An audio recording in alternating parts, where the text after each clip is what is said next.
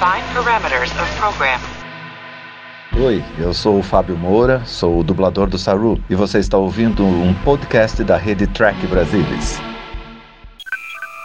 I'm Captain James Kirk of the United Starship Enterprise. I speak from pure logic. Make it so, Navarro. You cannot deny me, Cisco. There's coffee in that letter. Where no man has gone before.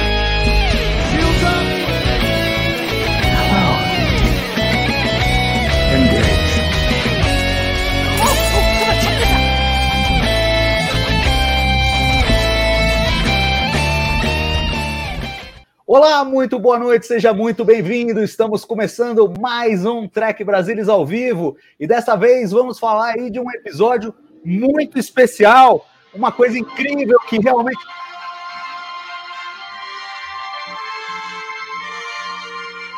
É o TB ao vivo com o som da música. Nós vamos falar de Strange New World com Ana e Mari e o nosso Murilo. Pra deitar e rolar com Subspace Rhapsody. Aê! Um episódio muito especial de Jornada nas Estrelas. Pela primeira vez temos um musical. E para falar sobre este momento especialíssimo da história da franquia, tenho aqui as companhias seletas de Mariana Gamberger. Mais uma vez, bem-vinda, Mari. Boa noite. Boa noite. Apologies, the most confining thing. We appear to be singing, most unusual, so peculiar. É isso aí, pô, citando do episódio, maravilha. A Ana Rosa Leme também está aqui com a gente. Boa noite, Aninha. Boa noite e pelo bem dos ouvintes. Você, como me benga, não canta. Tá Não certo. É E só aqui- depois o Murilo colocar um autotune aqui e tal, que daí fica tudo certo. É, ele precisa, até porque eu fiquei nervoso além de tudo. E olha que eu ensaiei um pouquinho, mas eu fiquei nervoso na hora, do ao vivo. Não, eu tenho aqui pra, gravado aqui no Audacity, posso te mostrar que ensaiado saiu melhor, mas aqui ao vivo é o osso é duro. É, Murilo Von Grol tá aqui com a gente, nosso especialista em música, o único músico do mundo que toca violão com uma mão só. Bem-vindo, Murilo. Boa noite. Boa noite, Salvador. Boa noite, Mário. Boa noite, Ana. Bora. É isso aí. Olha, gente, ó. Todo mundo sabia que esse episódio estava vindo. Eles até tentaram fazer um suspense. é, quando perguntavam para os atores, eles não confirmavam nem negavam, mas a gente sabia que tinha um episódio que eles tiveram que ensaiar os fins de semana e tal, e tinha esse burburinho de um musical desde é, 2020 sendo falado aí pelos cantos da franquia. Finalmente saiu. E claro, a primeira pergunta que eu tenho para fazer para vocês é uma pergunta dupla. É assim, a impressão que vocês tiveram do episódio e qual é a relação de vocês com musicais? Porque me parece, a gente está vendo a repercussão, tem uma correlação importante aí. Pessoas que não gostam de musicais têm maior dificuldade em lidar com esse episódio do que pessoas que gostam. É verdade que eu também vi relatos de quem não se interessa por musicais que estão elogiando, mas parece ter uma certa, uma certa, digamos, uma certa divisão aí é, entre esses dois, entre essas duas categorias. Então, quero saber de vocês, assim, a impressão do episódio, sabendo que ele vinha vindo, o que, que vocês esperavam, o que, que vocês receberam e qual a relação de vocês com musicais. Vou começar pela Mari. Fala aí, Mari. É, eu, eu até vi, assim, ele, esse episódio é meio 8 ou 80. Ou a pessoa ama ou a pessoa odeia. Mas eu realmente vi muita gente dizendo que, ah, não gosto de musical, não esperava nada e me surpreendi, assim, grandemente com o episódio, né? Eu não sou, assim, muito conhecedora de musicais, mas não, não tenho problema nenhum em assistir, né? Adoro, por exemplo, Cantando na Chuva, para mim, é um clássico. Agora faz tempo que eu não assisto, mas eu já assisti muitas vezes. É, o Fantasma da Ópera, eu sou apaixonada pela, pela música, gosto demais. E outros filmes que se passaram que são musicais, então não, tenho, não tinha problema nenhum. Eu estava super na expectativa, eu imaginava que ia ser uma coisa bem interessante para Jornada nas Estrelas. Eu acho que o que mais foi surpreendente é que o, o, elenco tem muita gente que canta bem, então eu acho que eles tiveram muita sorte com esse elenco. de ter gente ali que, que pôde carregar várias músicas solos ali. Mas inicialmente eu fiquei meio melancólica com esse episódio. Eu fiquei tão pé da vida com a história do Spock e da Chapel, porque eles fizeram a gente sonhar, né? Mas assim, não sou retardada, eu sabia que é, eles não iriam ficar juntos. A gente sabe que eles não vão ficar juntos, né? Não tinha essa esperança de que eles iam mudar o canon. Mas, né, do tipo, fazem a gente querer eles, eles ficaram juntos, com exceção da ceninha do xadrez em Lost in Translations, só foi ladeira abaixo, entendeu? Só foi desgraça entre, entre os dois, né? Uma falta de comunicação incrível. Mas ao longo desses dias, é, ouvindo as músicas, pensando a respeito de várias coisas, eu acho que tem umas coisas muito interessantes a respeito da Chapel, vou comentar calma, que me assim, fizeram, me deixaram mais contente e assim, o episódio é nota 4 de 4, né? Boa. É, sim, deixa sim. claro que é 4 de 4. Né? Deixa 4 de 4. Padrão TB. E, e você, e você, Ana, como é que, como é que foi para você? E eu sei que você também tem um vínculo forte com o Spock, que sofreu bastante nesse episódio, daquele jeito estoico, vulcano dele, mas ainda assim sofreu bastante, se manifestou bastante. Quero saber aí qual a sua opinião, qual a sua relação com musicais, o que você esperava e o que você recebeu desse episódio. É, eu acho que o episódio em si, é, enquanto musical e enquanto narrativa, ele é bom. Quanto narrativa, ele é bem redondo, tá, sabe? Eu estava analisando quando eu assisti pela segunda vez e eu estava percebendo, né, as camadas da história, como que elas se encontram e se fecham. A gente pode falar mais sobre isso, né? Minha relação com o musical, até esse, para esse episódio, né, eu comecei a, a, pensar, né, nossa, será que eu vou curtir, né? Será que eu gosto tanto assim de musical? E conversando com vocês, eu me, eu acabei assim é, percebendo que eu já assisti, já consumi musicais como entretenimento, né? Muito mais do que eu já imaginava, sabe? Então, é, gostei, gostei bastante, assim, eu acho que é, foi inovador, né? Porque é o primeiro episódio do gênero, né? Então, levando Star Trek até onde ela jamais esteve. E, e ah, assim, gosto sempre de ver o Spock. Coitado, né? Fiquei com dó dele nesse episódio. Nem tanto, né? Porque eu sabia também que ele tem a T-Pring, né? Então, assim, eu fiquei com dó, pero no mucho. mas, mas, assim, é, o, o, meu coração vulcano ficou um pouco apertado. Assim. E você, Morilinho, como é que foi aí a tua, tua reação ao episódio? Bom, eu, eu conheço um pouco mais. Aliás, quero recomendar aos, à nossa audiência que passe lá no site e leia a resenha que o Murilo fez da, do álbum, quer dizer, das músicas e Tá muito bacana, vale a pena esse texto. É um olhar mais musical em cima disso, mas aqui vamos focar mais no aspecto Star Trek da coisa. Quero saber, você que provavelmente tem uma barra alta para musicais, como é que você recebeu esse episódio? O que, que você esperava? Se ele te atendeu? Como é que foi isso, Murilo? Me atendeu, me atendeu. Eu adoro musicais, assim, Cantando na Chuva, eu amo, que a, que a Mari citou, La La Land, é o cinema, o meu favorito é Chicago, não que eu seja, nossa, um especialistão em musicais, mas é um, é um dos estilos que eu mais consumo que eu mais gosto, muito, muito perto assim, do meu gosto por música, que talvez seja até maior do que o meu gosto por, por cinema. Eu curti o episódio, porque eu acho que narrativamente ele foi bem estruturado, uma galera tá atropelando o lado sci-fi dele, mas eu acho que ele deu uma justificativa super Star Trek para ele. Star Trek já deu mil justificativas durante o seu, suas N temporadas. Então acho que tá tudo muito redondo, sabe? As atuações vão bem, as músicas em quase todas são boas, uh, a narrativa, todos os personagens avançam, isso é uma coisa legal, que a segunda temporada seguiu com a coisa meio Michael Piller, né, tipo, vamos dar episódio X para personagem X, dar episódio Y para personagem Y,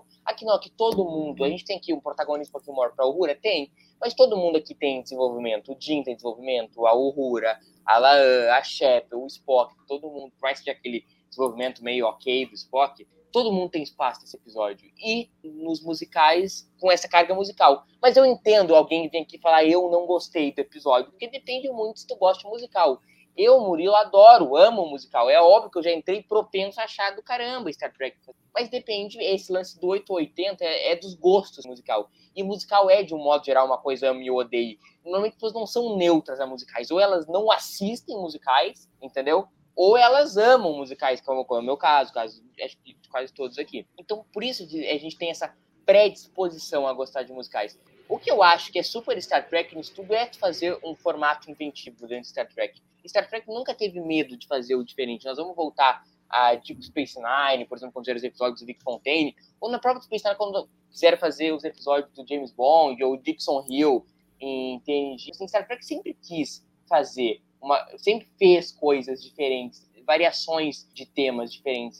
E o musical é só mais uma coisa disso. E, e esse, essa, esse olhar que os clássicos têm para que, que uh, Subspace para episódio tem para os clássicos é, é, muito legal e, e, explica parte do sucesso desse episódio, porque os clássicos nunca saem de moda. É isso aí. Bom, quero é, aproveitar que estamos no comecinho do programa, lembrar você que está nos assistindo aí, né? Se inscreva no canal, passamos recentemente aí de 10 mil inscritos, mas queremos mais, temos mais ambição. Então, se você não se inscreveu, se inscreva aqui agora. Se já se inscreveu, chama o coleguinha para se inscrever, ativa as notificações aí para receber sempre um aviso quando a gente postar conteúdo novo. E claro, deixa seu joinha aí para ajudar o vídeo espalhar e todo mundo acompanhar essa nossa resenha aqui sobre Subspace Rhapsody. Nós vamos quebrar aqui ponto a ponto do episódio. E, claro, se você quer colaborar com o canal, Continua participando aqui no chat, a gente está colocando as mensagens. E se quiser mandar um super chat para a gente, para ajudar a pagar aqui o StreamYard para a gente fazer as lives, a gente agradece de coração. E claro, vamos, vamos repercutir aí a sua mensagem. É, gente, vamos começar então por esse aspecto que eu vejo aqui que já é uma polêmica nos comentários: é, o, é se é sci-fi ou não é sci-fi. É, eu acho que é muito sci-fi. E eu acho, e eu vou mais longe. Eu, eu acho que assim é, esse episódio resolveu um problema para quem antes tinha problema com musicais. Porque a ideia, a ideia é, que incomoda alguns nos musicais é a artificialidade. Tipo, ninguém de repente espontaneamente sai cantando e dançando e a música já está pronta e já tem as rimas e já né, é, tem uma artificialidade. É, esse episódio meio que bota na conta de uma anomalia, um bagulho qualquer que é, enfim, um clichê de Star Trek, mas que eu acho que, assim, das, das opções que eles fizeram, essa talvez tenha sido a mais, a mais tranquila. A gente já viu em episódios anteriores de Star Trek, e eu nunca vi ninguém dizer que não era sci-fi, é, alguma força é, exterior fazer os personagens cantarem. Então a gente tem, por exemplo, Charlie X, o, o Charlie Evans faz o Spock declamar poemas na ponte de comando. Depois em Platos Stepchildren, é, o Platos e sua turma lá, eles, eles fazem eles fazem o, o, Spock e o Kirk cantarem, dançarem e tal. O Murilo faz aí a mãozinha, mas eles fizeram, aconteceu. E ninguém falou que era sci-fi. Podia até ter falado que foi horrível, mas não que não era sci-fi. E eu acho que aqui eles, eles resolveram por um outro caminho, mas um caminho que me agrada muito. Porque assim, se você tem um problema com musicais, agora é só você pensar que todos os musicais se passam numa realidade alternativa em que você tem aquele campo de improbabilidade quântico que gera uma realidade musical. E pronto, são todos ali naquele universo. E o mais curioso é o seguinte: eu gosto do deles usarem o lance quântico, escrevi até isso na minha resenha lá no guia de episódios, porque assim, é, aquela hipótese dos muitos mundos da mecânica quântica, que é uma interpretação da mecânica quântica, que é assim, cada partícula ela está em todos os estados que ela pode estar ao mesmo tempo até alguém fazer uma observação. Quando ela faz uma observação, ela ganha um estado específico. De todos os possíveis, ela ganha um específico. E tem uma corrente de pensamento, aí é um lado interpretativo, a teoria não diz isso, mas é, muitos físicos interpretam como uma possibilidade isso, é, de que quando uma partícula, o, o, o, o estado da partícula colapsa, ou seja, quando alguém observa e ela atinge um estado, ela vai atingir um estado possível em cada um dos universos, vai criar uma bifurcação de universos em que cada realidade diferente vai ter, vai refletir um dos estados possíveis daquela, daquela partícula. Se você pensar que isso é verdade, eu particularmente acho que não é, mas de novo, os físicos muitas vezes especulam que possa ser. Você imagina que existe uma quantidade infinita de realidades paralelas em cada uma dessas variações de estado de uma partícula, de uma única partícula. Então você tem infinitos universos nesse contexto de infinitos universos, você pode ter um que as pessoas cantam, que as pessoas simplesmente despertam para a cantoria e tem uma, um sincronismo é, é, mais, mais preciso. Também gosto de lembrar uma ideia recente. Desculpa, eu estou me alongando, mas deixa eu jogar toda a ciência aqui, aí depois a gente comenta. É, é, porque isso eu até não incluí na resenha, mas me ocorreu depois. É, Miguel Nicoleles é neurocientista brasileiro, conhecido tal, e uma das ideias é, que, ele, que ele defende é que os cérebros podem entrar em sincronismo às vezes, é, no que ele chama de brain nets. É como se o, o, vários cérebros de várias pessoas entrassem num sincronismo. E ele cita, por exemplo, a reação de uma torcida de futebol quando está no estádio. Quem, quem vai ao estádio sabe como é. Às vezes acontece um lance do seu time e você já sabe o que gritar e o resto da torcida também sabe. E todo mundo escolhe o mesmo grito no mesmo momento, o, o mesmo canto no mesmo momento. O que, que é isso? Para o Miguel Nicoleles, é, os cérebros entram numa sincronia, numa sincronia só. Eles estão todos sincronizados e estão na mesma, na mesma vibração, digamos assim. Então, até essa ideia de as pessoas começarem a cantar espontaneamente juntas não chega a ser um absurdo completo. É, então, assim, acho que tem um, um bocado de ciência, digamos assim, para explorar nessa premissa que eles colocaram. Claro, eles optaram por trabalhar o mínimo possível e resolver ali com meia dúzia de tecnobaboseira, que é o jeito mais simples de resolver a história. Mas é uma ideia intrigante. Tendo prefaciado com tudo isso aí, eu quero perguntar a vocês é, duas coisas. Primeiro, o que vocês acharam dessa solução é, sci-fi para botar o, o episódio dentro do musical? E segundo, se vocês sentem que o protagonismo é da Uhura nessa trama, que a Uhura é a grande personagem deste episódio. É, vou inverter a ordem e vou começar pelo Murilo dessa vez. Bom, começar dizendo que eu concordo com o que tu falou que o episódio ele, ele manda bem no sci-fi, mas ainda, ainda que não mandasse, tipo assim, eu vou pegar aqui um episódio extraordinário, extraordinário da série clássica, que a história toda ocorre porque um cidadão, um oficial da Frota Estelar, tira a luvinha, bota a mão no, no chão, pega uma doença, contamina a Enterprise inteira, um puta de um rolo, e eles resolvem o problema com uma solução muito simples, que é viajar no tempo. Muito fácil de executar. Aí você vai me dizer que isso aí, nossa, isso aí é velho, isso aí dá para acreditar assim, fácil. Isso aí é vera semelhança no último. Então é o seguinte, cara, Star Trek sempre jogou a, pela janela quando precisou, entendeu? As verdades. Sim. Star Trek, entre contar a história e ficar aqui amarrado com a verdade sim da história e aqui eu vou jogar confete em mim mesmo agora, de dizer que no TD ao vivo Esperando Strange, eu fui o único que cantei essa do que ia ter uma, uma anomalia que eles iam fazer eles cantar, porque me parecia meio que em Star Trek teria que dar uma desculpa, não poderia ser o pai que acordar da cama wake up, falando the bed, entendeu? Do nada. Então, eu acho que é uma solução super Star Trek começaria a... Acho que é uma solução irretocável, pegar esse segmento sci-fi e contar a história em torno, porque isso não é, não é um troço tipo assim também. A anomalia veio, ah, a anomalia vai aí dois dias, vai embora e eles ficam lá dois dias cantando. Não, o episódio gira em torno do problema sci-fi. E isso que é o muito legal do episódio. Eles resolveram colocar isso na frente. E, e ele mesmo, episódio, tá num dos momentos mais legais do episódio, super série clássica, quando o Spock tá explicando, eu lá, cara, de merda nenhuma. Quando eu acabei de pensar isso, o Jim fala, cara, explicou tão bem que eu quase entendi o que tu falou. Que é exatamente a situação do espectador. Ninguém entendeu 100% aquilo. Entendeu que, ah, entendeu, o zíper, ele tem que fechar o zíper. É isso aí, é isso aí que, que o meu cérebro quis chegar mas nesse sentido é muito, muito, muito legal mesmo o episódio. E no lance do protagonismo para Uhura, eu concordo que o protagonismo da Uhura, concordo, vírgula, é, digamos, entre aspas, o protagonismo mais fraco da temporada. Em que eu digo isso? Ela é a protagonista menos protagonista. Porque o episódio, diferente dos outros, tipo assim, ó, o Lost in Translation é da Uhura.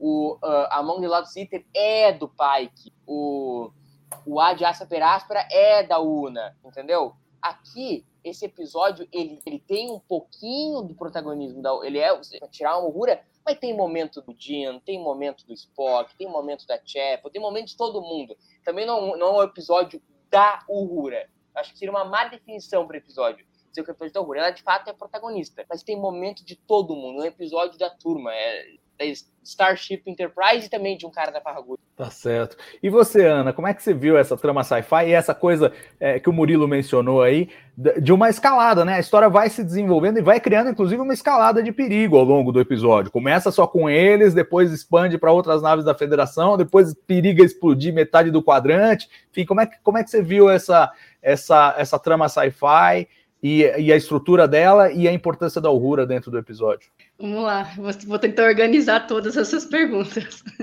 É, então, primeiro sobre a trama sci-fi, né?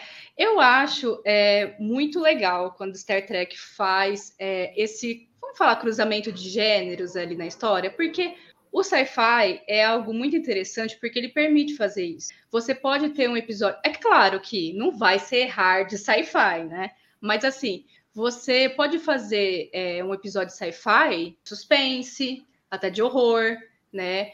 É, de romance, se quiser, um musical, que não necessariamente, né? Muita gente confunde musical com coisa de romance que não tem nada a ver, né? Mas só porque fala de sentimentos, oh meu Deus. É, mas pode ser um musical, pode ser, sei lá, um drama. Então, o sci-fi é um, um, um, gênero, assim, vamos falar, fluido, que permite muita coisa. E eu acho o máximo. Então, para mim, continua sendo sci-fi. É, agora, sobre é, a trama é, a trama escalando, né, a narrativa e a aurora. Eu não sei assim se eu concordo muito com o Murilo. Eu concordo e discordo do Murilo, né? Eu acho que a aurora, ela eu até entendo ele não colocá-la como uma protagonista, mas eu acho que ela é a, a, personagem de mais destaque ali. Então, por isso eu diria uma protagonista. Mas eu acho que assim, ela tem esse, talvez a gente tenha essa sensação de ela, ela tem, né, ela seja um personagem principal, porque ela é, vamos, vamos falar assim, a voz que conduz todo esse episódio, né? Ela é a narrativa, ela é a narradora. Então começa com o diário dela, né? É ela que, em um dos momentos da cena que vai representar na primeira é, na primeira superfície, né, na superfície da trama, que há um problema de comunicação na Enterprise, é através dela dando uma de telefonista, literalmente, né? Podemos falar, né? E depois, gente, eu adorei a cena que ela, depois de passar a ligação para todo mundo, ela para assim, aliviada, graças a ser muito chato. e, e ela então faz esse, esse papel né, de, de apresentar que, olha, é, a Enterprise está com um problema aqui de comunicação. E, até, e é ela também que vai ajudar a encontrar esse problema físico e muitas vezes, né, da Enterprise, e muitas vezes ela está presente em, em, alguns núcleos, né? Porque assim, essa narrativa que eu estava falando, né, é, anteriormente, ela é bem fechada, ela é bem redonda, porque ela, ela acaba assim representando num nível, é, no primeiro nível da narrativa, um problema de comunicação. E nos níveis mais profundos, em cada núcleo de personagem, você também tem esse problema de comunicação que não permite a conexão de um personagem ou com outro ou com ele mesmo, né? Então isso ao, ao longo de toda a temporada e que vai desembocar aqui nesse episódio, né? Então você tem é, o Pike com o um pouco ali com o irmão, é, o Pike, o Kirk com o irmão dele, a, o Pike tentando se conectar com a com a Batel, né? É, e também ao longo da, da temporada toda eles estão no vai volta, vai volta. Chapel e Spock, né? Vai e volta. E o Spock em si, na sua eterna conexão entre lado humano, lado vulcano, né? Que a gente vai saber também o que, que vai desenrolar lá na frente da franquia.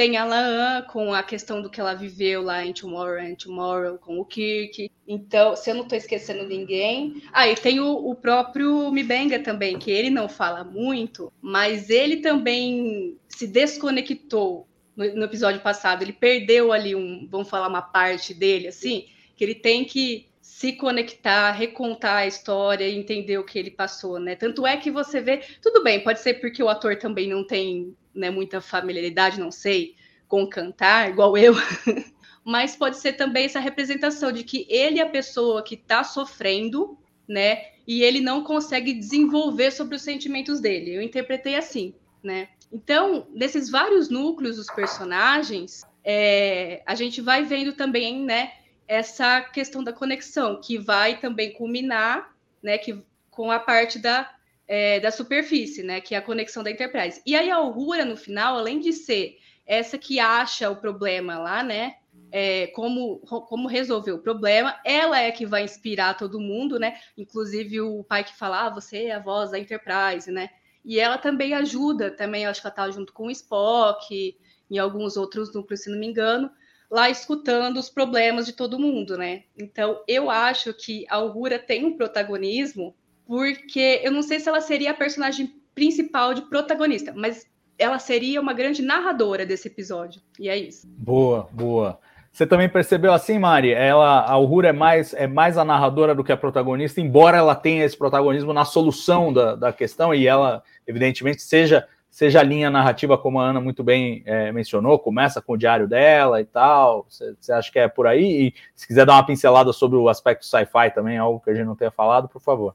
Ah, eu acho que o episódio da Uhura. É claro que a gente tem é, coisas, por exemplo, da Laan e a relação dela com a Una, que eu acho que são muito interessantes que eles colocaram. Eu acho que foi algo muito bacana. Né, a relação ou a não relação ali né, a total falta de comunicação da Chapel com o Spock, se a gente tem um desenvolvimento ali, aquela água com açúcar aí, aquele relacionamento do Pike com a Batel. Então a gente tem algumas coisas, mas para mim a Uhura é a personagem principal desse episódio, é, é a que talvez mais se transforme do começo ao fim, né? A hora que ela percebe que ela sempre foi, ela sempre se sentiu sozinha desde que ela perdeu os pais e o irmão, e aí ela vai para a Enterprise sem saber o que ela quer. Então a gente teve todo esse drama na primeira temporada dela não saber de onde ela pertence, e aí o Hammer é quem faz a, a ponte para ela entender que ela pertence ali na Enterprise, e ela perde é, o, o Hammer, e aí agora ela percebe que ela não está sozinha, que ela tem todo mundo da Enterprise. Então, eu, eu acho que o episódio é dela. A gente teve outros episódios ali em que você tem o protagonista e você tem coisas acontecendo no lado com os personagens, né? Não é 100% aquela pessoa. Mas a, a Ana falou muito bem, da, do começo ao fim. É ela, do começo ao fim, envolvida em toda a questão. E quanto à parte eh, sci-fi, ou a parte de como que eles, eles colocaram é, o musical na história, né? Eu fui uma que coloquei bastante que eu tinha certeza que ia ser tipo, ah, é um musical, é, é um, o, vai ser um episódio no estilo musical, não que a, seja o, o musical seja por conta de algum problema. Né? Eu achei que ia ser muito forçado, ia ser esquisito, mas eu acho que eu gostei da, da solução deles. Gostei de como eles criaram isso. Eu, acho que foi o Murilo que falou, não sei se foi a Ana que falou também, mas assim, é, a, a, a, resolução uh, do problema deles estarem can, cantando é, foi ali dentro da história. Então, eu acho que isso foi bem construído, e aliás, eles, eles foi cantando que eles conseguiram voltar ao normal, né? Isso bem legal. Sim, sim. E, e eu acho assim, é, não só o, eles, eles usaram um artifício sci-fi para fazer o musical deles, mas eles tiveram muito cuidado e muita preocupação de, desde o momento zero, mostrar para a audiência: olha, é por causa disso aqui que está acontecendo. Porque eles poderiam ter escrito de outra maneira e eles, os caras passarem meia hora cantando sem saber por quê, para ir descobrir o que está acontecendo. Mas não, desde a saída, embora eles vão fazendo a investigação, desde a saída você vê que tem a anomalia lá, você já fala, ih, anomalia, né? Aí manda, manda o, o, o, sinal, manda uma música, e da música vem um pulso. Pronto, você já você sabe o que você precisa saber, entendeu? O, a tripulação vai resolver depois toda a tecnobaboseira de por que, que aconteceu. Mas visualmente já é contado que, olha, é por causa disso que eles estão agindo dessa maneira. E uma coisa, coisas maravilhosas que eu acho que funcionam é, nesse episódio para manter enraizado na, na, ficção científica é o, é o próprio estranhamento dos personagens com o comportamento deles, que é mantido ao longo de todo o episódio. Então, sempre que começa a tocar uma música, eles olham para cima meio que tipo, de onde está vindo isso? E é maravilhoso, porque funciona. Aí você fala, não, tá bom, então vocês estão achando absurdo também? Eu também, então tá tudo certo. O problema é se eles acham normal e a gente acha absurdo. Aí cria uma dissonância entre o espectador e, e, e, a história. Mas ali, do jeito que eles fizeram, acho que resolveu muito bem. E uma coisa que me chamou muito a atenção nesse episódio é que a gente poderia pensar é, em abstrato, antes de vê-lo, que seria talvez um episódio destacável, um episódio que fosse dispensável, digamos, do arco da temporada. E no final das contas, ele tem um peso enorme, ele é, ele é absolutamente fundamental. E assim, fundamental é em, em dois sentidos: não só porque ele transforma muitos personagens ao longo dessa história, o que me surpreendeu e me encantou, mas também porque ele, ele meio que encapsula todas as histórias de continuidade que os personagens todos estão vivendo. Né? Então, é, tudo bem, talvez um pouquinho menos a coisa do, do Mibeng e da Chapel que foi tratada no episódio anterior, né? Mas todo o resto, todos os beats emocionais dos personagens são esse arco que está sendo desenhado ao longo dessa temporada. Então, ele não só faz uma sinopse muito boa de, do estado mental dos personagens, como faz, faz eles avançarem. E isso me encantou demais. Vocês esperavam? Foi surpreendente para vocês ver um episódio em que praticamente metade do tempo é cantoria, com esse nível de desenvolvimento dos personagens? Agora vou começar pela Ana. Uh, então, só antes de dar minha opinião, só quero assim fazer uma leve correção. Eu falei que o Mibenga não cantou, porém tem alguém aqui no chat avisando que sim, ele cantou.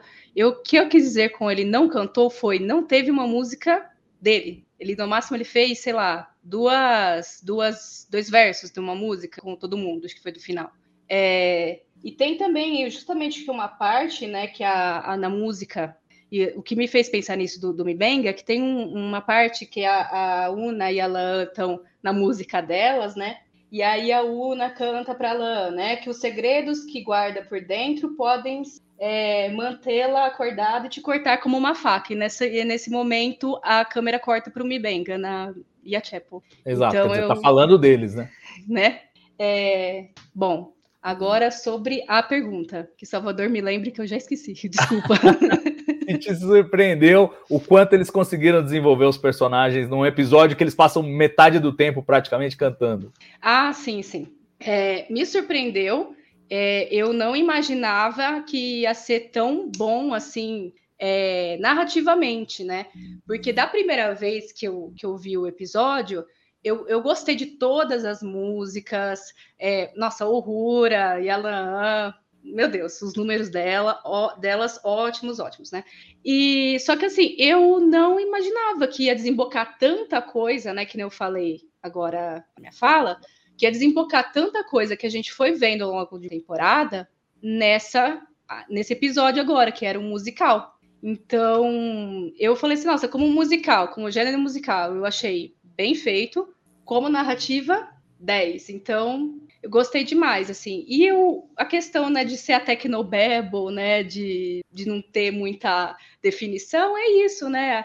Às uhum. vezes a, o, a parte, assim, dura, né, precisa ficar um pouco de lado, assim, né, do sci-fi, para a gente poder mergulhar no, no coração dos personagens, né? Porque, no fim das contas, é, eu, pelo menos para mim, eu gosto das histórias pelos personagens, sabe? O, o porquê que eles estão lá no espaço, não sei o quê, para mim é só uma desculpa de, para juntar a galera. Certo. Ó, queria aproveitar o gancho aqui para agradecer pela primeira vez nesta temporada de Strange Worlds, passamos dos 100 simultâneos aqui, dos 100 espectadores simultâneos. Então é, é um recorde da live, tenho certeza que vamos bater outros com essa live aqui hoje. Mas quero agradecer a todo mundo que está participando. Lembrando a todo mundo, poxa, deixa o seu joinha aí no vídeo para chegar para mais gente, para a gente subir esse número ainda. E aproveitando aí o embalo, quero perguntar também sobre isso para Murilo e para Mari. Se, se surpreendeu e se sentiu, é, bateu em vocês, como bateu em mim, quase como se o fechamento da temporada fosse este episódio. O décimo episódio parece que está abrindo uma outra, uma outra coisa. E esse nono episódio, na verdade, fecha as trajetórias dos personagens para esta temporada. É, vai, Murilo, você que está concordando, fala aí. Depois a Mari está pensando, quem sabe ela discorda e a gente cria um clima. Não, mas é que nem a coisa da primeira temporada. A primeira temporada acaba em Halls the Wonder e depois nós vamos lá para a viagem do Pike em Cult of Mercy, que é uma é um apêndice da temporada. Star Trek sempre fez isso, até quando foi sem querer, sei lá, uh, o episódio aquele de um nome que o Spock voltam lá para tempo e tal, é a última temporada, é um apêndicezinho da temporada, Star Trek sempre a vida inteira. Então, aqui eles encerram os arcos de todo mundo. A Uhura encerra o arco, encerra o arco, o Spock e a Shepard aparentemente encerram um arco, para no último episódio a gente contar a história que realmente os caras gostam de Gorn, os caras querem contar a história final da temporada, e para aí parar. E eu acho que aí, uh, sintonia com uma coisa que o Salvador fala muito nas lives, e eu concordo, esse episódio é só a prova, velho, que tu pode fazer umas historiazinha B, C e D e dar espaço para todo mundo. Então precisa é, olha, esse episódio aqui é teu e nós vamos te dar uma hora e três que tu vai participar de uma hora e dois do episódio, entendeu? A prova que dá, velho, dá pra ter espaço para todo mundo. Esse episódio, cada um tem seu momentinho, todos os personagens. Talvez o que tem ainda menos seu momentinho é o, é o Mibenga, que tem, um, tem só o Eu Não Sei Cantar. Mas uh, sem microfone desligado não dá. Não, Ortegas de novo não tem nada, né? Ah, Ai. I'm sorry, I'm sorry. E aí, todos os personagens relevantes têm o seu momentinho dentro do episódio. Então, é legal, é a prova que, está, que a gente pode, pode fazer. E eu não, acho que a gente tem que mirar mais para isso. Mas, de um modo geral, o fato de ser musical dá uma perspectiva para todos esses desenvolvimentos de personagem. Dá para Lan, que é uma personagem uh, muito fechada, sair na música, antes da música aparecer nos momentos de emoção, é uma sacada muito legal para expor os personagens. Então, funciona. Foi uma, foi uma tacada muito, muito, muito. Eu nunca ia pensar que, por exemplo, o que tá faltando para Star Trek é um musical, cara. O que falta para Star Trek ficar top é um musical. Nunca me ocorreu isso. Então, é essa sacada da originalidade do episódio é o que é incrível, porque Star Trek sempre fez a vida inteira. Tu lê os companions da Star Trek, é sempre assim, ó. Este episódio os roteiristas fizeram inspirados num filme de 1973 chamado YXV. E aí eles fizeram isso aqui. Balance of Terror, por exemplo, é um exemplo. E Star Trek sempre quis, ah, aquilo ali é legal, vamos contar isso aqui no nosso universo? Ah, aquilo aqui é legal, vamos contar no universo. James Bond é legal, Ocean's Eleven é legal, isso é legal, Y é legal, o musical é legal, vamos contar no nosso universo. E o musical permite a todos esse espaço. É muito legal. Deixa eu agradecer o Silvio Cunha, que deixou um super chat pra gente, para colaborar aqui. Valeu, obrigado, Silvio. Ele manda vida longa e próspera para você também. E, e, e, continuando aqui nessa história, é, o que eu acho mais interessante, Mari, é que o, eles, eles realmente usaram o musical de uma forma muito inteligente, porque uma coisa é assim, é você fazer um high concept, do tipo, vou fazer um musical, e pai faz um musical. Pode ter anomalia, pode não ter, pode, enfim, mas você faz um... Outra coisa é você fazer uma coisa que eles fizeram que eu achei extremamente sofisticada e inteligente, que é assim, é olhar para dentro dos musicais e falar como funciona um musical. Por que, que as pessoas começam a cantar no musical? O que, que elas revelam nas músicas que elas cantam nos musicais? E perceber que é um momento de vulnerabilidade, é um momento em que a pessoa se expõe, que ela abre a cabeça, ela fala o que está na cabeça dela. E, e usou isso como um, um problema a ser resolvido dentro do episódio. E aí, claro, permitiu a essa, essa abertura e esse desenvolvimento dos personagens. Então, acho um ponto muito legal de como, como a, a ficção científica jogou a serviço do high concept do musical para explorar os personagens, que é a coisa que a Ana gosta mais. Então, no final das contas, tem para todo mundo, né? Quem gosta do sci-fi tem, quem gosta do musical tem, e quem gosta dos personagens tem também. Com certeza. É, primeiro, só uma coisa antes que vocês comentaram, que é, eu não, não me espantei com a quantidade de desenvolvimento de personagens que teve nesse episódio, porque na realidade, essa temporada inteira a gente tem isso. Foram raros os episódios, talvez o que menos teve foi o Among the Lotus Eater, né? Mas todos os outros, se a gente for ver, o que carrega a história do episódio praticamente são os personagens, a história dos personagens. Né? Ao contrário, talvez, da primeira temporada, em que você tenha episódios mais fechadinhos, em que você tem uma história, eles estão visitando um lugar, né? Uma, uma coisa. Aqui não, essa temporada eu acho que teve muito disso né? Eu acho que a história dos personagens carregou na, a temporada toda. Então, não me surpreendeu que esse episódio fosse ser assim, principalmente pelo que você falou. O musical traz essa coisa da emoção, do que a pessoa está sentindo. E aí eu acho que foi, eu acho que a, a relação, né, o, o, mais foi desenvolvido ali, que eu acho que foi o melhor, é, o, o que o, o musical fez teve um, vou dizer, é, foi o maior benefício para a história, foi a Una e a Laan. Porque é muito interessante que no início a gente já sabe que a Laan vem vindo, no, a, a Una vem vindo num processo de tentar se abrir a partir do momento em que ela deixou de ter que viver a vida que ela vivia, que era uma vida escondida, que ela não podia dizer que ela era iliriana, lá no, segunda, no segundo episódio da temporada, né? Mas a gente ainda não tinha visto efetivamente isso, é, essa o resultado disso. E aí aqui nesse episódio é legal que através da música ela acabou revelando coisas, né? Dando conselho para o Kirk ali de que ele não precisa ser totalmente é, distante do, do, das pessoas, da sua tripulação, como primeiro oficial, que ela está tentando mudar isso tal. E aí é legal que daí corta para para Laan vendo, ela, e, e, aí quando a Laan canta a música dela, ela fala, meu, mas assim, porque ela vê a Una como, como um exemplo para ela de vida toda ali. Foi a pessoa que salvou quando ela era criança, ela decidiu é, entrar na frota por conta da Una, e a Una é uma pessoa fechada e tal, e, e ela e ela também tem né, as questões dela que fizeram com que ela ficasse fechada e não quisesse é, ser aberta a, a, ter amigos, relacionamentos. E, ela fala, e aí ela vê ali a Una, de repente, se abrindo, e aí ela começa a olhar para ela. Então, eu acho muito legal essa construção ali, através da música, de que eles começaram a perceber sentimentos que eles tinham, né? E alguns é, foram para o bem, outros para o mal, né? Outros se conseguiu, outros, é, não digo para o mal, mas assim, eu vejo que uh, quando a Chapel canta, é, é, é mais um, um, desentendimento e uma leitura totalmente errada do que acontecendo por parte do Spock, do que a, a Chapel falando, jogando uma verdade na cara dele. E aí também a gente vê ali o pai que e a Batel, então é interessante, ele também ele estava escondendo, não queria, né, aquela coisa, ah, não, não quero dizer que eu não gosto disso daqui, mas aí ali acaba tendo que, que revelar aquilo ali. Então eu, eu achei legal e achei legal a construção das músicas,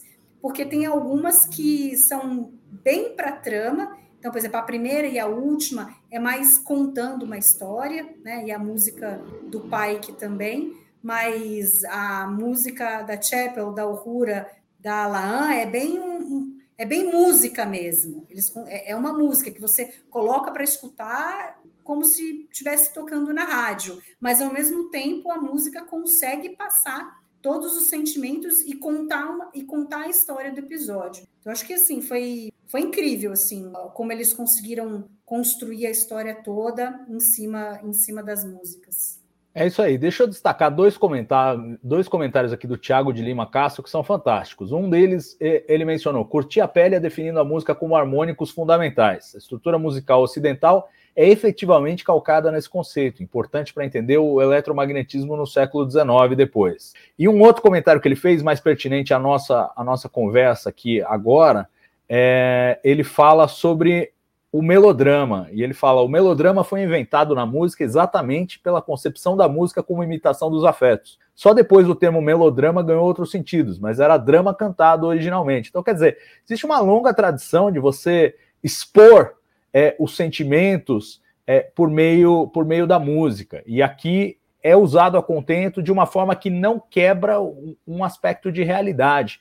Também teve um, um comentário aqui que a mim me soou, você pode dizer que não, mas a mim me soou um pouquinho mal criado, do Paulo Rossi, que ele falou: e para quem gosta de Star Trek, tem o que nesse episódio? É, e eu vou pegar, então, vou citar uma coisa que eu achei muito legal e muito valorosa para Star Trek para continuar a nossa conversa, conforme a gente embarca aí nas tramas pessoais de cada um. A gente vem comentando ao longo dessa temporada o quanto a Una vem, vem sendo subutilizada. Apesar dela ter tido um grande destaque no episódio 2 e aquela grande virada, Aqui, eu acho que ela, ela a, a, transformação dela se cristaliza numa coisa muito bacana e muito inspiradora, algo que a Ana, em particular, que gosta de fazer releituras da série clássica, com certeza há de apreciar. A gente descobre que o James Kirk foi meio que fazer mentoria com ela na Enterprise para se preparar para ser primeiro oficial e que o estilo de comando que a gente veria ele imprimir na série clássica, mais próximo da tripulação, mais, mais à vontade, com uma conexão maior com, com a sua equipe, é uma coisa inspirada por ela, graças à modificação que ela sofreu nessa temporada, quando ela finalmente se livrou do segredo de ser iliriana e resolveu, é, por assim dizer, soltar a franga, né? E, e agora é, eu achei uma conexão muito legal e assim a gente vem sempre cobrando poxa, desenvolvam mais a número um, desenvolvam mais a personagem, a Una merece mais, a Una merece mais. E agora a gente descobre que a Una foi uma grande inspiração para o Capitão Kirk. O que, que você achou dessa descoberta, Ana? Gente, eu adorei, adorei. Já estou vendo, já quero rever os episódios que a é, da série clássica. Mais uma desculpa, né? Porque eu não posso ver uma desculpa, lá vou eu maratonar a série clássica. E e assim, e eu também acho interessante que, porque tendo esse contato com a UNA, né, é, além de desenvolver esse, essa questão, uh, o, talvez o, o Kirk também pegue o, o, exemplo, né, o modelo dela como segundo em comando. Porque no fim das contas a Una e o Spock, né, foram feitos ali no nasceram Sim. no mesmo molde, né? E que, que a gente pode ver melhor em Q&A. Então, talvez pensando no que você falou, reflita nisso também. É, mas assim, realmente o que ela que, ela, que o arco dela, né, desembocou, que ela se tornou nesse nesse nesse final de temporada, nesse episódio, nossa, foi algo muito bonito, né? Ela ajudando a Laan a lidar com o sentimento, né? Ela já tendo essa plenitude que ela que ela conseguiu em relação ao que ela estava no final do passado e no começo dessa, assim, sensacional. Muito bom, muito bom. Mari, e, e, a gente viu, além, além dessa relação da Una com, com o Kirk, a gente viu também quase uma piscadela. O Murilo já mencionou rapidamente essa cena entre o Kirk e o Spock na, na reunião, em que o Kirk faz questão de interagir com o Spock depois que ele explica o negócio. Parece que eles estão plantando assim a conta gotas o, o, o desenvolvimento da amizade dos dois para desembocar lá na, na série clássica. Como é que você viu essa, essa, esse uso da Una, que até agora foi muito negligenciada, e essa e essa e esse trabalho, digamos, a caminho da série clássica entre aspas. É, o do, do Kirk, vocês sabem que para mim ele não estaria nem ali, né? Mas enfim. assim, eu só achei engraçadinho ali o Kirk é, meio que ele ele faz o nosso papel ali, né? Porque em geral o Spock fala, fala, fala e, e ninguém entende nada, né? E aí ele faz essa gracinha. Se vendo você explica, quase que eu entendi a coisa, né? Lembro lá atrás teve um outro episódio que o Spock também, acho que foi no foi no Among the Lotus Eaters, que ele explica lá do que você a, a, a Lan falar, ah, mas você não pode falar que eram as luas. Ele não, mas aí não seria o termo, tal, não sei o quê. Então, é o Spock sendo o Spock ali, né? E um outro personagem que interagiu com ele. Para mim, não, não tem ainda um apelo assim, ah, é amizade que está se criando e tal. Eu acho que a parte da Una é muito mais forte. É, felizmente a gente teve um pouquinho aqui, né? Acho que felizmente, acho que tirando a de Astra Peráspera, eu acho que talvez esse, esse nesse episódio seja onde a Una teve maior destaque em relação a todos os outros episódios. Não só de crescimento dela, mas a relação dela com a, a Laan. Acho muito bonito assim, a, a, essa coisa de, de, uma mentoria, quase, quase de uma mãe, né? Porque você vê o quanto ela conhece a Laan. Porque no início, a hora que elas estão lá esperando o Kirk, que a Laan chega toda rapidinha lá, a, a Una fica gozando ela, que ela tá, chegou lá toda quente, que tá deixando ela suar e não sei o quê daí ela vê a hora que a Laan sai para o lado errado e volta, né? Aí ela vai dar o conselho quando a Laan diz que não quer é, fazer lá o, o, serviço que ela tem que trabalhar com o Kirk, e aí ela tenta entender, aí ela coloca né, toda, tudo o, o que ela viveu, o que ela não gostaria, né? Hoje ela consegue entender que ela não gostaria que a Laan vivesse da mesma forma, que tudo, né, qual o prejuízo que ela teve por viver por ter aprendido a ter que esconder os seus sentimentos e ela não quer ver a mesma coisa com a Laan. E aí leva a Laan, ainda na onda também, eh, toda do que o fato deles cantarem está fazendo. Então, ela vai lá, fala com o Kirk, e por mais que, que tenha sido assim, um banho de água fria, tenha sido super triste, porque quando a gente vê ela cantando, que ela tem aquela a, a, cena pensando no que poderia ser a vida dela com o Kirk, né? No finalzinho ali, ele põe a mão na barriga dela, como se ela estivesse grávida. E aí o Kirk, a hora que fala, ah, tem uma namorada e minha namorada tá grávida. Então imagina que ela imaginou que ela poderia ter uma vida com ele, né? E, e, não, e aí, de repente, vê que não pode.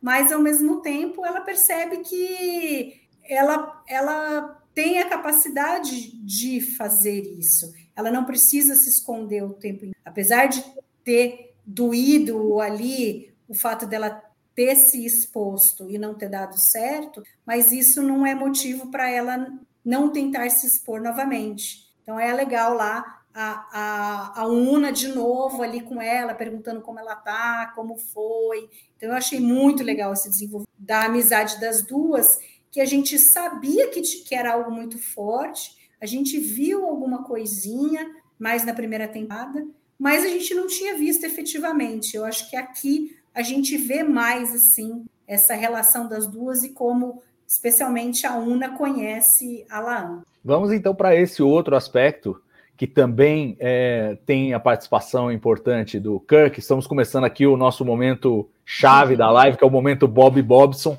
e, e, e todos vamos falar sobre isso de um jeito ou de outro. A, a Mari bem que tentou tentou desprezar o homem, falou: não, é, é, o Spock com um personagem, mas no fim andou, andou, andou na história, tropeçou lá, tropeçou no Kirk de novo, não teve jeito. E aí eu aproveito, antes de jogar a bola para o Murilo, vou com uma provocação aqui do nosso Ricardo Delfim, que ele fala: na verdade, não tem um motivo realmente concreto para o Kirk estar lá.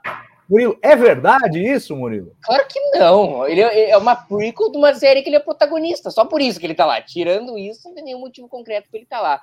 Eu acho que eles vão eles, eles têm que arrumar bons motivos para o Kirk estar na Enterprise. Ele fazer um estágio com a Una é um motivo bem legal, eu acho, para explicar ele tá aqui. Eu acho bem legal e como a Ana sempre faz aquelas uh, retroativas da série clássica, é muito legal imaginar o de como um cara inspirado na Una. Isso valoriza a Una de forma muito, muito, muito forte. Ver que ele tem aquela inspiração e deixando a, a nossa querida nosso querido Sam Kirk também com coisa legal, fazer esse meio de campo olhando pro Jim, cara, tem que mirar a Una, velho. Eu vou fazer um meio de campo aqui para tu. E aí eu, lembro de ler umas críticas tipo, ah, mas ele nem conhecia a Una e queria ser mentoreado por ela, tá? Mas ele não ia ser mentoreado pelo primeiro oficial dele. Ele ficou, ele falou pra Una que era um babaca o primeiro oficial dele. E, de certo modo, ele falou isso. Então é o seguinte: é, a Una é um legal, é um elo muito legal, porque assim, se eu pensar assim, puta, que elo será que o Jim vai ter na Enterprise? Tem o Sam, que é o irmão dele, a, a, a Uhura, que ele fez amizade no Lost Translation, Puta, a última personagem que eu ia pensar, nossa, essa aí vai fazer o elo, a Una. Não, então, de novo, é, é originalidade dentro de Strange. E esse elo realmente é bonito. E a cena aí que a Mari tentou desprezar foi uma das minhas favoritas. Então, cara, eu me arrepiei todo na cena. Que eu pensei, cara, não é possível que eu tô vendo uma prequel de TOS e eu tô vendo o relacionamento dos caras sendo criados, tipo assim, na minha frente. Eu tô vendo eles terem as primeiras interações. Cara, é, pra quem é fã da série clássica, assim, ó, é, é muito, muito, muito, muito legal. Muito legal. E eu sei que tu achou legal também, porque tu colocou duas, só duas citações na, no guia de episódio da série clássica, do, do episódio, e uma das citações foi essa, não foi? Acho que foi, acho foi. que foi, nem lembro mais quais eu. Foi, parece que foi há um mês que eu escrevi isso. Foi é. anteontem. Enfim, e sobre o lance do Jim e da Carol, a gente tem uma divergência de versões mas Salvador pode confirmar qual foi o nosso assunto recorrente uma semana antes de ver o episódio. Ele pode é, pra gente aí. Fato, fato é que o Murilo, na semana passada, já tava, ó, fui ver aqui Star Trek 2, vai, vai ter a Carol, eles vão, eu vou, eu vou botar a Carol Marcos aqui no meio, ó, ela conhece o Spock e tal, e não sei o que, ele tava insistente com isso aí.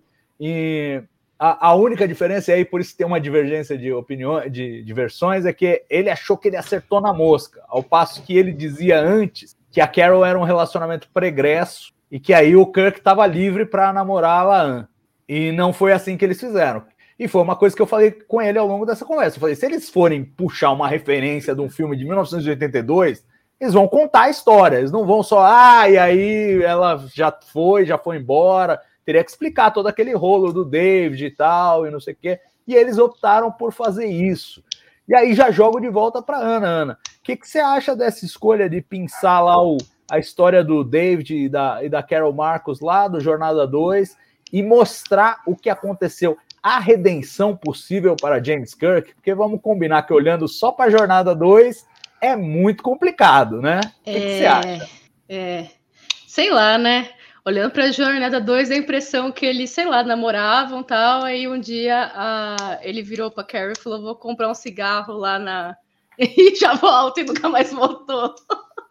É meio complicado. É, eu até, quando ele falou da Carol, né, que ela estava grávida, eu pensei, uai, mas será que não quebra o cânone? Porque ele não sabia, né? Mas também a gente não sabe se o filho é o David, né? Então tem. tem não, só aí. pode ser o David. Ele sabia, ele sabia do não. David. Ele sabia. Ele sabia. Ele, ele sabia? Claro. Sabia. É por isso que é difícil. Gente, é por isso que é difícil de redimir. Que ele fala para Olha, eu acho que até a minha lembrança é, a minha acontece? memória fez ser menos ruim, para não falar. Não tem como ser melhor. Ele desce lá em régula, ele olha, ele, ele luta com o David, e aí ele pergunta, ele olha assim para Carrie e fala: Ele é o David? É, mas aí isso só depois, só depois que ele fala, cadê a A doutora, Marcos? E ele fala, eu sou o doutor Marcos. Isso aí. É.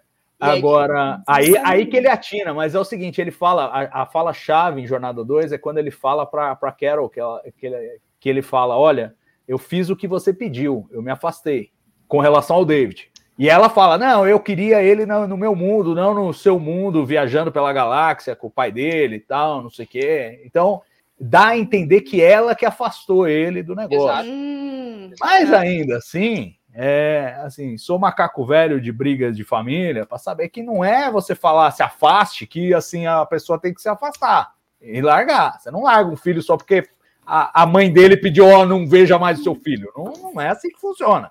Não é assim Né? que a banda toca. O então é- acho complicada, acho complicada essa redenção. é.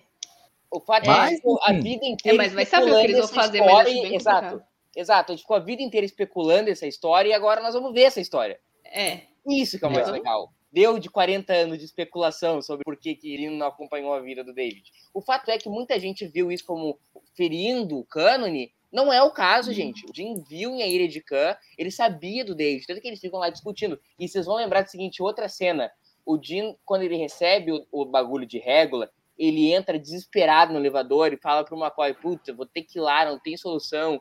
E aí o McCoy faz uma piadinha e o Jim fala, ah, tu como médico deveria saber os perigos de, de se reabrir Abrir velhas feridas. É. isso. E depois, quando eles estão subindo de régula com a Carol, e ali já tá Jean e Carol bem, isso é uma coisa legal de notar na Eredican, a Carol nunca aponta o dedo no... Ela trata ele bem, pega ele pela, pela mão, leva lá pra comer, e fica alisando ele lá e tal. E quando ele sobe, o Jim fala pro...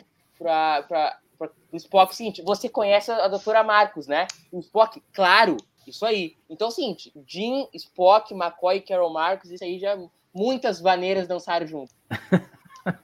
E a, e a Mari, que odeia a presença do James Kirk nessa série, o que, que você acha dessa história? E já o Akiva Golds vão falando: olha, a vida, a vida amorosa do Kirk será assunto na próxima temporada. Faz o ad Akiva, É. faz o ad Akiva. É, pelo amor, né? Vai fazer um Ad Kurtzman. Mas, enfim. É... Assim, Inês é morta. É, é não.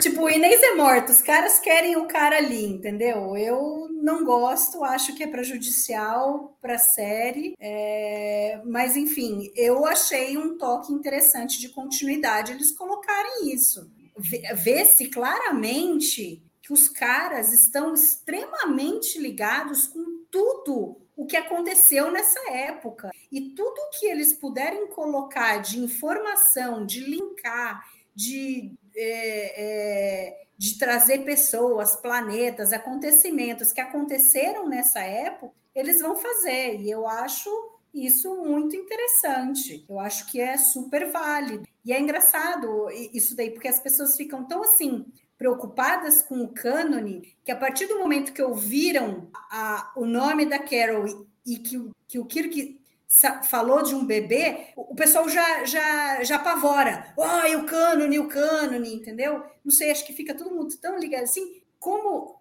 A Ira de Khan é um filme super antigo, não é algo que você fica vendo o tempo inteiro, de cara as pessoas acham que fizeram coisa errada, de cara. Mas você viu, assim, muitos, muitos, muitos comentários, muitos, mas muitos. O pessoal, pô, estragaram, isso não aconteceu. Aí sempre vem um, não, cara, assiste a Ira de Khan, tá lá que ele sabia e não sei o quê. Eu, como assisti recentemente, que eu reassisti todos os episódios, os, os filmes que fazia muito. Então, estava fresco na minha cabeça que ele sabia do filho. É, uma, uma boa recomendação geral para quem quer contestar o cânone é olhar o cânone antes, para dizer que É. tá, foi É. contestado, né? Porque Sim, como não tive tempo hoje de fazer isso. Não, não, você não. né? Você foi, foi um comentário porque assim, você não estava repudiando, você estava É, simplesmente é. especulando Tipo, sobre como seria com uma lembrança. É, é muito antigo, né? É. muito antigo. Se faz tempo que você não assistiu, você não consegue lembrar. Uhum. É muita informação, é, é- é muito episódio. São, gente, são 900, quase Não. 900 episódios.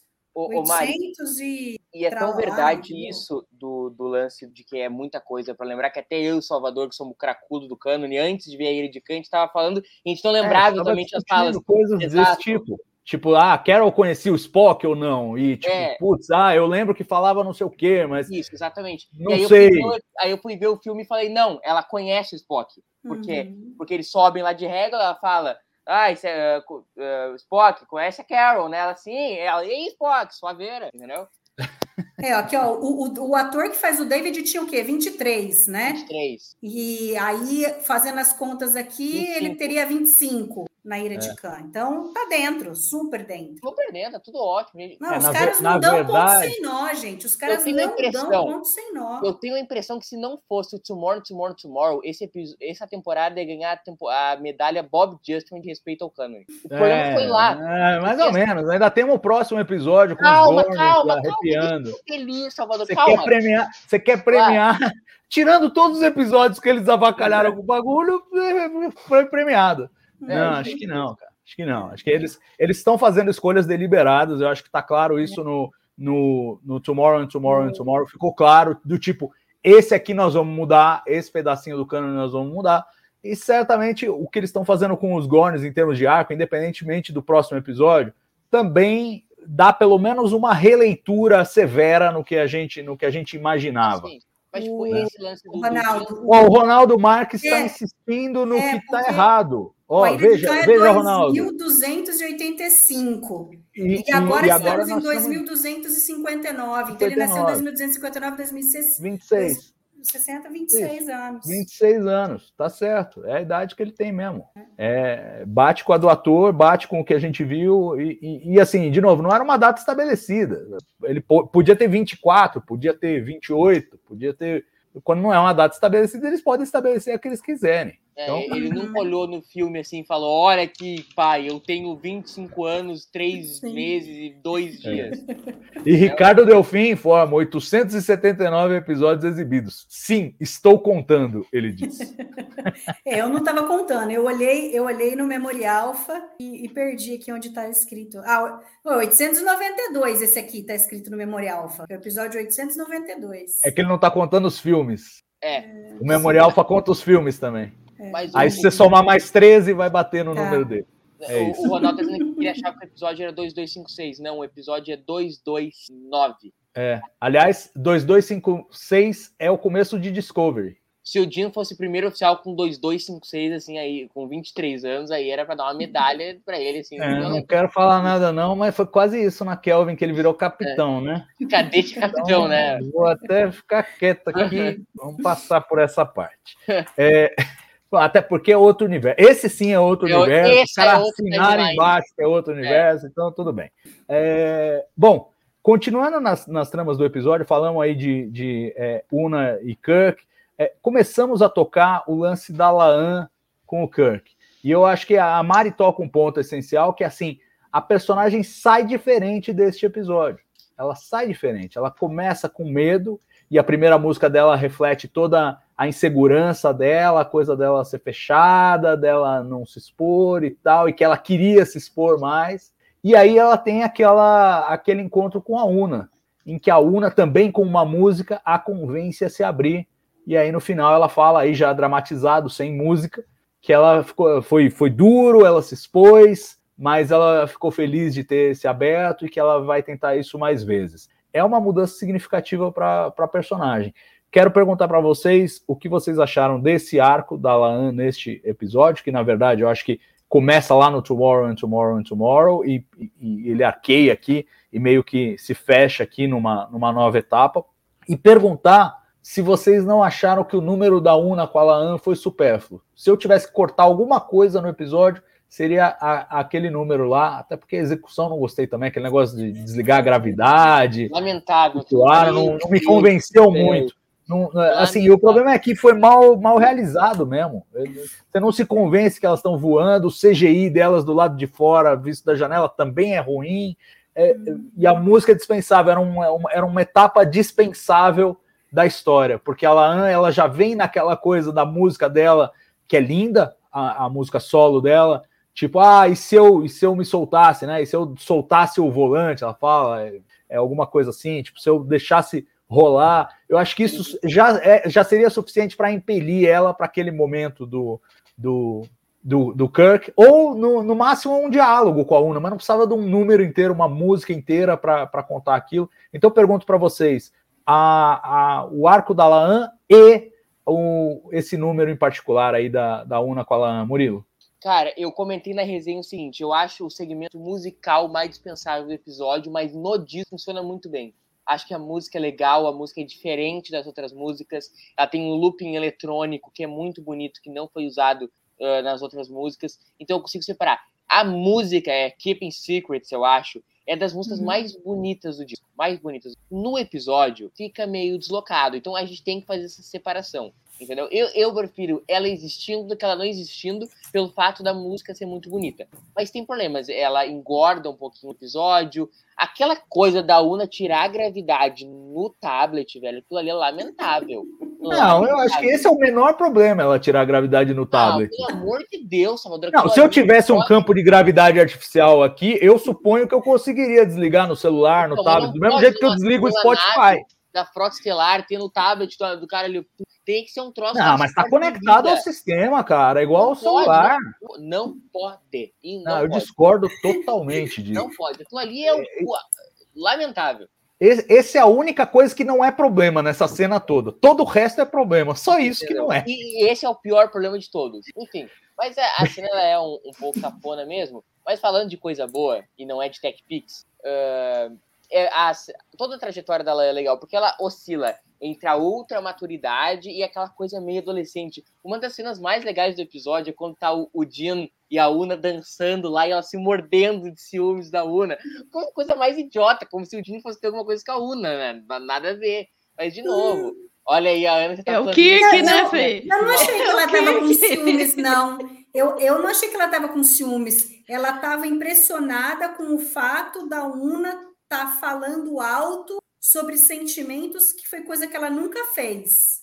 É. Nossa, eu senti é. isso porque ela sai daí falando isso. É, é, isso que começa. A música dela começa falando isso. Ah, como que ela. Nossa, uma interpretação completamente nada, diferente. E aí, de repente, ela tá falando coisas abertas é. assim. Como é que pode isso tal? Eu, Não, eu concordo com os dois. Eu concordo com os dois, porque na, na cena, eu, eu, quando você vê ela olhando a espreita ali no corredor, você fala, pô, tá enciumada, né? Tá enciumada. É eu que queria estar tá dançando com esse cara, não você. né? É, é, a, primeira, a primeira leitura é essa. Mas quando ela vai cantar, aí a, a letra deixa claro que é, é, isso que a Mari falou. É, ela tava frustrada que, ó, ó, como ela tá se abrindo fácil, falando tudo, e eu não consigo falar nada, tô aqui travada, presa aqui dentro e tal. Não sei é, mas é cabelo de interpretação, então, né? Fica claro. Não, interpretação é tudo, né? Mas eu acho assim, é, eu acho que é, a, a, leitura mais é, salutar é essa, é essa que a Mari faz e é a que está no texto, né? Agora, claro que pode ter o subtexto também, o que você leu na interpretação da, da Cristina Chong lá no corredor e tal, aí você pode, pode ter alguma coisa assim.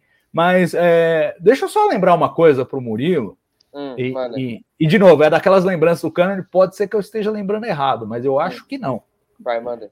Melora, segunda temporada de Deep Space Nine. Hum, ela manda. tem os aposentos dela que ela desliga a gravidade. E é feito por controle remoto. Tá errado lá também, lá também tá errado.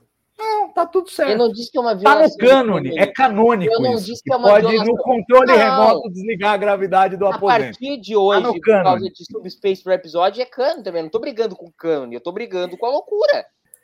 A única coisa é que são 100 anos na frente, né? É, Deep Space Nine, vai. Tem isso, tem isso. A priori... Oh, aí 100 anos para desenvolver um controle remoto, para apertar é, não, um botão. O, o, o problema é, é esse, o problema cara. é que é brega pra caramba, né? Ficou uma coisa brega. A é. música é brega. A música é linda. E, e, e, não, a música é brega. A música é brega, a melodia da música é brega. Mas a mensagem. Qual é o problema com brega, a... Mari? Ah, é brega, uai. É brega bonito, o final é, é... chora de brega. Ah, eu, Mas, assim, ela não tá dizendo que é ruim ou que é ruim, tá dizendo que é brega. É. Agora, a mensagem da letra, e aí por isso eu não acho que seja dispensável, eu acho que é importante o que a Una fala, tanto para ela, para si própria, para reafirmar aquilo que ela falou quando ela canta, quanto para Laan. Porque apesar da Laan ter sentido um pouco ali da UNA, ela só viu a UNA. É diferente da UNA vir e falar para ela: olha, não seja, não faça o que eu fiz. porque não foi bom para mim. Eu estou descobrindo agora que não foi bom para mim. Eu não quero isso para você. Então, eu acho que nesse sentido foi, foi bem importante essa cena. Eu não descartaria. É, e, você toca num ponto, vou, vou jogar para Ana comentar, é, um ponto que me parece essencial aí, que é, talvez para a Laan não seja tão importante quanto foi para a Una, de reconhecer isso, de reconhecer que essa mudança era importante para ela e de que ela perdeu muito de ser diferente é, no passado. Você faz essa leitura também, Ana? É, é, é uma cena que talvez fosse dispensável para a Laan, mas que para a Una funciona bem. Se bem que a Mari acha que é, é, é boa para as duas, né, Mari? Você acha isso? Sim, sim, eu acho que vale para as duas. Uhum. E, e, você, é claro, Ana? Assim, claro que as duas se beneficiam, né, dessa música, né, tanto de tempo de tela quanto a troca ali, né, de, de conhecimento, de empatia, de, de entender o problema uma da outra, né, mas eu acho que a música em si, ela talvez ela fecharia o arco melhor, mais assim, da Una do que da Lan. De fato, eu acho que a Lan, se ficasse sem a, sem a música, mas não sem um diálogo com a Una, né? Porque eu acho que a Una, sim, foi, foi importante para gente, para a Alan entender, e não só a Alan também, a gente como espectador entender o processo de raciocínio dela que levou a falar com o Kirk, né? Então tem isso. Então, às vezes, os personagens é, dizem para outros personagens, mas também estão dizendo para a audiência, né? É, um outro caso é eles mesmos explicando a lógica dos musicais. Eles também estão explicando para a audiência que pode não estar tá acostumada com musical como funciona o musical, né? É, então eu acho muito, voltando a falar da Una e da Laan, da música, muito interessante. Eu também não descartaria né, a música. Eu gostei, mas eu não sou parâmetro porque eu gosto de coisa brega. Então, assim, eu assumo, eu gosto de coisa brega. É brega, nossa, eu tô adorando. Nós gostamos. O Murilo também. clube da, da então, eu acho que o arco da Una só ficou bonito, assim, né? Só teve esse, esse final, vamos dizer assim, né, pra temporada tão bonito por conta dessa música, porque foi ela entendendo tudo que ela passou e, e passando toda a vivência dela para ela. O pessoal está discutindo aí no, no chat a questão dos, dos aposentos. É uma história que vira e mexe aparece. Fala, fala Mário, pode falar primeiro. Eu, eu, eu, achei que não era o quarto dela, eu achei que era a sala de reunião lá. Teria que ver não, de é o quarto novo. dela. É quarto não, dela. Quando, não, pera. A, a canção solo é no quarto da Laan. A conversa com a Una é na sala de reunião. Ah, tá bom. Então, mas o pessoal falando dos aposentos, tamanho dos aposentos, é verdade, os, os, aposentos na Enterprise parecem ser grandes, mas eu gosto do que eles, de como eles resolveram isso. Lá em The Cage, primeiro piloto, a tripulação é listada como 203 pessoas. Na série clássica, são 430. E, a, e aqui neste episódio nós temos uma confirmação de que nessa época de Strange New Worlds continuam em 200 e qualquer coisa, porque o Spock menciona cerca de 200, uma coisa assim. Então, assim, com metade da, das pessoas que tinha na série clássica, dá para ter um aposento que tem o dobro do tamanho, né? E, e, com relação a quem tem direito ao quê, a gente viu a Uhura Cadete na temporada passada, ela tinha um aposento compartilhado. Aí eram, eram quatro no mesmo, no mesmo aposento, eram dois beliches. É, mas quando ela virou tenente, ela, aliás, virou alferes, ela já passou para um aposento é, solo. Então a gente sabe que os, os aposentos são para todos, menos para os cadetes que compartilham aposentos. Ô, Salva, mas mesmo assim, por exemplo, a gente pode racionalizar, por exemplo, o que a gente vê do quarto do Jim na, na série clássica, é o quarto dentro daquele aposento. Acho que também não é uma, uma coisa completamente idiota. Não, mas a gente vê na, a gente vê aquela divisóriazinha, o escritóriozinho ali, era tudo pequeno mesmo. Vai ter que diminuir pela metade. O do pai que eu nem falo, o aposento do pai que é tipo é marajada Enterprise. É. Maior que, que, minha casa. É. Pobre Jim, né? Pobre. Eh, depois o do Jim no, em The Motion Picture é grande pra caramba, né? É grande também, mas não tanto quanto o do pai, que é um, é não, um é, pouco maior. É um intermediário casa, entre o que ele tinha na série clássica e o que a gente viu no não, Strange O cara dormiu num cubículo, né, na série clássica, coitado. Enfim, mas é, mas é isso. O fato é, nessa época, os aposentos são maiores, a tripulação é metade. No futuro serão menores, a tripulação será o dobro. É, é isso. Isso vai, vai ter que satisfazer. Se essa resposta não satisfaz, não haverá outra mais detalhada. Acho que não farão um episódio inteiro sobre isso. É... Pode fazer, por favor. que foi? Podem fazer, só a favor. Você é doido. É... Bom, temos outras duas tramas para abordar neste episódio. É, uma eu, eu vou abordar agora, acho que é a mais rápida e, e talvez até frustrantemente mais rápida, que é a do Pike, que é basicamente alívio cômico. É alívio cômico dentro do alívio cômico, né? É, é, só tipo o pai que bateu aquela relação que ninguém comprou totalmente até agora e que tem um, não problema do tipo onde vamos tirar férias, com uma não crise e que termina do mesmo jeito que começou. É, o que, que vocês acharam? É, junto de que vocês acharam disso, vai uma reflexão. Pai que tá muito ausente nessa temporada, hein, pessoal? Vai, Mari. Vai. Eu fiz um levantamento, eu vou comparar. as, é, porque me veio a Mari tá, cabeça... Tá, ó, ó, não, a Mari não gosta do Kirk, mas o Shatner contava falas. É, Agora a Mari vai contar falas pro Anson Mount. Olha só, esteve certo. Por conta do balde do Odo, a gente está vendo Deep Space Nine muito a fundo. A gente está na terceira temporada tal, mas eu vou comparar a primeira temporada de Deep Space Nine com as duas temporadas de Strange New Worlds, porque elas têm exatamente a mesma quantidade de episódios. A primeira temporada de Deep Space Nine tem 20 episódios, se a gente considerar o emissário é, como dois, porque são 45 minutos mais 45 minutos, né?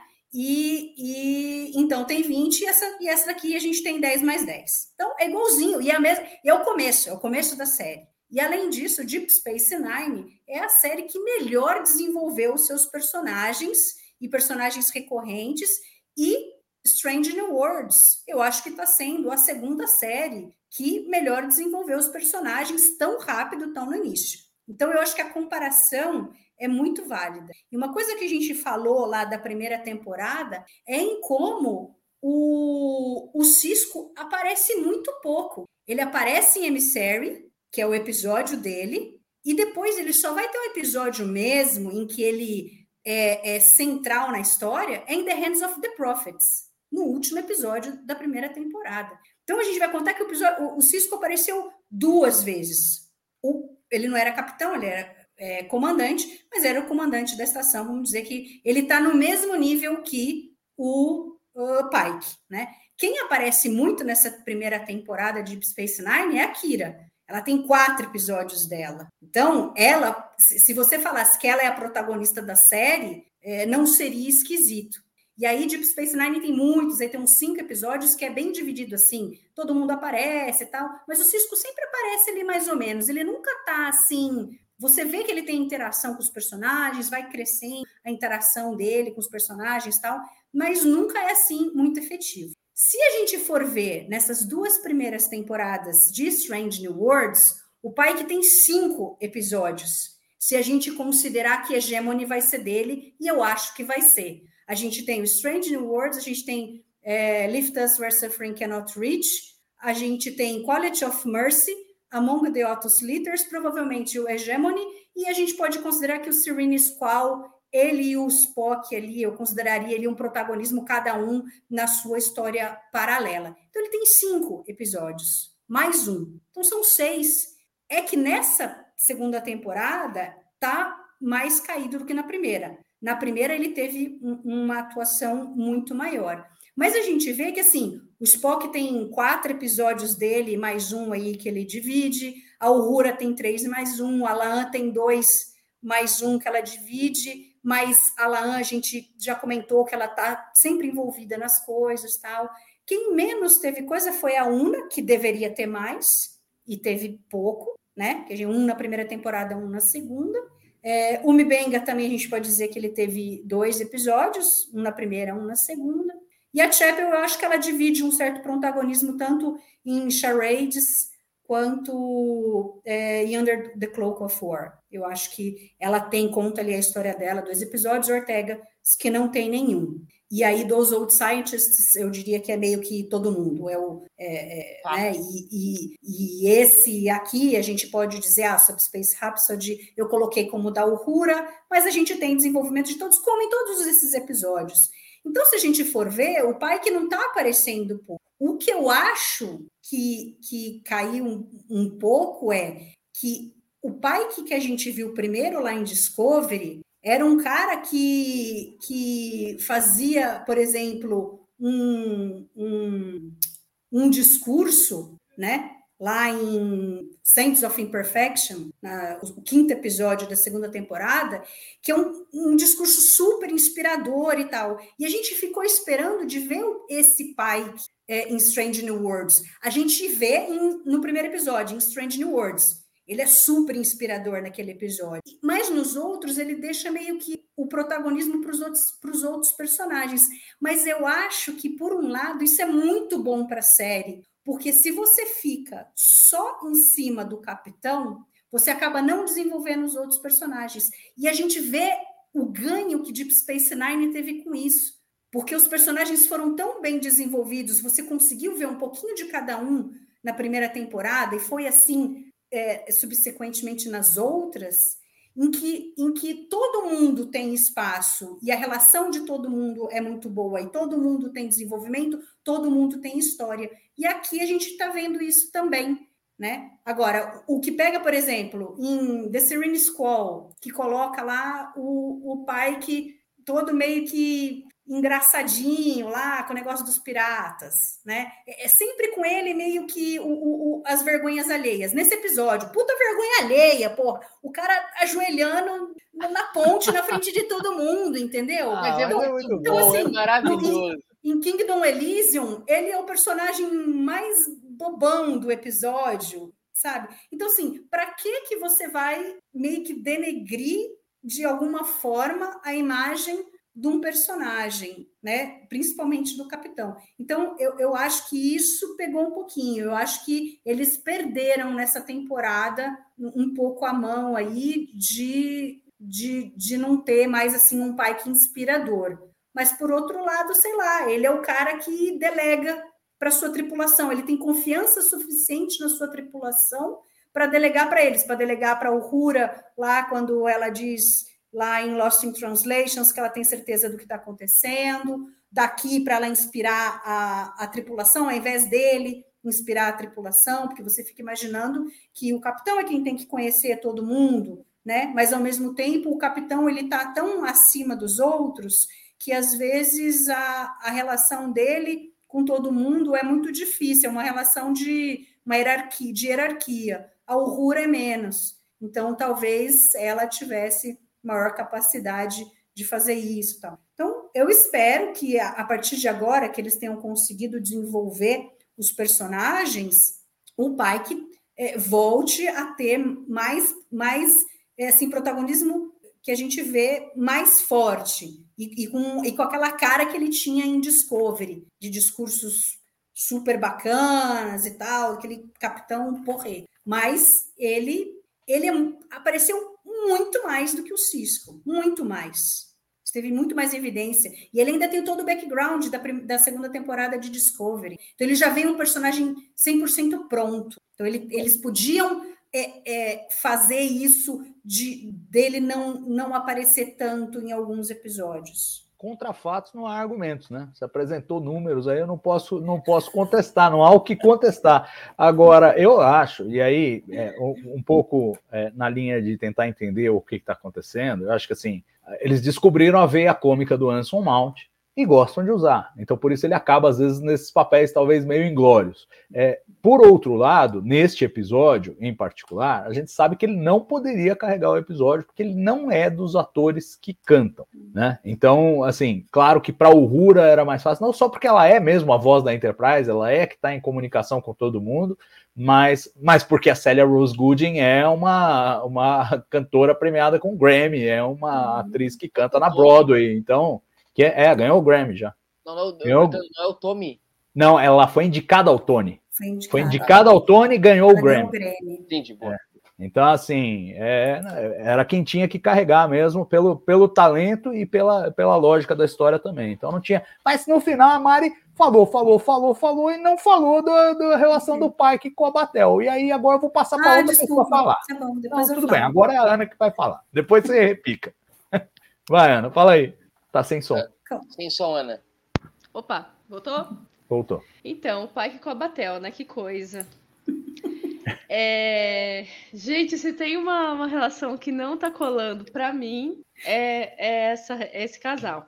Porque, gente, no. Qual que era o nome do episódio que eles vão pro planeta lá e que a criança que, que, que faz a, o, É. o mecanismo de energia via. Então, É, a Mari mencionou, Square. cannot be- Isso. Teve um trelelê lá com a. com uma nativa lá, né? Que ele já conhecia. Aí eu, eu, eu assim, ué, mas ela ele não tem uma namorada lá? Aí eu falei, mas será que é o. dia- É, não sabe? Aí depois ela volta, aí eu, aí eu pensei, ah, às vezes é só uma amizade colorida, que é um, né, um negócio assim. Aí volta, e aí ela começa a aparecer. Eu falei, mas ué, mas é fixo? Mas eu falei, será que é aberto o relacionamento? Você não sabe, não sabe o negócio. É, ficou mais falei, explicado, é, né? é complicado, assim, eles estão tentando forçar conflito, e, e, assim, eu entendo que o pai, que até nesse negócio de é, da passada, né, da- do episódio passado deles dois, que ele largou, tentou romper com ela, eu até entendi que pode adereçar da questão dele saber o que vai acontecer no futuro, e pensar, ah, eu não quero que você sofra, algo assim, sabe? Mas, putz, esse negócio da viagem aí... né, que, nossa senhora, que perrengue chique, né? Nossa senhora. É, é, e, e além do que, eu acho que pouco convincente, pouco. Tudo bem que era para ser de novo alívio cômico, era, não ia. e Você imagina se a mentira que ele contasse lá na música fosse a da, da Alora, aí, a personagem do episódio. Aí, aí o negócio ia ser. Aí esquentar a chapa. É... Aí a chapa ia esquentar. Mas o que eu acho é o seguinte: é que eles fizeram, a impressão que me deu na primeira temporada, eles fizeram meio uma coisa de amizade colorida. Eram dois capitães, estavam sempre em missão, de vez em quando se encontravam, rolava um negocinho e tal, e era isso. É, é, era, era como eu tinha entendido na primeira temporada. E aí eles escalaram na segunda temporada para um relacionamento realmente fixo e, e- e que criou um certo ruído porque a gente não viu essa transição e nem Exato. consegue imaginar onde houve tempo para que acontecesse essa transição.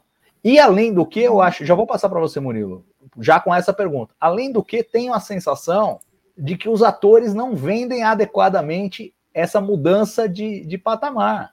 A, a relação sempre me parece meio fria, meio distante, meio não sei o que somos e o que não somos, e ao mesmo tempo discussões que seriam muito de casal, de casal casal mesmo, num, num- numa relação que é interpretada com uma certa distância, com uma certa um braço de distância assim entre um e outro.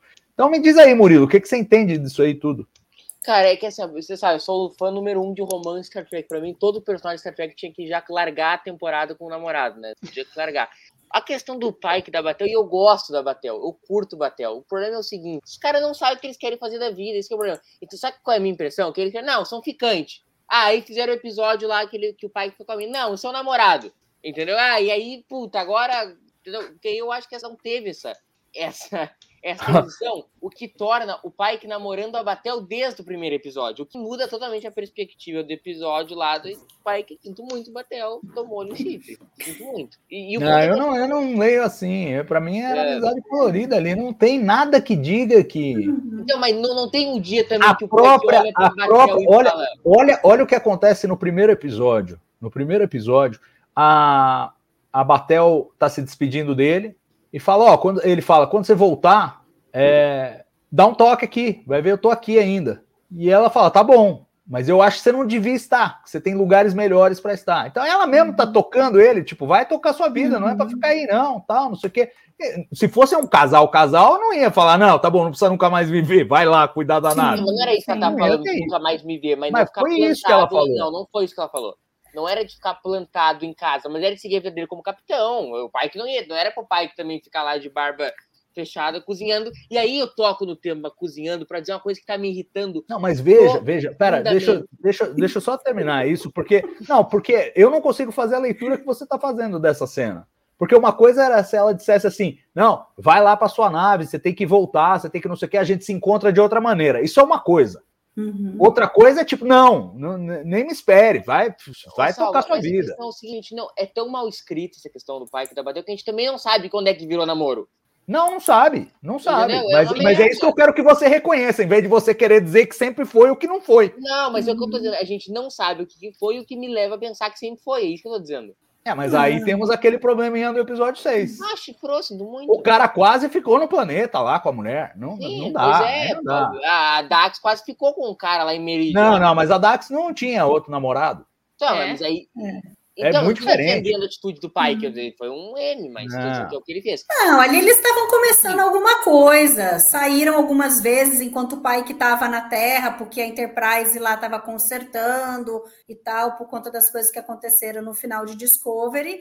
E aí, sei lá, se encontraram, já se conheciam da academia e tal, saíram e beleza, entendeu? Mas que eu ia falar o seguinte, gurizada. Que eu ia falar, eu não aguento mais esse cidadão Christopher Pike. Eu não aguento mais. Todo episódio ele cozinha. Capitanear a nave, que é bom? Não. É. Ele Mas só vai poder parar depois que fizer a feijoada que o Gus pediu para ele tá, fazer. mas tudo bem. Mas, Salvador, a, você vai de concordar Gus, comigo. não, a, assim, a Rebeca. A Rebeca. A Rebeca sugeriu, é. O Gus, o Gus pediu alguma coisa brasileira e a É, Rebeca e aí- sugeriu e aí é o feijoada. seguinte, a Mari tá certa nesse lance, com as comparações com Parari, Parari, Pararó. O ponto é o seguinte: o Pike nesse episódio ele só tem um Among the Lots até agora. E tem aquele episódio que fala, nossa, esse é o episódio do Pike. Aí no Charades ele cozinha. No, no- ele tá cozinhando, aqui nesse episódio ele cozinha, em todo episódio ele cozinha, ele só cozinha, ele só cozinha, ele não, não capitaneia a nave. Quando a gente olha, corta todo episódio, quarto pro quarto do Pike, cozinhando. Alguém tá resolvendo o problema do dia que não é o Pike, o Pike nunca tá resolvendo o problema do dia. Não, o mais Pike tá incrível é que ele não engorda. Ele cozinha o dia inteiro e não engorda. É. Esse que me revolta. É, mas sabe o que é, cara? Eu Metabolismo mais omisso da história. No outro episódio, o cara lá foi assassinado dentro da nave, mas o que ele tava fazendo? Tava cozinhando pro embaixador. Porque só o que ele sabe fazer, aparentemente, nessa temporada. Cozinhar. Não dá, Não, assim não dá. cozinhar é um meio de se comunicar com as pessoas, de interagir É. com a sua Sim, Mari. tripulação. Mas E quando assim- é dois episódios é legal, quando é 13, não. Não, mas E não teve assim- 13. A Mari vai chamar o scout depois e não, É. não teve 13. E assim, eu, eu acho esse negócio de cozinhar talvez seja um jeito. Pode ser eu comer borracharia, né? Mas ele sabe que ele vai morrer daqui X anos. Ele tá fazendo o que ele tá. go- que Ele tá aproveitando o tempo, ele tá fazendo o que gosta, sabe? É, Então, pode e também sabe aquela, aquela procrastinação um pouco. É, o que é? Não é que você não faz nada, você faz algo útil, procrastinação útil. É isso. Às vezes, ah, tô com uma preguiça aqui, vou cozinhar, que é legal, que eu gosto. Aí. Então, Ana, eu concordo contigo, entendeu? Assim como eu adoro o Cisco cozinhando em Death Nine, eu gosto. Só que quando é todo episódio o cara deixa de capitanear pra cozinhar, eu aí eu acho que. Não tá deixando de capitanear. A gente almoça e janta todo dia e a gente não deixa de trabalhar. pô. Não, mas tu entendeu o que eu tô É. falando, né, Salvador? No outro episódio a merda só deu porque Não, foi um puto você tá reclamando da- do excesso de cenas desse jeito. Você não tá reclamando que o cara cozinha demais, porque ele vai precisar comer todo dia. Não, assim, óbvio. Entendeu? E se ele prefere isso a comida replicada, ele vai cozinhar mesmo. Ele tem os ingredientes, total. ele vai fazer. E- e Entendeu? Concluir- que você tá reclamando é que isso tá em tela demais, de forma Não, excessiva. óbvio. Aparece mais ele cozinhando do que ele na ponte comandando a nave. É isso que você tá exatamente, falando. exatamente. E aí eu acho que tem que, porque tá virando, eu já não aguento mais. Quando corta pra cozinha do pai, que eu já entro em parafuso. O ponto é que o, a pai que o, o pai que eu bateu, e eu gosto, eu repito, eu gosto dos personagens, gosto do romance, gosto dos atores, mas de novo, tem que ser bem escrito. Não sei o que vai acontecer nesse episódio 10. Pra falar em DS9 aqui, que parece ser um objeto de predileção dos participantes aqui, não tanto dos pessoal nos comentários, eu, eu vejo assim o pai que abateu, obviamente, guardadas as devidas proporções. Não estou comparando a qualidade dos romances. Estou dizendo que eu acho que eles miram. É fazer uma coisa meio pai, ah, Cisco e Cast de Yates, assim. Porque, por exemplo, ah, talvez o, o Spock e a Shep, o Jim a Laan, tem aquela coisa da parte da Laan, óbvio, mais apaixonada, meio crioda, assim, que eles são apaixonados um pelo outro. Ah, já a Cast, o Cisco é aquela um viúvo, a, a Cast também já mais velha, eles começam uma relação que não é aquela questão de apaixonados loucamente, entendeu? E eu sinto que também é, é o pai que abateu, repito, guardar as devidas proporções, não é nem 100% bom quanto é Cisco e Cassidy. Mas eu, eu, eu vejo enquanto conceito de relação, conceito de amor, esse amor mais maduro, esse amor que não é aquele amor, nossa, eu tô com borboletas no estômago de ver aquela pessoa e eu, e eu durmo todo dia pensando naquela pessoa. Não, é aquela relação mais madura do Pike e da Batel, assim como é, Lúcia, que tá reclamando aqui, falando de DS9, é da relação do Cisco com a Cassidy. Eu acho que a mira deles é essa, não sei se consciente, mas é um paralelo que eu enxergo, assim, sabe? Então, mas Então. vamos lembrar, o Cisco tinha como passear no promenade, em um monte de restaurante, é, tinha holodeck, eles podiam ir jogar beisebol, assistir partida de beisebol. Aqui na Enterprise você não tem holodeck, Você não, você não tem onde ir. Pô, ela veio ali para ficar um pouco com ele, eles vão ficar ali no quarto dele, aí ele vai cozinhar para ela. É, como por sinal foi quando a T'Pring veio ver o Spock. ela não gostou muito do quarto tal, mas foi isso que aconteceu. É. Né? É, eles iam jantar lá. Depois o, o, o, Spock, que todo mundo disse que é um santo, deu um mó balão na T'Pring nesse episódio. Vamos lembrar bem disso. O Spock deu um balão. Ah, deu, é, então. Claro, deu é. balão na T'Pring. Ele chega lá, ela tinha preparado toda a janta, tudo. Ele disse que ia chegar para jantar e ficou lá é. no, no, no trabalho lá, entendeu? Porque quando os homens escolhem o trabalho em detrimento das suas namoradas e mulheres, todo mundo acha normal, mas quando é a mulher que faz hum. isso, então, aí eu, a mulher. Entendeu? Eu vou jogar, eu vou jogar isso. Em, eu vou jogar isso em cima de você agora, mudando já de assunto para outra, para a última trama que faltou, a última subtrama que a gente faltou abordar. Porque a Shepard faz exatamente isso com o Spock nesse episódio. Tipo, eu tenho a chance aqui da minha carreira, tal, então, ó, um abraço e até a próxima. É, então, é, aí eu fico meio brava assim com a maneira como o, os roteiristas contaram a história, porque se a gente for ver, eles empilharam tanta coisa, tanta coisa, que por sozinhas eram super interessantes e que nada foi resolvido. Então vamos, vamos lembrar lá que eles ficaram lá em charades, aí lá em Lost in Translation aparece só a ceninha deles no é, jogando xadrez ali no bar, né? E, e aí depois que eu falei, é ladeira abaixo. Aí vem Those Old Scientists, que por si só, a bomba que o Boiler jogou no colo da Chapel, por si só, era para acabar o negócio ali. Porque ele, ela, ele simplesmente diz para ela que no futuro que ele conhece, é, ela não faz parte da vida do Spock, que ele é um cara super lógico, que não tem emoção nenhuma, que ele é um herói e que todo mundo precisa desse Spock, pelas coisas que ele fez e tal. O que, que ela faz? Ela fala, eu vou estragar o futuro? Eu vou, eu vou estragar tudo? Como que eu, que eu faço aqui? E aí a gente tem uma coisa de que o perfil dos dois faz com que eles não sejam bons em comunicação. Isso isso é óbvio, isso, isso é, é, é, bem, é bem colocado. Ela, ela vem de, de, um, de uma ideia de que ela não quer ter relacionamentos sérios, tal. Então, quando a coisa começa a ficar séria, ela dá o pé na bunda no cara, tal. Só que aqui a gente é, imagina que vai ser algo um pouco diferente. E o Spock é o cara que, na realidade, nunca teve esse tipo de relacionamento. O único relacionamento que ele teve foi com a T'Pring, que ele ficava trabalhando e ela lá em Vulcano, trabalhando, e eles praticamente nunca se viam. Então era uma coisa mais muito de, da cultura, de que era uma obrigação uh, eles se casarem, mais do que ali um amor ali que tinha, né?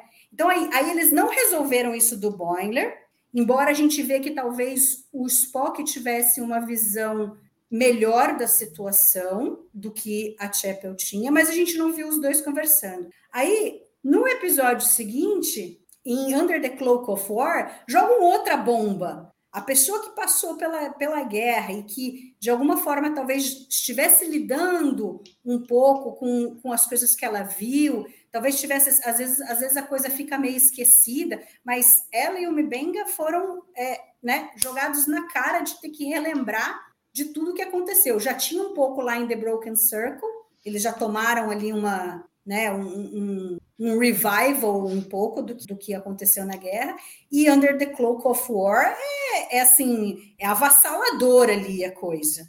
E aí é, eles também não resolvem isso, e seria uma coisa interessante por si só de, de se resolver ela com um estresse pós-traumático e que, né, que eu, que eu falei na, na live, em que em geral as pessoas têm a, meio que assim, vão se afastar, não, não confia nas outras pessoas para falar o que está sentindo, porque acha que a pessoa não vai entender e tal. E, por um lado, o Spock não sabe como lidar com essa situação. Então, quando ela fala que, ele, que ela queria meio que ficar assim, longe e tal, ele respeita, mas, mas também não, Talvez a pessoa diz que não quer, mas ela talvez precise. É difícil esse relacionamento humano. A gente vê isso com a gente que a gente faz esse tipo de coisa, né? E aí isso também não foi resolvido. Aí agora vem Subspace Rhapsody, que vem a terceira questão, que era algo que a gente já vinha vendo desde Charades, desde antes do Spock é, dar um tempo com a T'Pring, quer dizer, a T'Pring dá um tempo é, é, com o Spock para eles ficarem juntos. A, a Chapel nem imaginava que fosse ficar, né? Ela sai é, arrasada do quarto dele quando ela dá o, o, o tratamento para ele voltar a ser meio vulcano, e aí ela acha que ela perdeu ele ali, tal, não que ela não tem chance nenhuma. Vamos lembrar também lá para trás que ela fala para ele: "Ah, eu sei que a gente nunca vai ter nada, porque você é um cara que não iria é, ficar com alguém sendo que você tem uma noiva e tal, entendeu? Então é, é, toda essa situação. E aí lá e aí lá em Charades ela tinha um negócio da bolsa. Então o Spock sabia disso. E aí eu vejo que aqui eles criaram toda uma situação para eles não conversarem, e aí eu vejo uma mão pesada dos roteiristas em cima disso, né? Porque é, quando ela fica sabendo, ela fala: eu preciso falar para o Spock. Só que em nenhum momento eles deram chance, quiseram, em nenhum momento quiseram que ela fosse falar com ele, porque ela poderia ter ido falar com ele, né? Mas aí acontece o negócio da anomalia, tá todo mundo cantando, como é que a gente faz? O Spock está no, no centro de, de ele o Rura tentar fazer a coisa dar certo. Aí ela é carregada pelos amigos, ela não queria comemorar, ela foi carregada por eles. Né? Ela falou: ah, eu me sinto mal de estar aqui, né? Comemorando com, a, com essa coisa acontecendo, tal, entendeu? Aí o Spock, aí, aí a Uhura, muito sacana, em pró da ciência, coloca o Spock numa situação que vai fazer com que é, é, gere um, um, uma questão sentimental, porque ela sabia que ele estava é, encanado da Chapel não ter falado com ele. E aí ela joga ele ali, e aí ele fala que, né, parabeniza, mas fala que queria saber se ela fez de propósito de montar ou se foi por acaso. Ela fala: não, depois a gente conversa. Da mesma forma que o pai que falou lá na ponte para Batel, depois a gente conversa e a Batel não quis nem saber, né? E o Spock também não quis saber. E aí, por conta de toda essa coisa, né, do sentimento que estava rolando com essa coisa do musical, a Chapel colocou o que ela estava sentindo. Agora, ela não diz que ela quer terminar com ele. Gente, são três meses que ela vai ficar fora. Né? O Spock até então tinha um relacionamento desde quando ele tinha seis anos. Quantas vezes ele viu a, a T'Pring? E a T'Pring reclamava com ele de que ele é, é, preferia o, o trabalho dele do que ficar com ela. Ela reclamava que ele não tinha tempo para ela, que ele estava sempre pelo, pelo vagando pelo espaço, né? Agora, quando a, uma mulher super livre e decidida do que ela quer na vida dela resolve aceitar um trabalho, todo mundo cai em cima dizendo que ela, ai, pobrezinho do Spock, a Chapel arrasou o coração dele. Não, ela falou, olha, porque da maneira como o Spock chegou e falou para ela, parece que meio que do tipo, é, mas você vai me deixar? Ela falou, olha, né? No final ela deixa bem claro, eu eu quero muito isso. E se for para escolher, se você disser que eu tenho que escolher entre esse essa bolsa né, essa viagem, e você, eu vou escolher a bolsa. E eu acho isso perfeito, entendeu? Perfeito. Porque a gente vê os homens escolhendo e é sempre a mulher que tem que deixar de trabalhar, entendeu? A mulher que fica grávida, a, melhor, a mulher que não pode desenvolver a sua carreira porque ela tem que cuidar dos filhos. Quando tem filho, é a mulher que tem que sair do trabalho para buscar o filho que está doente, não é o homem, entendeu? Então, eu acho muito legal eles terem colocado isso daí da Chapel, né? O que eu não gosto é que eles criaram toda uma situação, assim, eles criam uma situação boa, mas ao mesmo tempo fazem parecendo que que ela ela estava é, magoando o Spock, mas o grande problema foi porque eles não conversaram. Ela ia dizer, olha, eu vou para esse para essa bolsa três meses, mas eu volto. A gente fica se falando, a gente se conversa, e quando eu voltar, a gente, eu volto para a Enterprise. Vamos ver né? A gente continua junto. Agora, o Spock assumiu que porque ela iria, ela, é, ela estaria deixando ele. Então, eles têm um problema, é, assim, grande de comunicação, pelo que eu já explanei lá atrás. Da mesma forma, eu vou colocar o Kirk aqui de, na, na história, né? O, o Kirk tem lá a namorada que está grávida e ele está na carreira dele. Ele foi promovido a primeiro oficial. Ele não vai deixar o trabalho dele da frota para ir lá para pegar um outro serviço para ficar na estação lá com a mulher, entendeu? E aí o que, que a gente vê no nosso dia a dia?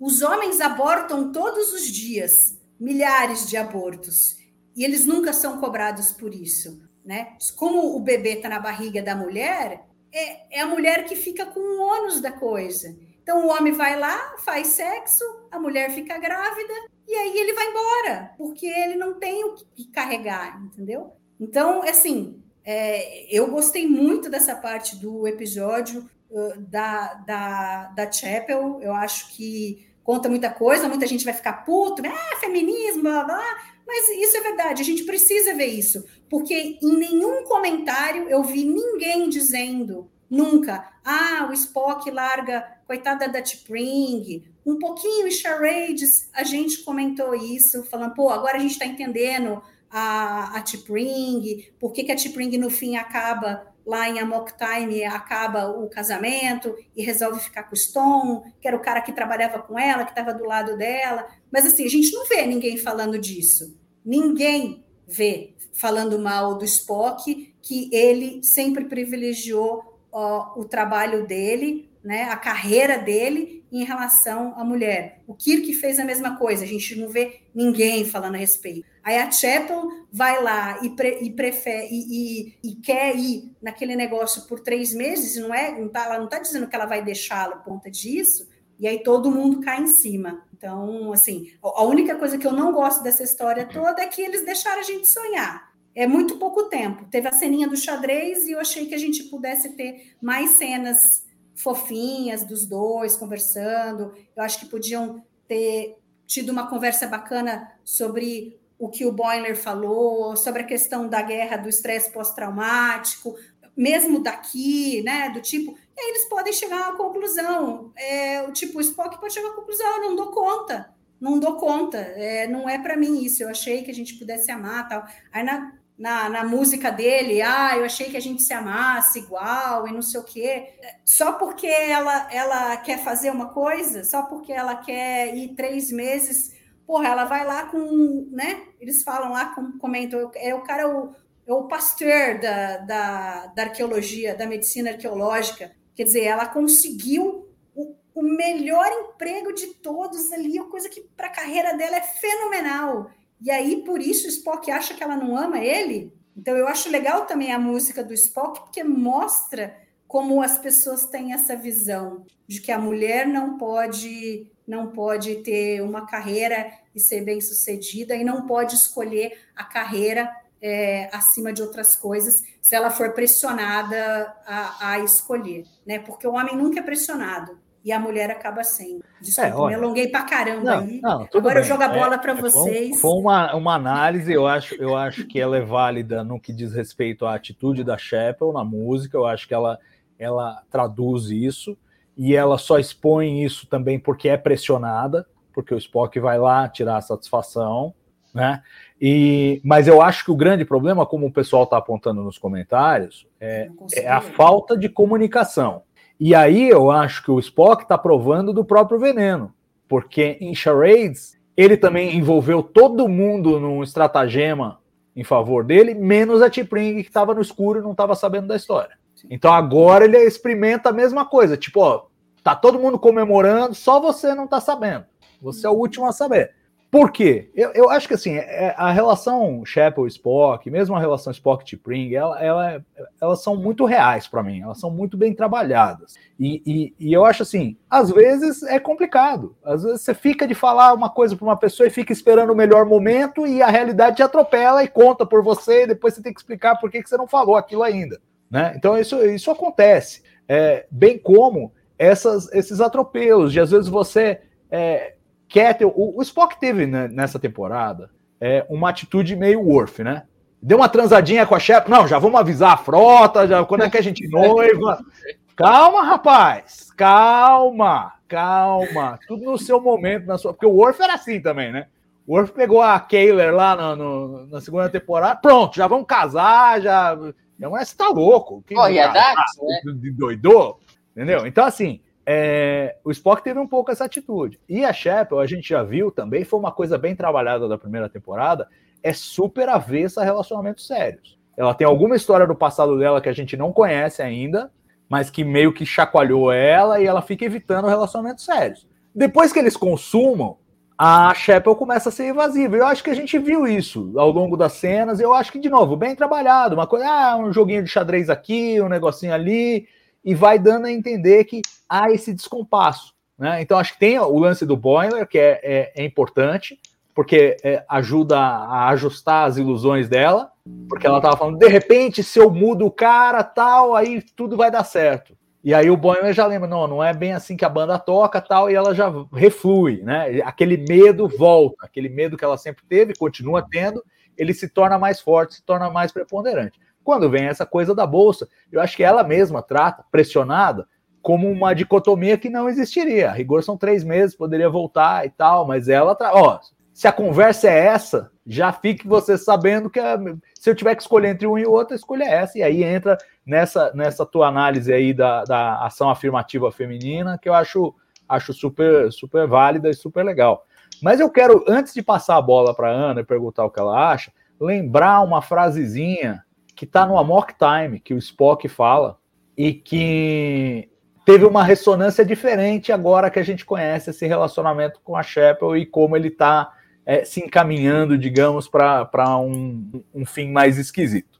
Ele fala para T'Pring, depois que a T'Pring explica toda a lógica de mandar ele para o combate lá, tal, não sei o quê, é, que, que ela fala que ela ia ficar com o Stone de qualquer jeito e tal, e não sei o quê, ele fala para ela, depois de um tempo você pode descobrir que ter não é uma coisa tão agradável, prazerosa quanto querer.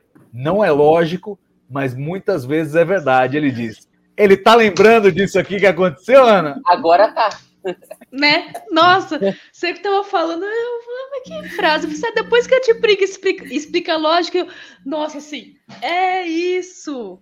Faz sentido, faz sentido. É, porque assim, é, gente, eu assino embaixo em tudo que a, a Mari falou. É, e concordo também com o que o Salvador disse, né? Que também o pessoal tá falando no chat. Eu acho que, na verdade, o que eu entendi, né? O que, que o Spock ficou chateado foi da, dele ser o último a saber ali da bolsa, né? Ele, assim como o Salvador bem lembrou, né? Ele provando do próprio veneno que ele fez com a T'Pring. É, então, é, eu acho que essa questão da não comunicação, né, do, do, problema de comunicação, que, de novo, ressoa muito com a temática do episódio, né? Tanto entre os personagens quanto na, na parte mais superficial da narrativa. Tem muito a ver com isso, na parte ali do Spock e da Chapel, né?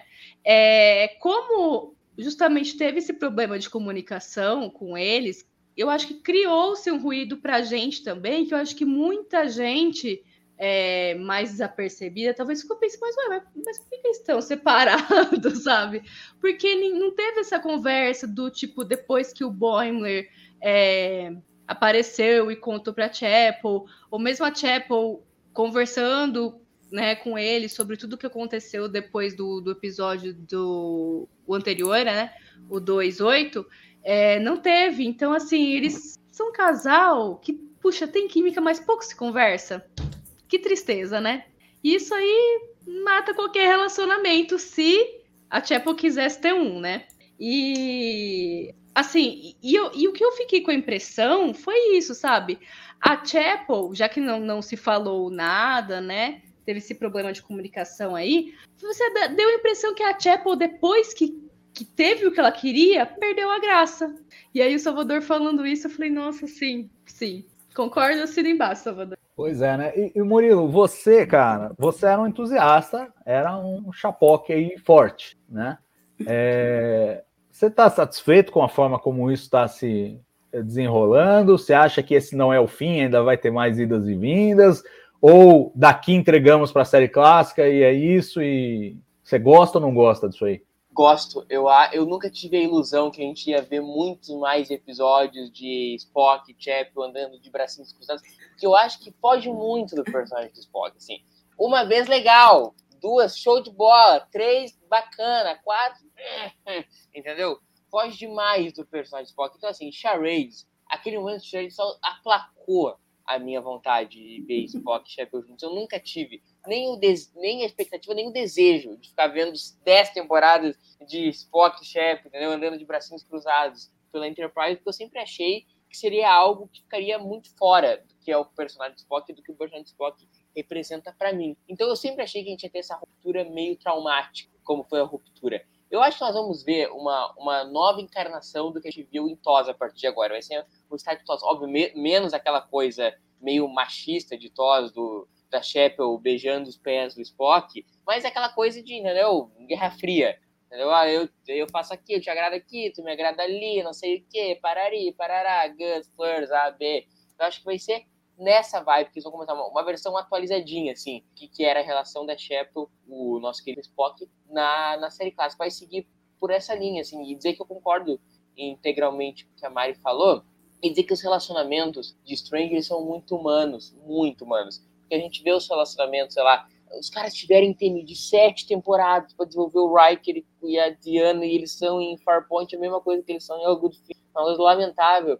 E aqui. Não, a mesma coisa não, porque o Worf pegou a Diana lá no final da sétima temporada. É. A mesma coisa não. Eu tinha esquecido. Então quer, então quer dizer que a Shepard tem que ter alguma coisa com alguém aí no meio do caminho. Não, não tô dizendo nada, eu só tô dizendo que não foi a mesma coisa, não. Que o Riker sentou em cima durante tanto tempo que o Worf foi lá e pegou. É só isso. Enfim, tá, enfim, não, eu, não tava, eu não tava querendo abordar esse ponto de vista aí.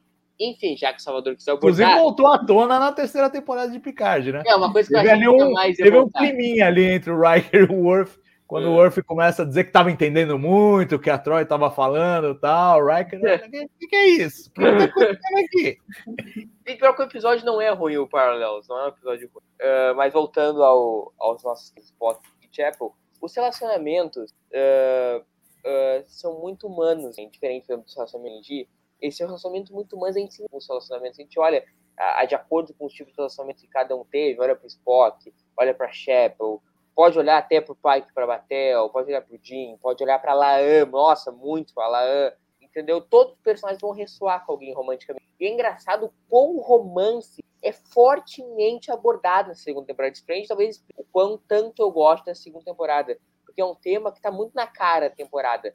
Praticamente tirando ali a Ortegas e a Una, todos os personagens têm um envolvimento romântico é, é abordado de alguma forma. E isso eu, eu curto muito, curto muito mesmo. Porque é aquela coisa meio simplesmente amor, né? Cada um tem a sua história de amor que é diferente e basta para si e ressoa com alguém. Então a história de amor que ressoa comigo não é a história de amor que vai ressoar com o Salvador, que é diferente da que vai ressoar com a Mari.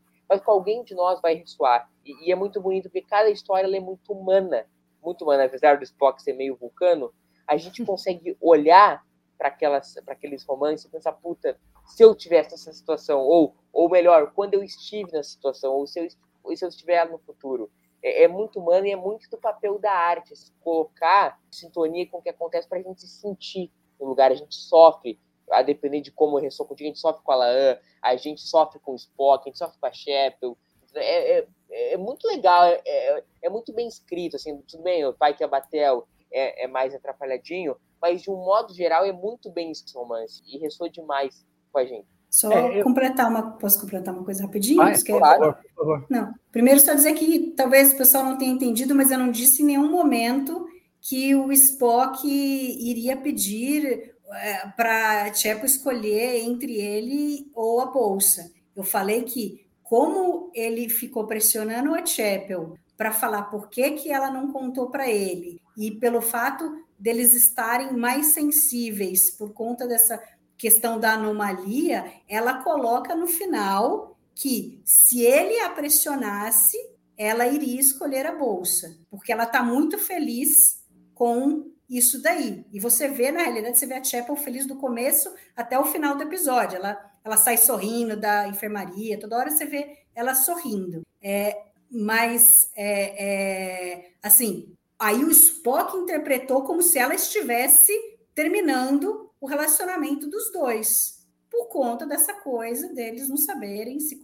Outra coisa que daí o, o que o Murilo falou, que, que você é, falou, Salvador, né? Que a jornada, às vezes, da conquista, às vezes é mais interessante do que quando você consegue aquilo, o objeto de desejo. A, a Ana acho que vai concordar com que, é, na maior parte das vezes, raro assim, com exceção de seriados que foram criados pensando em relacionamentos, em geral, em geral, ó, quando tem dois personagens que um gosta do outro, ou um não quer dizer que gosta do outro, tal, é, essa parte anterior, essa tensão que tem entre eles, é sempre muito mais interessante. E aí, quando os caras fazem os dois personagens ficar junto, em geral, eles não sabem escrever para isso. Em geral, eles acabam com o negócio e parece que eles sabem escrever a tensão, mas eles não sabem escrever é, o final feliz.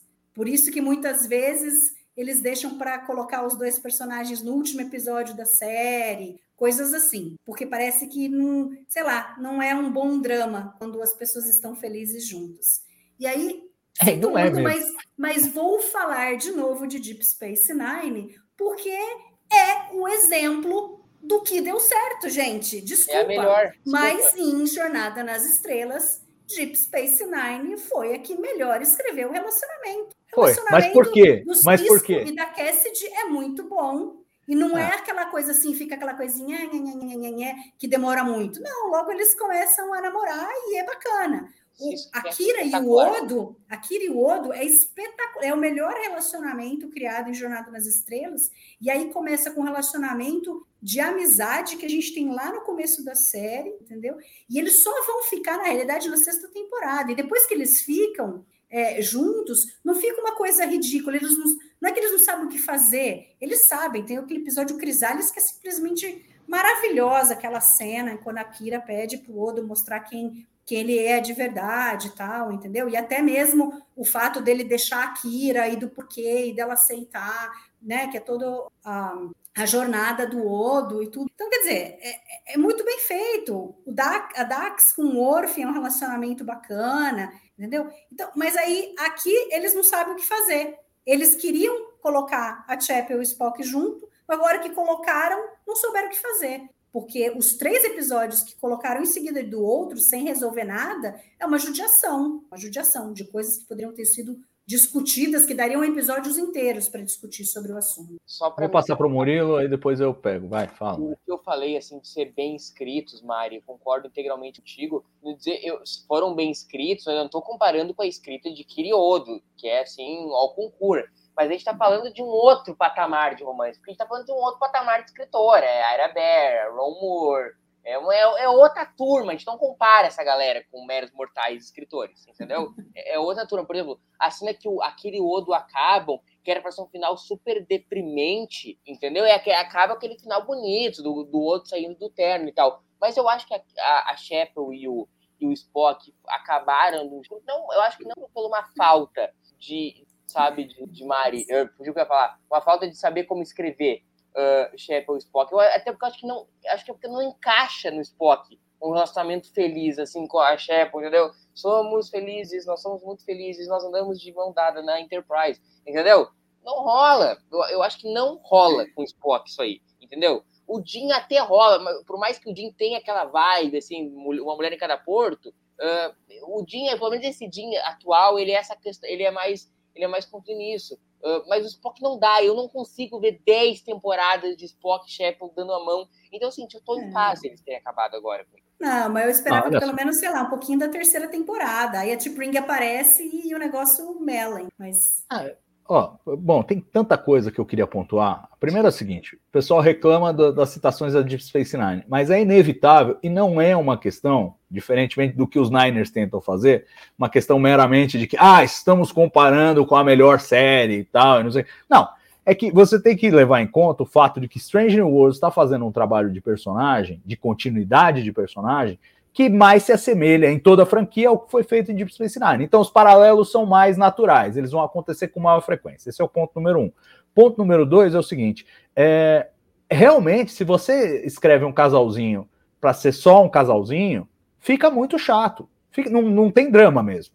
Então, os dramas de Deep Space Nine, os casais de Deep Space Nine funcionavam porque existia tensão entre eles o tempo todo.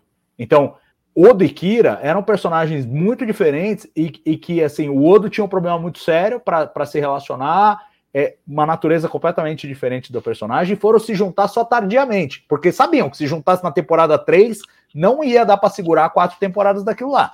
Então segura um pouquinho, depois manda ele para o grande elo e acabou, é o fim da história.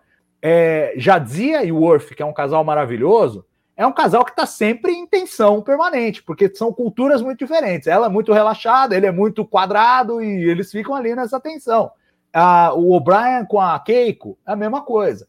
E no caso do Cisco com a Cassidy, pelo fato da Cassidy estar tá sempre viajando, era uma coisa muito recorrente. Que eles não precisavam realmente desenvolver o relacionamento no dia a dia, que ia ficar chato. Então, assim, todos eles têm é, motivos que permitem que eles, eles sejam escritos de forma dramática e bem sucedida ao mesmo tempo, com, com as dificuldades que um, um relacionamento tem.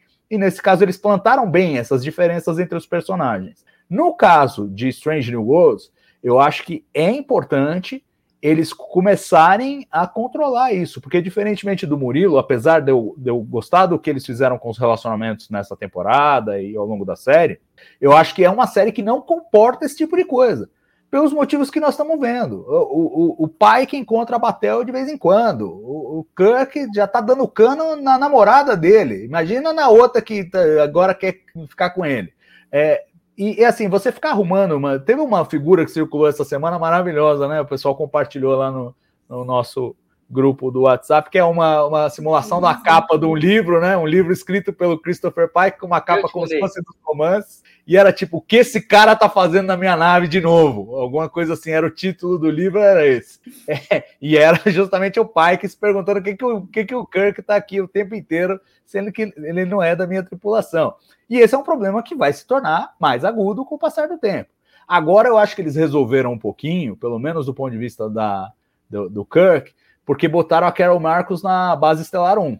E bem ou mal, a gente vê a Enterprise voltando para a base estelar 1 com alguma frequência. Então ali é um ambiente que de repente a gente pode ver um pouco mais do Kirk. É, agora, ficar mandando ele para a Enterprise o tempo todo não vai dar certo.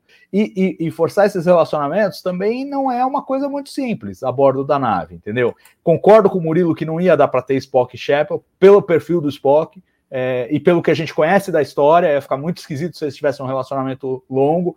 Eu acho que a coisa ficou bem resolvida aqui. Pode entrar nesse lance é, que o Murilo falou mesmo de Guerra Fria. Acho que vai funcionar bem desse, desse jeito, né? Cada um dá uma provocadinha aqui, outra ali. E acho que o Spock agora está no caminho para virar aquele, aquele estoico Spock da série clássica. Acho que ele já está mais nessa trilha porque está muito amargurado e aí a tendência é repelir mesmo o lado emotivo dele, o lado humano dele.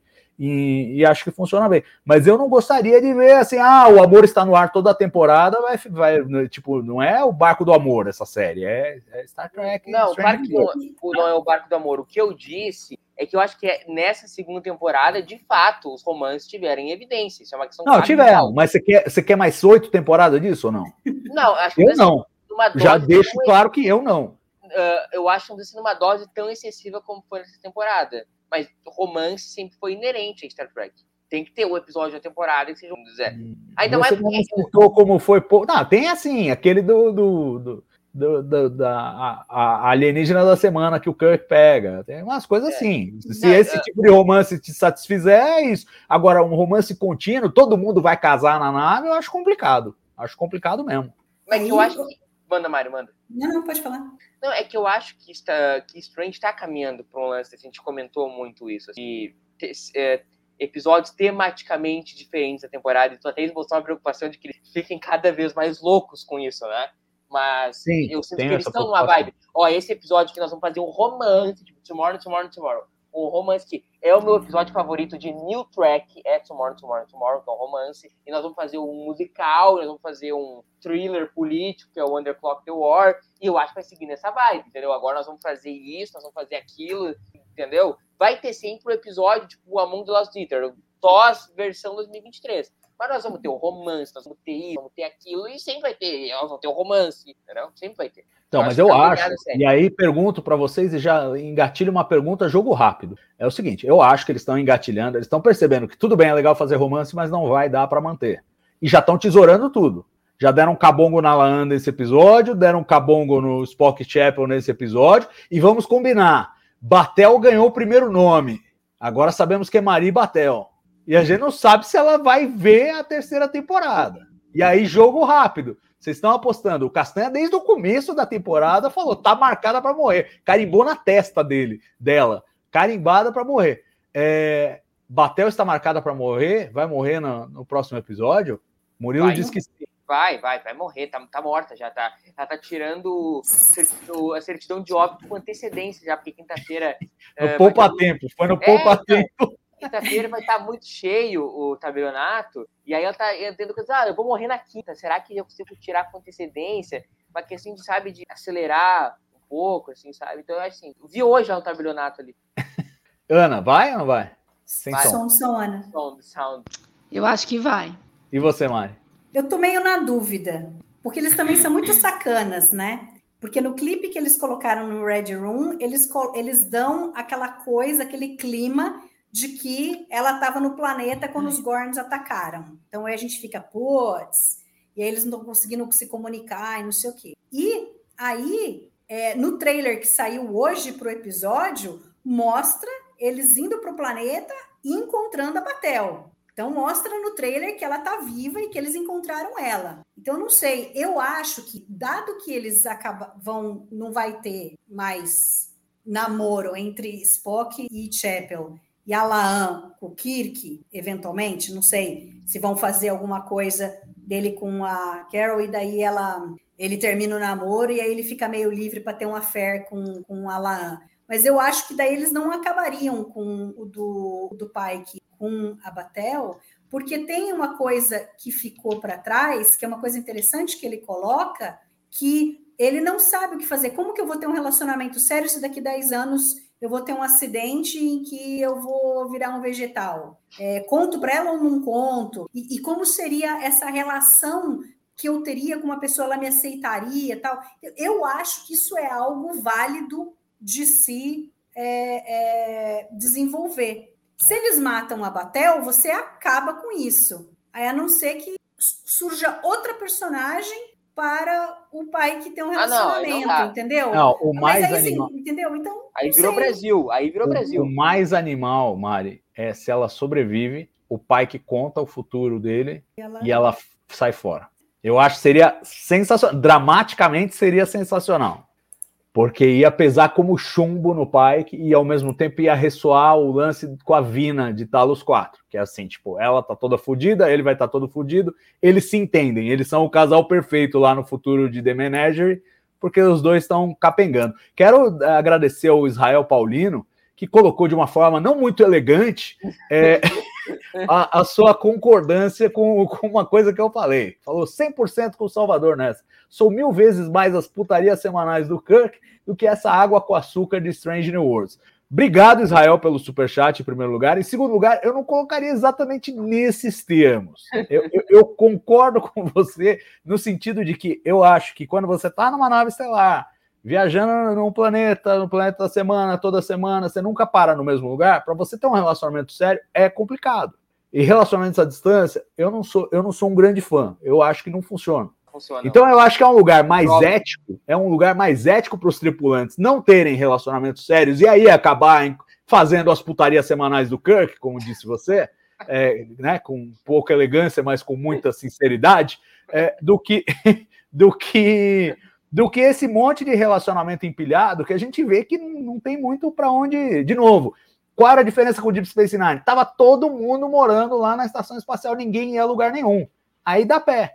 Agora, quando não estão, é mais complicado. Aí um ou outro pode tentar um relacionamento à distância, pode, mas todos. O Kirk vai ter um, relacionamento à distância com a Laan, uhum. vai, ou vai se pendurar lá na nave do Pike, o Pike vai ter que escrever a sequência do livro lá. É, infelizmente, é. vai ser isso aí. E aí abarcando esse ponto Não. Mari, eu não estou fazendo juízo de valor sobre a aparição do Jim. Não estou, porque todo mundo conhece o meu juízo de valor sobre isso. O que eu estou dizendo é o seguinte: a gente leu, hein, todo mundo aqui leu a entrevista do Akiva Goldman pro, pro Track Movie. Ainda veremos muito sobre as relações românticas do Jim. Se nós, nós vamos ter romance na terceira temporada, e vai ser com o nosso queridíssimo James Tiberius. Entendeu? mas a pergunta era sobre a Carol Marcos, se ela ia aparecer. E ele fala assim: vou dizer apenas que nós não vimos ainda o- a última coisa sobre as relações românticas. Porque do jeito que você fala, parece que ele fala assim: não, vai ser o destaque da temporada. Não, não E, e vai ser 10 episódios de Kirk com das 10 mulheres que ele tem. É de um rodo Não, gigante com Eu o podia que fazer, eu não sou né? contra, não sou contra. O que eu tô dizendo é o seguinte: eu acho que essa relação Jean, Carol e Laan só começou o baile, não é que terminou o baile. O baile tá. É o Berlessa explicando aqui, ó. Relacionamento à distância funciona assim: basta combinar bem entre você, a outra pessoa e os amantes que ficam perto. É mais ou menos por aí. Ah, né? eu, eu vou dizer por experiência que relacionamentos à distância podem funcionar sim, É. mas em algum momento um dos dois vai ter que abrir a mão de Entendi. alguma coisa, É, eu, eu acho assim. se quiserem ficar juntos. É. É, E eu acho, eu acho esse um, um problema a longo prazo para a série mesmo, entendeu? Porque ficar esse barco do amor, toda hora vem alguém visitar, não sei o quê, vai ficar uma coisa meio. Ah, não, não É, porque será para explorar longe, né? A missão de cinco É, anos. exato. Eu acho que tem que saber, tem que saber qual série pode fazer o quê, entendeu? Vocês querem fazer uma série só com romance? Então faz uma de estação espacial, a da academia. A da academia vai ser só romance adolescentes, um empilhado em cima do outro. O Malhação. Murilo vai assistir e não stop o bagulho. Entendeu? Agora, Porque vai ser só Salvador, isso mesmo. Então, assim, tem que escolher. A Ana tá, Vou fazer tá- o guia, tá esse aí eu vou fazer vazando guia. Esse aí eu vou fazer o guia. É, então, vai fazer o guia. Vai falando isso aí. Depois eu sei como é que é que faz o guia. É, mas enfim, Agora, isso é uma ô, discussão- Salvador, você não ficou contente? Porque eu lembro de você em lives atrás, falava, ah, mas e agora Naked Time? Como é que fica? Sim, e não sei o quê. contente. Você viu que ficou Fiquei perfeito? Porque, na realidade, a Chapel, é, é, é, ela gosta dele, mas por todas as coisas que a gente já falou aqui, eles vão acabar não dando certo, mas mais para frente, talvez mais madura e né, com outra visão, com outra cabeça, ela passa a perceber que ela gosta dele e só que agora ele ele ele tá daquele jeito vulcano dele e aí não tem como, né? E ele É, ao mesmo tempo, porque ele sai quando ela confessa para ele em The Naked Time que ela gosta dele, ele sai falando não, não posso, não posso, não lembro o que, que ele fala, ele sai falando, murmurando uns negócios lá do tipo, né, não posso voltar ao que era, tal, prometi para mim mesmo, ah, não sei o que. É, não, eu, eu acho que no final alinhou, e alinhou porque eles não fizeram um namoro, efetivamente. A prime- Do primeiro momento que ele falou, ó, vou avisar aí o pessoal, já vou combinar, distribuir os convites do casamento e tal, é, a Chave, opa, pera, pera, pera, né? Baixou Sai o João Kleber e falou, para, para, para, para, para. Não, mas podiam ter E- deixado só um pouquinho mais, pelo amor. É, eu acho até que triste. podia, mas eu, mas eu fiquei muito satisfeito. Fiquei muito satisfeito, assim fiquei como triste. fiquei muito Também. satisfeito do, do Kirk dar o toco na Lan. Eu ainda não estou convencido de que isso vai se manter, mas eu gostaria muito, porque eu acho Vai. que é muito fetiche fazer o Kirk em parcerar com a neta do Khan. É, é muito, é muito Caramba, fetiche para mim. Eu não consigo é lidar com isso. legal, cara. Entendeu? Eu não e e consigo. o, o Então, assim, comentário eles terem do... flertado com isso, falando, ó, nós vamos nessa direção, nós vamos nessa direção. E depois, olé! Eu- aí eu gostei. Aí eu falei, tá bom. Não, Só deu sabe- susto, só calma, deu tu susto sabe já que não passou. vai ser isso aí. Tu sabe que não vai ser isso aí. Tu sabe que essa milonga aí tá começando. Não, acho que vão ter mais uma coisinha lá qualquer, mas acho que não vai ser um relacionamento sério, porque se com a mulher que tá tendo o filho dele, ele não vai ter um Não, eu relacionamento não acho que sério. eles vão ter um É, Não, mas vai ele ser com essa aí ele que vai é, não, mas ele tava flertando com a Lan o tempo inteiro, ele tava Tava. flertando. Essa ele cena é chegava super perto esquisita. e ficava É super olhando, e não É, sei o quê, para depois eu sou pare- dizer que eu tinha sou parecido- e tá grávida. Eu sou parecido com aquele outro eu. É, É, sim, não, não e Uhum. sim. Ah, então se fudeu, minha filha, porque eu tô indisponível. O que, que é isso? Ah, aquilo lá foi demais. né? Não, Muito bom. Cara, a cinema tá sendo muito boa. Tá sendo muito eu boa. não acho boa. Eu não acho boa. Eu acho Não ruim. acha?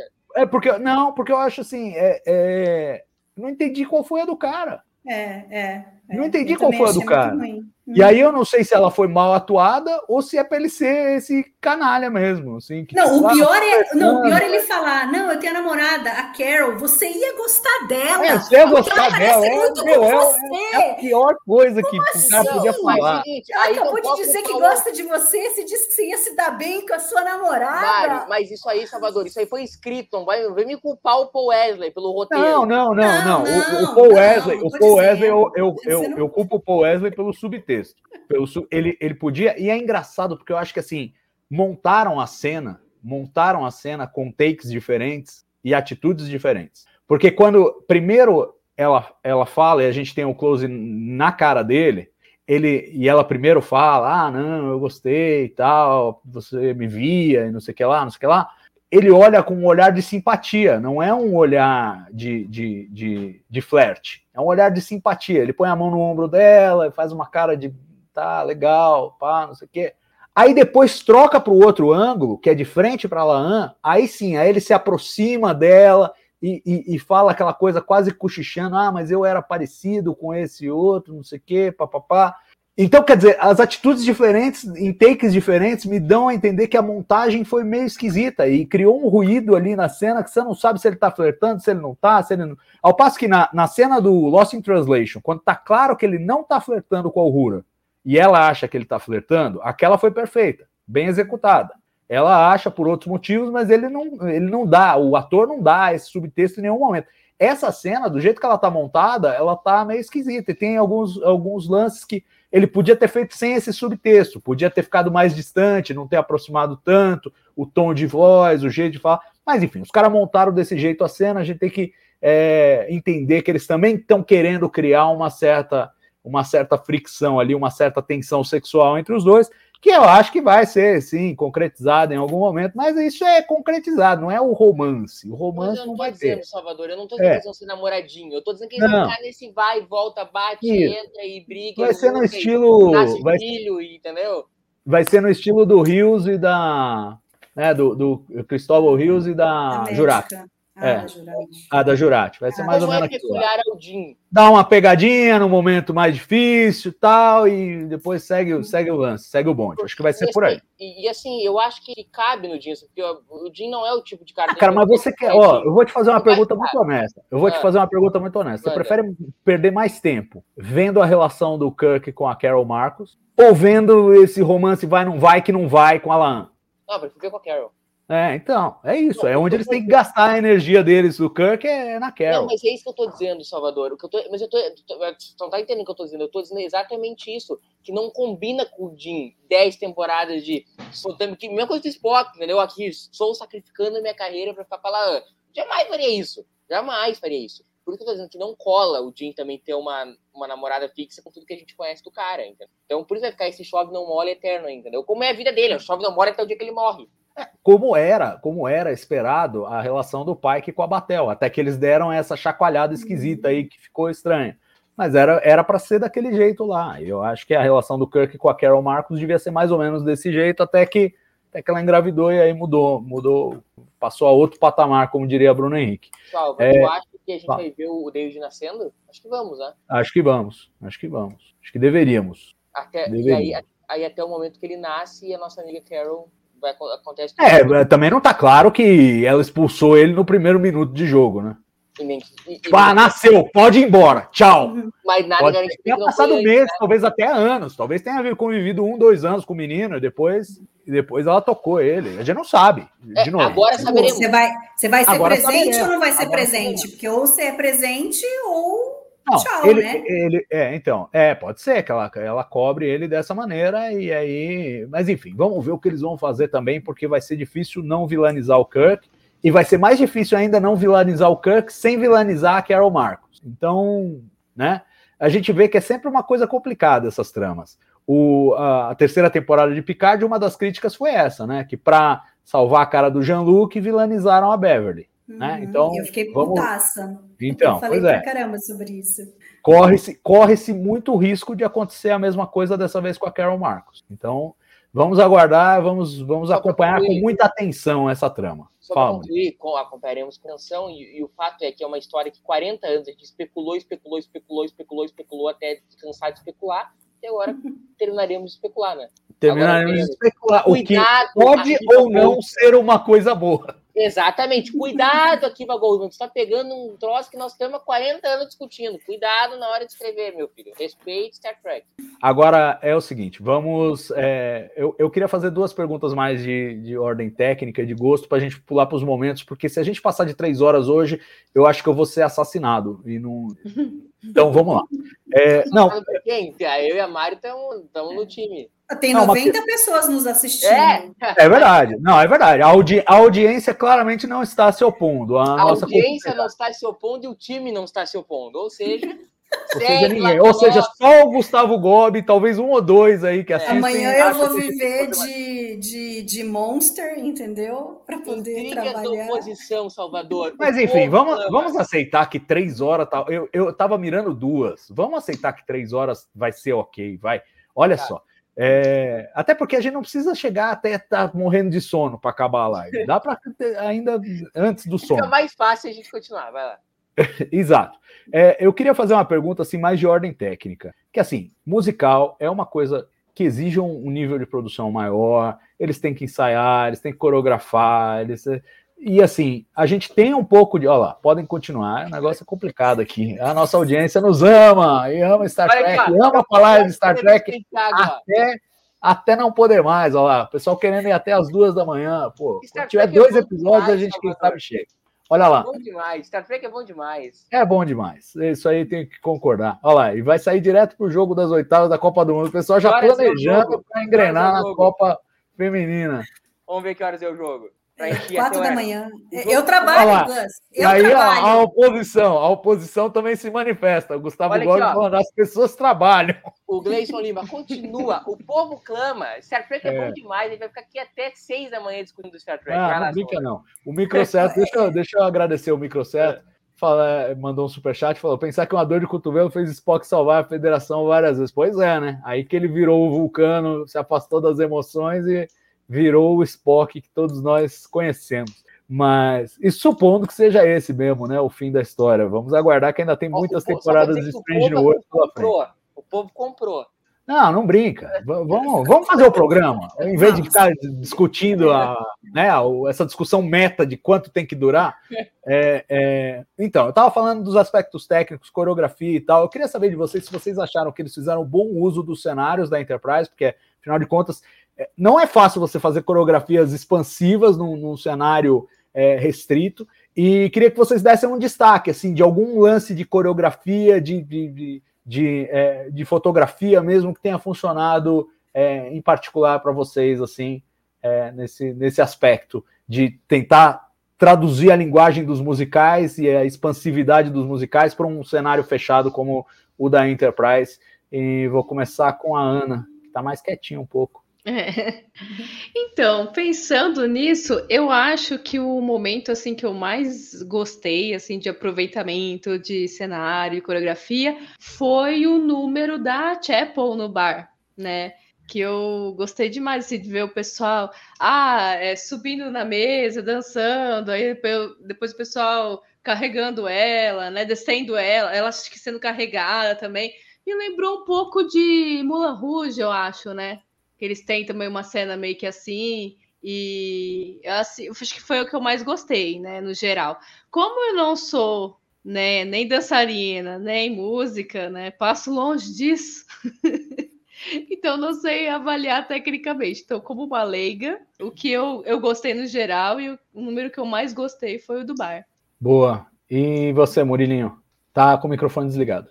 Eu, eu também adorei o Iron Red, que é o número da, da Shackleton, meu favorito. Eu acho que ele é o que com mais a cara uh, de musical de todo. Porque aí então ela vai no colo e o Sam Kirk, vai de champanhe. É, é, o que tem mais a carão de musical, essa coisa meio Chicago, assim, sabe? Os outros são todos mais contidos. O último tem uma vibe de todos eles se abraçando, aquela coisa brega pra caramba. Mas... Ah, mas é maravilhoso, é deliciosamente gosta de brega. brega, né? Não, eu acho que brega tem que entrar no sinônimo de bom, sempre. Entendeu? Todos eles. Isso é Crew Starship Enterprise. É muito cafona, velho. É muito legal.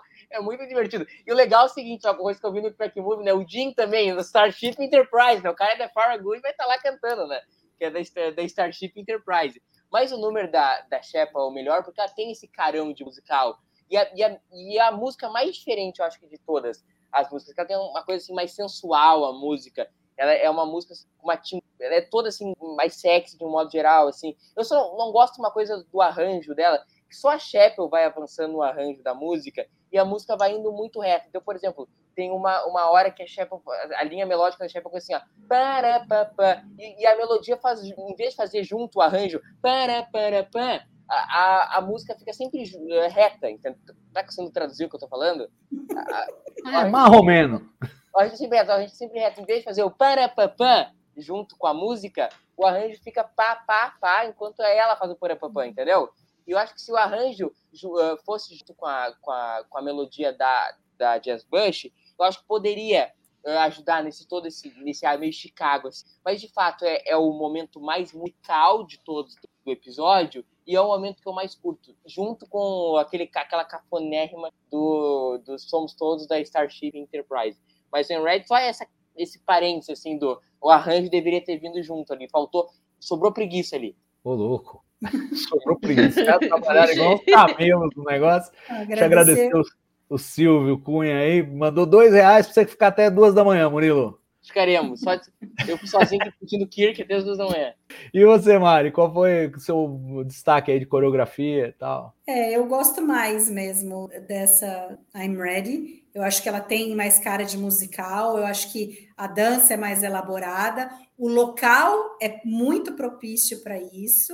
Eu acho que ali eles não tinham muitos locais para fazerem cenas de dança ampla, então eu acho que o bar e a ponte foram os dois lugares que eles encontraram que isso é, seria possível, e eu acho que até talvez por isso a gente não tenha tido é, outros é, momentos é, musicais com dança, e acho que também é uma questão de tempo, porque eles vinham ensaiando já faz tempo, de final de semana, e não é um episódio que você faz nos minutos, nos dias que você tem normalmente para gravar um episódio. Na realidade, a pré-produção começou seis meses antes de começar a produção da temporada, deles pegando quem que ia dirigir, quem que ia fazer coreografia, é, montar as coisas, chamar os caras, o, os caras que os dois, o casal lá que, que fez as, as músicas, né, fez a música e a letra, é, eles primeiro foram ver os atores cantando para ver que tipo de música podia fazer para cada um cantar. Então, você vê uma preparação assim, eu recomendo é, ver o Seven Rule, que é o programa no YouTube do Cyril Clofton e do Ryan T. Rusk, e eles têm sempre comentado toda semana os episódios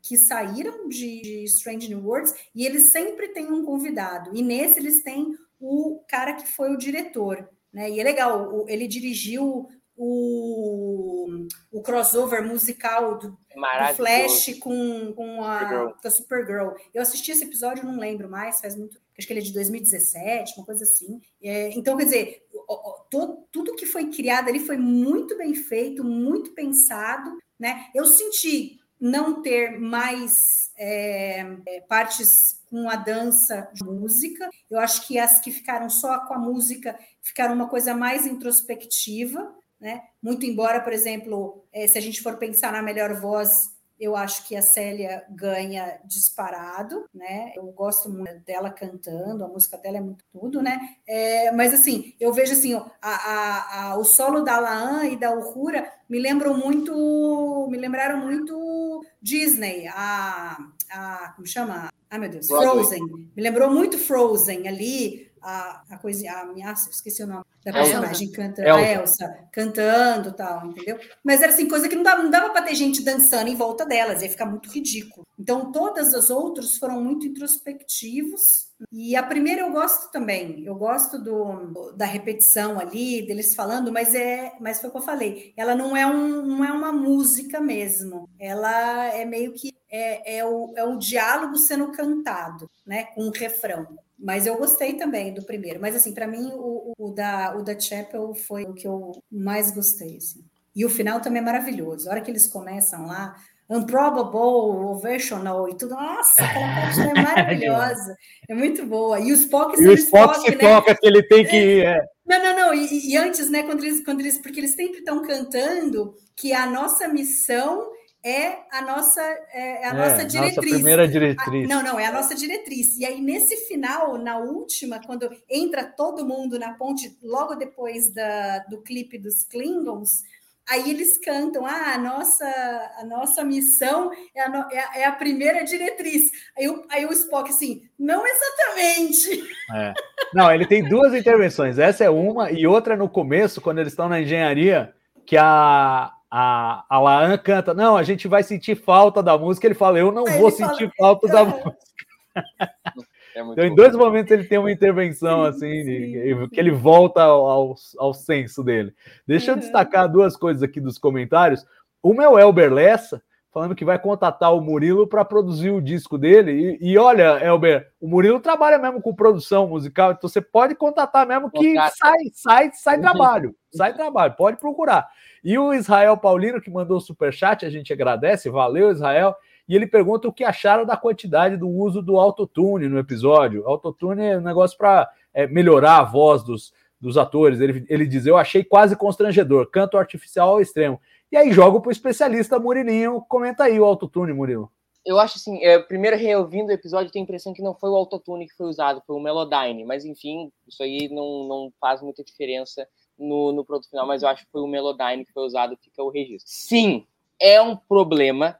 Em alguns casos não tem o que fazer. Por exemplo, uh, Ethan Peck, não tem o que fazer. O cara não canta. Não tem o que fazer. O cara não consegue dar uma nota dentro do tom. Então é, é tanto Melodyne ou autotune que quando tu vai ouvir, tu ouve as frequências do autotune ou do Melodyne sobrando na mixagem. Você vê claramente que cada nota que ele dá, ele tá dando uma nota na trave e que o autotune tá puxando a nota para dentro. Todas as notas que ele dá, tu vê que é isso. E aqui eu não tô fazendo uma ode ao cara, eu falando sério, que eu disse pro Salvador, existe na voz do Paul Wesley um nível de, de efeitos muito menor que na voz dos outros. E eu não tô fazendo aqui para glorificar o Paul Wesley, porque, por exemplo, a, a Celia Rosegood canta mais que Paul Wesley. A, a Christina Chong canta mais que o Paul Wesley. A, a questão é que o nosso queridíssimo Paul Wesley tem, tem um, um, decréscimo de efeito. A voz dele é mais limpa que a, as outras vozes. E sim, eu concordo que tem muito efeito. E não é só o efeito do Melodyne ou do Autotune, porque, porque tu sente que tem muito efeito, tem muito compressor, tem muito reverb, é cheio de firula. E não é só na voz. Pega, por exemplo, a bateria. É cheia de efeito. A, a caixa da bateria, até no Iron Red, é a música que a caixa da bateria tá mais limpa. Mas, de novo, na última música, a caixa é muito carregada de efeito. A música, de um modo geral, o piano muito carregado de efeito. E a voz foi só mais um sintoma disso. Em alguns casos, como, por exemplo, o, o Anson Malt, o Ethan Peck, não tem o que fazer. Tu tem que torrar de Melodyne a voz do cara, porque o cara dá todas as notas na trave. Não tem o que fazer. Agora, em caso, por exemplo, eu acho que da Célia, que tu vê que claramente canta legal, da Cristina Chong, que tem uma voz linda, não precisava pesar tanto. A, a gravação, e óbvio, eu não tô aqui dizendo que tem que fazer uma Hoje nenhuma gravação faça em Melodyne. Sei lá, o tipo Paul McCartney vai ser cheio de Melodyne na voz dele, que hoje é, é como se faz música. As vozes são, cheias, são com Melodyne. Agora, tu coloca a Melodyne para parar uma aresta, para uma, uma notinha que terrou ali, uma notinha que terrou ali. O problema é que mesmo nos cantores que cantam bem, a Célia, a Cristina, é muito Melodyne, é Melodyne enfiado até não poder mais. E é um problema. E eu não sei explicar aqui por que, que a voz do Paul Wesley, por exemplo, é um muito mais natural que as outras. Porque que eles tiveram a decisão de, na voz do Paul Wesley, usar muito menos Melodyne. E aí falo com o que o Thiago comentou aqui, inclusive foi o que eu comentei na minha resenha se convencionou, por exemplo, no caso da bateria, se convencionou que a, a, bateria tem que ter esse som carregado de efeito hoje. É uma convenção da música pop atual que a bateria tem que ser esse jeito. É uma convenção da música pop atual que a voz é cheia de efeito, cheia de melodyne, cheia disso, cheia daquilo. O episódio foi feito com as qualidades e com os erros, da, ou com os erros, que aí é, de novo, é uma questão de perspectiva. Quem fez não acha um erro. Isso é uma questão de que é um erro da produção do episódio. Foi uma decisão que eles quiseram pesar mesmo em aqueles que não precisavam. De novo, repito, Ethan em Somal tinha ou tu afina no computador ou não afina, ou uma bosta, entendeu? Mas, de novo, tem muito efeito, não é só autotune, não é só Melodyne, tem muito compressor, muito reverb, tem muito tudo, assim. A voz fica realmente, às vezes, um pouco plastificado. O som, de um modo geral, fica plastificado. Em vez de ser aquele som de bateria do seu tá, tum, tum, tum, bum, Fica aquele plim, plim, plim, plim, sabe? Porque é o, som cheio alterado de efeito. E me incomoda, incomoda o meu ouvido. Mas é a convenção da música hoje que tem que porrar em tudo de efeito. Em resumo, resumindo bastante. Que bom que eu não entendo absolutamente nada de música, porque eu não senti nada disso. Para mim, a voz do Ethan é maravilhosa, adoro a voz dele, aquele vozeirão dele, entendeu? Ele cantando, nossa, enche o coração assim de calor. Pena que não existe, pena que não existe, mas é bonito, é bonito. Se existisse, seria bonito, mano. Ó, o, o Marcos Musso, nós estamos muito chiques, que nós recebemos aqui um super chat internacional. Eu fico me perguntando se esse A cifrão é dólar australiano, é, é isso? É, é, ele falou que é de perto. Olha aí, mandou 7,99 dólares australianos. Ele tá num horário bom para assistir o TB ao vivo. Parabéns, ó. Ele fala muitos anos assisto, mas nunca oportunidade de ser ao vivo. Gosto muito de vocês. Hoje foi sorte, abraço. Sorte, né? Que a gente insiste em ficar pela madrugada, que aí fica bom aí na Austrália, né? Deve ser o quê? Meio-dia e 19, agora tá saindo pro almoço aí, talvez, e conseguiu pegar o TB ao vivo. Muito legal. Muito obrigado, Marcos. O, o que o Castanha tá dizendo aqui que é verdade, ele tá aqui sendo saudosista da época que não tinha clipe. Os Beatles gravavam música sem clique. Clique, todo mundo sabe que é clique, né? Clique é o pá, pá, pá, pá, é o clique da música. Vai cortando, é isso? É, para marcar o tempo. Não, não, não, não, não, é para marcar o tempo para to, todo mundo tocar junto, entendeu? Uhum. Só que antigamente não existia essa, existia o metrônomo, óbvio, mas as bandas pop não gravavam um clique. Hoje, por exemplo, tu não tem como fazer um musical sem clique, porque depois tu precisa sincar. E se tu sinca sem clique, meu amigo, se tu sincar um troço sem clique, tu vai ficar milionário entendeu? Então tem que ser tudo clicado, sei lá, as bandas tem que ter clique, porque roda clipe no, no LED, entendeu? E eu concordo com o Castanha nesse sentido, tá perdendo um pouco, assim, de ficar orgânico, tu ouve, assim, me incomoda ouvir a bateria, por exemplo, do disco, porque, de novo, em vez de ser o pá, pum, pum, pum, é mas enfim, é convencional, não tinha expectativa que nós ia ter, nosso som mais limpo do planeta Terra, diz que é o som cheio de efeito, mas é o que é, entendeu? Não, não, não esperava, não esperava de novo, e tanto que tem um violão numa música só, que é na música, inclusive, da Célia, que tem uma introdução muito bonita de Hammond, e um Hammond sem efeito, não tem efeito no Hammond, que faz a introdução da música, e tem o violão. Já o violão carregadaço de efeito, entendeu? Mas, e, novo, e, você que manja disso aí, você saberia se eles tocaram o violão com uma mão ou com duas mãos? Três. É. Só concluir dizer uma coisa, só para concluir essa parte do style que eu estou resumindo, uh, dizer para as pessoas repararem no, na música aquela do que eu não destaquei, que era a música da Cristina Chong, que eu acho, apesar de achar a melhor música, a música da do da Chapel, I'm Ready, eu acho que a, a melhor música uh, da, do disco, a que eu mais gosto é a da Cristina Chong, porque, de novo, ela é mais real de todas. É, a bateria ela é menos com efeito, tem um, um, piano e um contrabaixo mais na cara, tem que o, é, o, contrabaixo é muito sensível na música, assim, tem que ele vai, ele vai te carregando, ele vai manipulando a tua emoção a música inteira. Boa. É, eu, eu, vou destacar o, o, algumas coisas de coreografia. É, concordo com vocês que o melhor número é o da Chapel mesmo, não tem como brigar, mas duas coisas que eu queria destacar são duas cenas no corredor. A valsinha da, da Rebecca com, com o Paul Wesley não tem nada demais, mas é assim, é uma cena no corredor e é bonitinha e me lembra a Noviça Rebelde, que é um dos filmes que eu mais gosto, então não tem como eu não mencionar. E, e combina muito cena... com a música, combina muito com a é, música. Sim. Acho que casa muito ali. Ficou muito bem feita a montagem sim. da cena. E, o, e uma outra cena de corredor que eu queria destacar também é no, no começo do último número, quando a Uhura está pondo a tripulação toda para trabalhar em conjunto, que é, eles, os camisas vermelhas aparecem ali todos, cada um fazendo uma coisa no corredor, meio sincronizados, e aí a câmera dá um 360 graus, virando uma cambalhota, e eles entram em sincronismo e saem correndo todos na direção da câmera. Achei que ficou muito bem executada aquela tomada, é uma tomada só e, e é fantástica. Então, esses dois destaques. E aí, então, já pegando carona no Murilinho, é, perguntar o, o, a música favorita de vocês. O Murilo já deu a dele, quero ouvir da Ana, quero ouvir da Mari. Fala aí, Ana. Então, a minha música, música favorita foi a da, da Laan, né? Ela cantando ali no quarto, achei bem legal. Até porque teve também o corte, né, de câmera é, com as imagens de Tomorrow and Tomorrow. Eu acho que foi bem, ficou bem encaixado. Eu até falei assim pro Luiz, né? Falei, nossa, ele estava assistindo junto comigo. Aí eu falei, nossa, tá parecendo um clipe da minha adolescência, sabe? Eu, eu tive. eu voltei, assim, um, uns anos, assim. Eu falei assim, ah, você tá muito. Só que assim, né? Com a tecnologia, com as câmeras de hoje, né? Um, uma releitura. E eu achei, assim, tanto a letra quanto a, a execução, assim, né? A fotografia é bem, bem feita. O, o diretor, né? O Dermot Downs, ele tem o background de. Ele fez muito videoclipe. E ele hum. fala lá na entrevista para o Ciro é, que ele pensou mesmo, que o Ciro que levanta exatamente isso para ele. ele. Ele aponta várias coisas ali, e uma delas é essa, que ele sentiu que tinha um, um que parecia um videoclipe, essa inserção dessa cena é, da, da Laan se imaginando com o Kirk lá de Tomorrow, né? E aí ele falou: não, realmente isso foi proposital, tal. Eles até queriam fazer uma coisa mais grandiosa, tal, mas aí não cabia no sapato, e aí eles acabaram fazendo uma coisa é, menor, mas a intenção era mesmo, de dar essa cara de, de videoclipe mesmo. É isso aí. É, minha música favorita, puxa, é difícil, hein? Porque eu gosto de quase todas. Gosto de quase todas.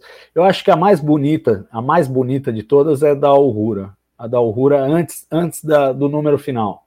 É, que ela canta lá na engenharia. Inclusive, acho um uso bom do Airwall, Airwall que cria a engenharia ali, a câmera se mexe bastante, ela gira bastante, você tem uma boa noção de perspectiva do cenário virtual. Eu achei bem bacana e assim, como música, eu acho eu acho a mais bonita. Mas eu, eu, eu gosto das engraçadinhas, então eu gosto de A Private Conversation, que é tipo, é só zoeira, mas é, mas é uma delicinha. Eu gosto do dueto da, da Una com, com o Kirk.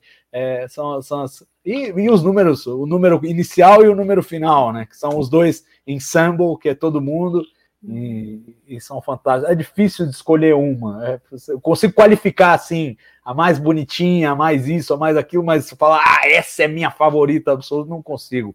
É mesmo a. Talvez eu consiga dizer as menos favoritas. Eu acho que a AMDX é uma delas e a outra é a e a outra é aquela que o, o Murilo gostou muito da, da Una com a Laana, que eu achei que. Só separar assim, Salva, o que eu acho que é a melhor, assim, em termos técnicos do disco é a da Chapel, é a mais inventiva, tem, é a única, se não me engano, que tem naipe de sopros. Na verdade, eu acho que a, a final também tem naipe de metais, uh, mas a, eu disse que o meu gosto, assim, pro meu gosto musical, a, a, da, a da Laan é melhor, assim, ela tem uma coisa assim, tem um pouco meio emo, assim, que eu acho que funciona legal coisa meio assim, Green Day, até comentei na minha resenha que lembrava Last Night on Earth do Green Day. E tem essa parada que me toca, me ressoa, aí é a diferença do, do favorito. Eu curto emo, entendeu?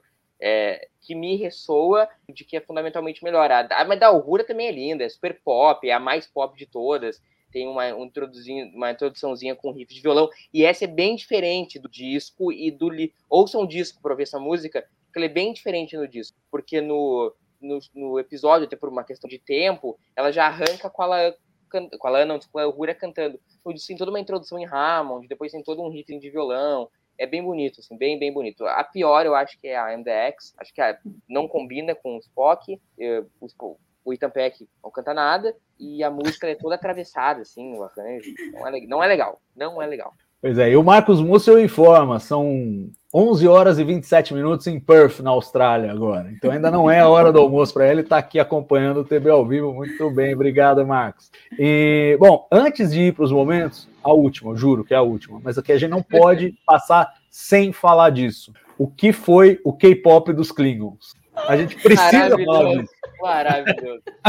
Porque não dá para Klingon Pop, até o K deu certo, né? É. Até o K deu certo. Eu, eu, eu confesso que a minha primeira reação foi assim: foi entre o choque e, e, e a descrença, mas eu ri muito. Eu ri muito. E assim, é difícil, porque a primeira vez que eu assisti ao episódio, é aquela coisa, você não, não, não sabe o que vai acontecer, você não tem expectativa, então você passa o tempo inteiro assim, né? Eu não conseguia tirar o sorriso da minha cara assistindo o episódio. É um nível de entretenimento assim que eu não estava preparado para ele. E quando eles metem os Klingons e. Né? Aí dobra tudo. Aí você fala, meu Deus, que loucura! E até a Mari estava é, comentando na entrevista do, do Downs lá no, no Sir Rock Lofton, e, e ele comenta que eles gravaram uma versão mais convencional, digamos assim, dos Klingons. Com ópera, né? Com ópera. É. Era uma ópera. Para escolherem depois. E aí acabou que foram, foram no K-pop, que eu acho que foi a escolha certa. Tomara que botem nos extras do Blu-ray para a gente ver a outra versão que eles tinham feito dos Klingons. Mas, mas eu acho que essa foi a escolha certa, porque apesar de absurda, apesar de eu na hora ter me perguntado, será que eles foram longe demais aqui? É inegável que eu achei muito divertido e muito engraçado e justifica toda a raiva dos Klingons que queriam detonar a porra toda, explodir sim, o negócio sim. todo, porque vocês saem cantando K-pop e pega muito mal pros. Ô, ô, Fala aí, Murilo. Tu sabe que eu tenho problema com gargalhar, né? Eu posso achar uma coisa muito engraçado, mas para eu gargalhar tem que ser um troço assim. Normalmente tem que ter uma pessoa tá rindo junto para eu engatar na gargalhada da pessoa. É muito raro assim, cara, e eu foi a primeira vez em tempo assim, eu gargalhei assim, porque é um troço muito nonsense. Alguém te olha assim, ah, próximo episódio os Klingons vão dançar K-pop. Entendeu? Nunca, nunca que eu ia achar que um troço desse ia acontecer, entendeu? E se alguém me fala, tipo assim, ó, o Akiva me liga, tô escrevendo um episódio, no caso o episódio não é dele, mas vocês entenderam.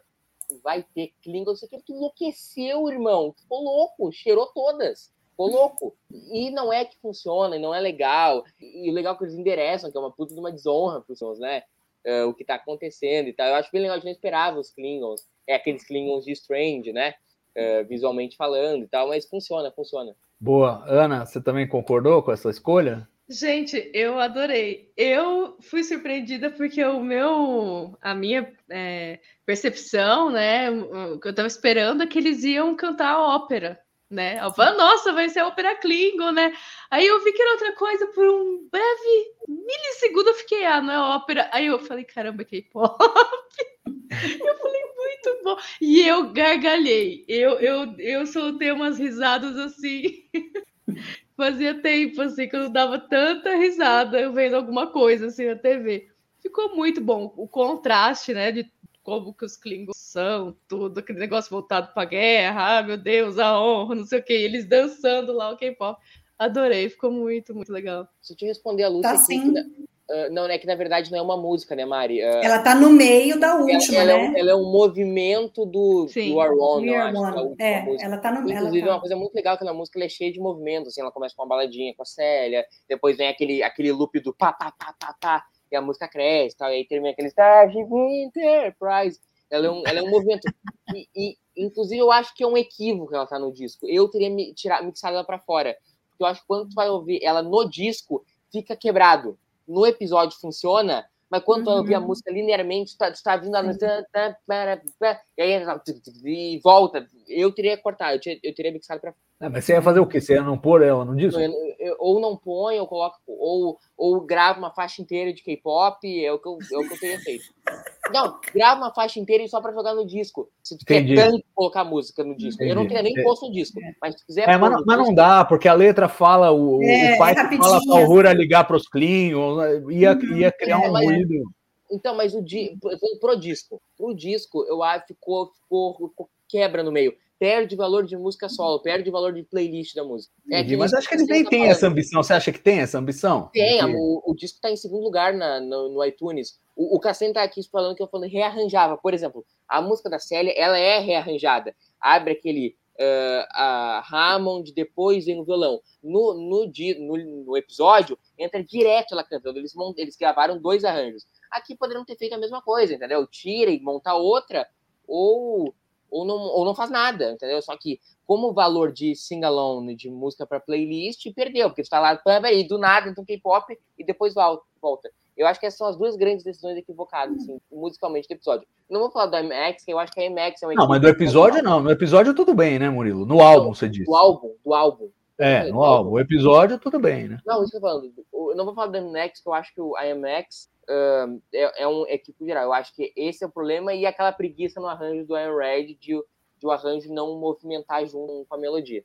O Mari, nos Klingons, destacar também a, a, volta do Bruce Horak, né? Que faz uhum. o, o, o, comandante Klingon lá, que também foi uma, uma adição bem-vinda, né? É mais um desses atores que começam a colecionar aí personagens alienígenas, a exemplo do Jeffrey Combs, né? Não, e, e o Hammer era um personagem querido, que todo mundo ficou sentido, né, dele, dele ter morrido, ter saído da série, então, de repente, ele vindo e fazendo participações especiais como outros personagens, eu acho que tem um, um sabor a mais ali da presença dele, né? E, e com relação da escolha do K-pop ao invés da ópera, porque assim, é, a gente tem a questão de que na, as pessoas estavam falando a verdade, se expressando pela música. Isso por si só já seria algo para os Klingons se sentirem desonrados, né? Não gostar disso. Mas a ópera já é algo que eles têm muito arraizado na cultura deles. Então não teria um impacto é, pessoal dos Klingons estarem cantando ópera.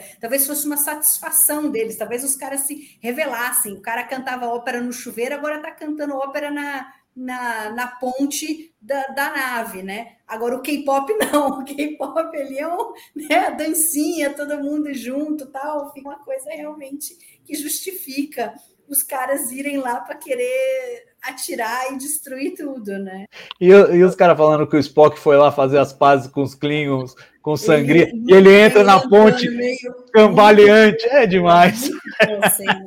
Então, Peck faz muito bem. Ele. Boa, gente. Vamos, vamos chamar então os momentos, começando pelo momento que não tem, o carimbo do Jimmy. Tem.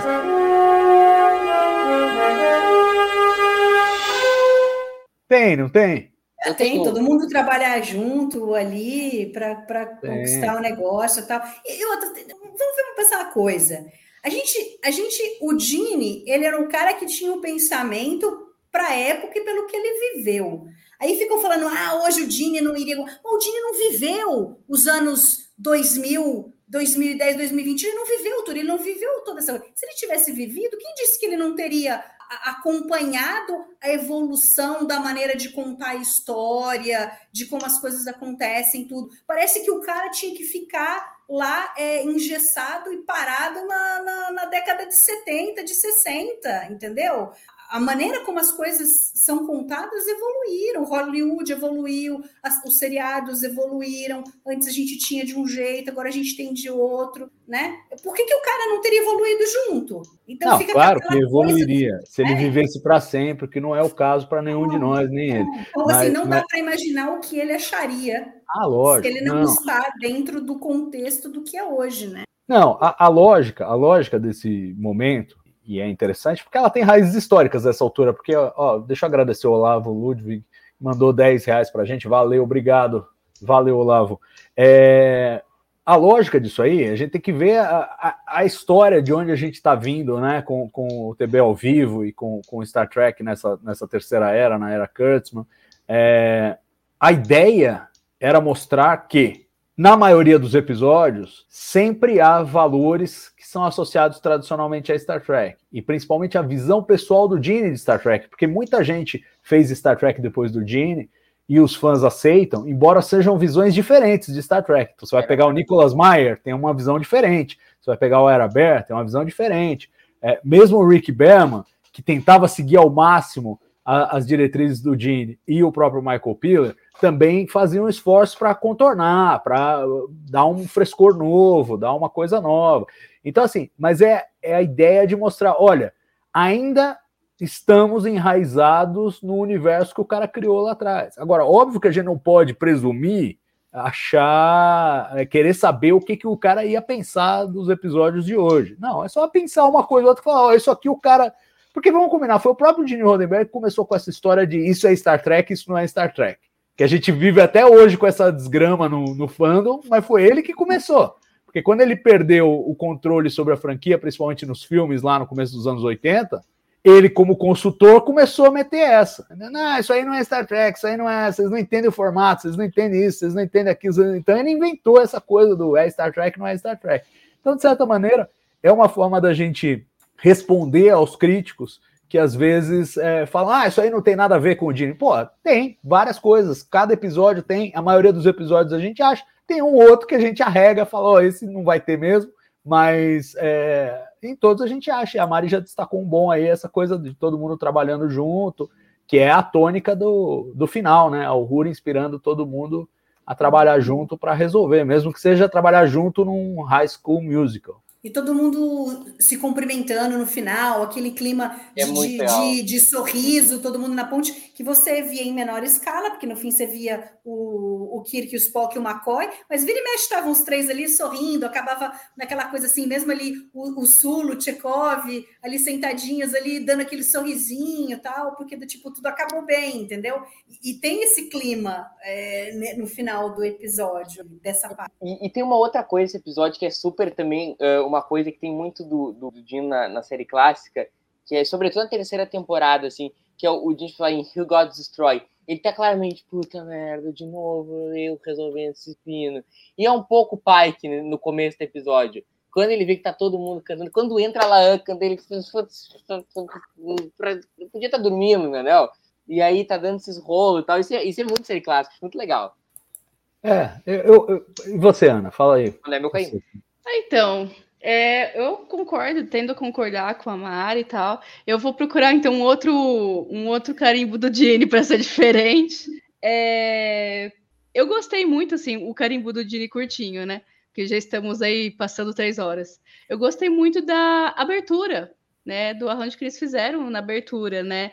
É é uma, é, é uma abertura um pouquinho mais cantada, né? Lembra um pouco a abertura da série clássica. Eu falei, eu, falei, gostei demais dessa.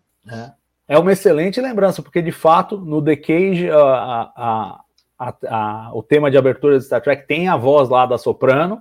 Aí eles tiram para a primeira temporada, não gostam do resultado, falam, pô, estamos economizando dinheiro no lugar errado e, e contratam a soprano de novo e, e colocam na segunda e na terceira temporada. Então tem, tem, tem voz na, na, na trilha. E desconfio que é a primeira vez desde a série clássica que nós temos voz cantada na abertura de uma série. Enterprise, velho. Enterprise. Ah, Enterprise, é. Enterprise é uma canção inteira, tá certo. E Desde no final- 2005 não E tinha. no final toca o tema da série clássica.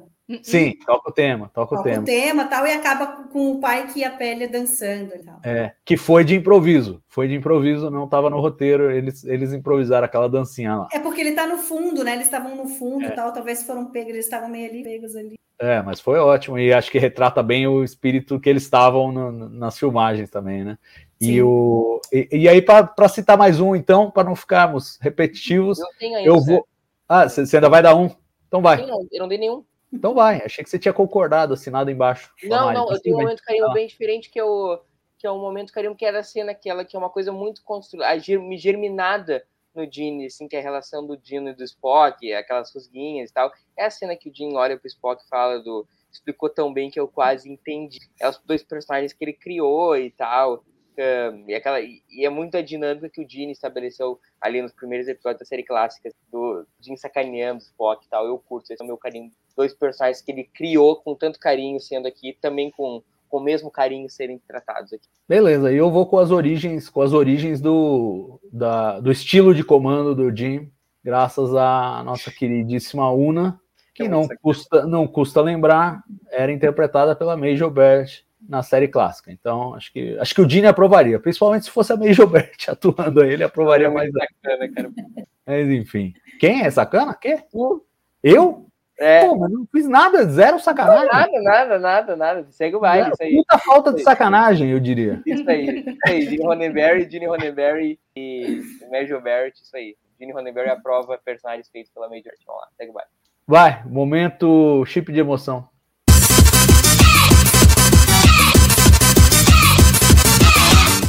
E aí, quem vai?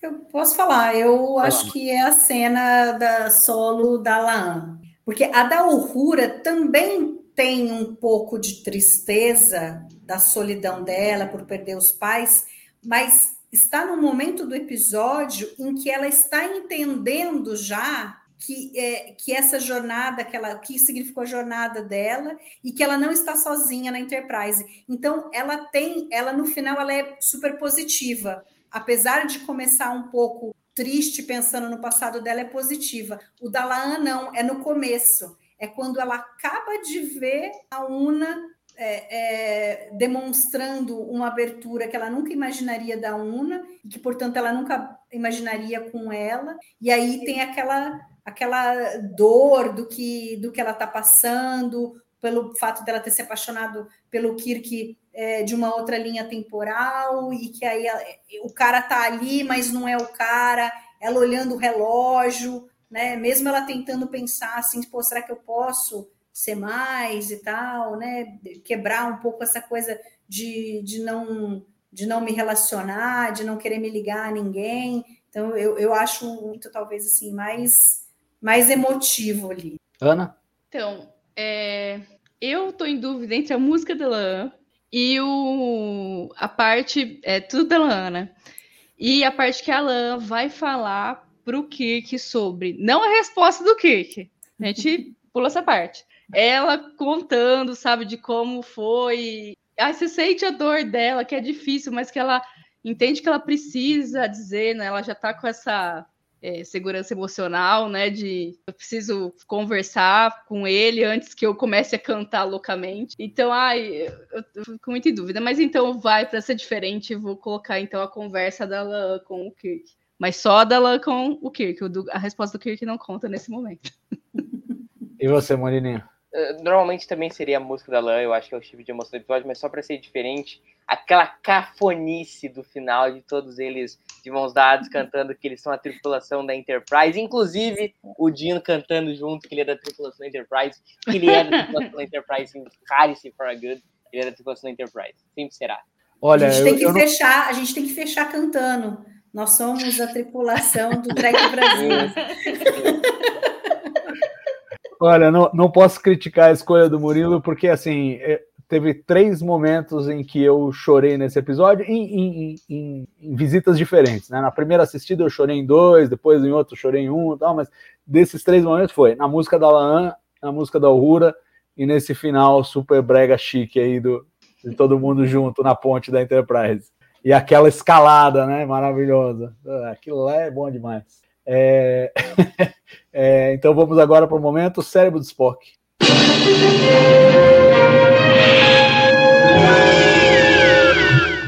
Fácil. É, se o Murilo não falar do, do, né, do botão do, do, tablet lá na gravidade, eu vou achar que é sacanagem. Eu tenho dois. Posso dar dois? Vai. É o botão da gravidade, lamentável, e o nosso amigo Spock cantando a Annex, eu queria me enfiar embaixo da que eu não vi aquilo lamentável, realmente, assim, é uma desconstrução. Cara, legal, desconstruir Spock, legal, só a favor. Eu curto aqui, eu acho legal. Spock cantando que é o erro. Ah, eu não gostei da música, mas eu gostei da mensagem, sim. É, tem, que, tem que apanhar mesmo. É, tem que apanhar. É só, só a T-Pring que apanha nessa vida? Mas o povo é, tá chorando. É bizarro, o Spock ficar cantando, ai. Eu acho que não orna. É lamentável, assim. E, e é legal, é, é, assim, a música realmente não é muito boa, mas é legal que ela tem uma jogada de palavras porque no começo, na, na primeira vez que ele fala, ele fala é, I'm searching for why, W-H-Y, né, do porquê, mas que tem um som de Y, Y. É, I am the X, que daí eles escrevem EX. Então, eu tô, eu, eu, eu tô procurando por que eu sou um ex, né? Por que, que eu não sou mais, é, né, no, meu relacionamento com a Chapel acabou. E aí, depois, quando ele começa a refletir, que daí ele não vai querer ter mais nada, que ele não devia ter é, perdido a essência dele, da lógica e tal, que daí ele fala, I solve it for Y, e aí é o Y, in my computation, tal, bababá, I'm the X, e aí eu sou o X. Então ele coloca as coisas ali né? Ele explica o relacionamento como se fosse uma equação, y, x, tal. Então é legal esse jogo de palavras que eles fazem na música. É, é bacana, é bacana. Não, não, assim, como música não achei legal, mas eu gostei. Eu não votaria cérebro de Spock para isso, mas tudo bem. O, o, o tem direito. Gusto, eu concordo com o Gusto plenamente. Spock agora vai. Não, mas então vamos ler para o benefício de quem está só ouvindo a gente. Spock, Spock agora, agora vai conhecer. Vai lá. Spock agora vai conhecer o cenário de sofrência. Prepare-se para o próximo episódio musical. Eu, eu fiz topava, essa exata piada. Eu curto sertanejo, eu topava fácil, entendeu? Um sua sofrência, né? um, a cachaca, eu, eu, eu, eu, mano, ia ser lindo. O que os iam ficar assim, iam sair, tirar, como diz o Leandro, iam tirar as cuecas pelas cabeças, assim, ia ser lindo. ai, ai. Ana, e você, tem cérebro de Spock? Tem. Pior que eu fiz essa exata piada do, do Gustavo quando eu tava vendo. Falei, nossa, se esse musical fosse do Brasil, essa, essa música do Spock ia ser sertaneja. É, a, o meu cérebro de Spock é a Ortegas cantando Ah, eu sou piloto, eu piloto a nave. Falei, Nossa. De novo, né?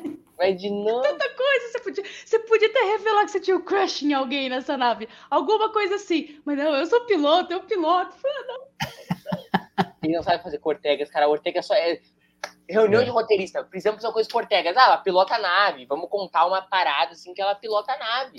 Ela pilota a nave. Ela é uma grande pilota porque ela pilota a nave. Entendeu? É, E a única coisa que ela faz é pilotar a nave. Entendeu?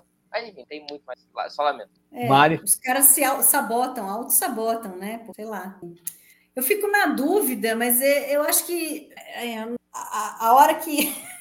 Não a questão técnica, mas eu achei completamente fora de propósito a Una e a Laan voando, gente. Aquilo ali foi muito sem propósito. Não é um cérebro de Spock, não é uma coisa que ficou errada e não sei o quê, mas eu achei meio, meio bizarro, assim, não sei, não combina, não tem nada a ver, para que, que as duas precisavam flutuar, entendeu? Não tem a ver com a música nem nada tal. Que a outra que eu não gostei foi é, sacanagem com o próprio pobre do pai, que né, ajoelhado lá, mas é mais vergonha alheia do que qualquer É outra muito coisa. engraçado. muito É, isso eu achei engraçado. bom. Ah, eu não achei- acho engraçado. Eu fico. Eu rio A Mari não muita gosta, não vergonha gosta por de ele. Não, não gosto, não gosto, não gosto. É, Se ele tivesse se ajoelhando por mim, aí tudo bem, mas Uma cena que eu achei engraçadíssima também, não é um Spock, eu achei engraçadíssima. É aquela que tá o Dino e o Senna cuidando lá, e eles começam a discutir que no Lost Translation, ah, ah, foi tu que mandou eu vir pra cá, quem que você tá enchendo o saco? Aí, aí o Rura liga, ah, não, ele tá falando comigo, comigo. Então, E o Jim já super íntimo, né? Niota, nunca chamou de Niota na vida, né? Mas agora é Niota. Entendeu? É muito legal aquela cena, adorei. É, pois é, eu, eu, eu, eu tendia a me alinhar com o lance do. E, e pelo aspecto técnico mesmo, eu acho até que elas flutuarem para dar uma coisa, ah, estou me libertando, estou tirando peso, tudo bem, eu até comprava isso, mas pelo aspecto técnico mesmo, achei que ficou mal executado e, e pouco convincente. Aí ficou aquele cérebro de Spock, assim, do errado involuntário. Tava tentando fazer certo e fizeram errado. Mas a, eu vou, vai, vai uma menção honrosa aí para lembrança da Ana, porque realmente a Ortegas, olha, os caras não sabem o que fazer com ela, e é quando ela tem três versinhos para cantar, ela canta que pilota a nave, vou te falar, hein? Podia, podia ter, ter aparecido uma coisa mais caprichadinha aí para ela. Espero que na terceira temporada, quem sabe, né? Porque na primeira não foi, na segunda não foi, quem sabe na terceira. é, e aí a Vamos ver. personagem fixa tem menos tempo de tela e coisa do que o personagem recorrente. Do que... Parar. Aquele, aquele recorrente, né, Mari? Aquele que você prefere não mencionar. Vamos lá, então. O momento, o momento Comodoro Decker lá ficando louco. Como chama essa porra mesmo? Cânone, Salvador. É, Patrulha do Cânone. Vamos lá.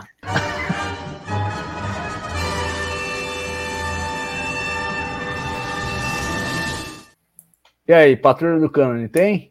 Não, o que todo mundo patrulhou, 10.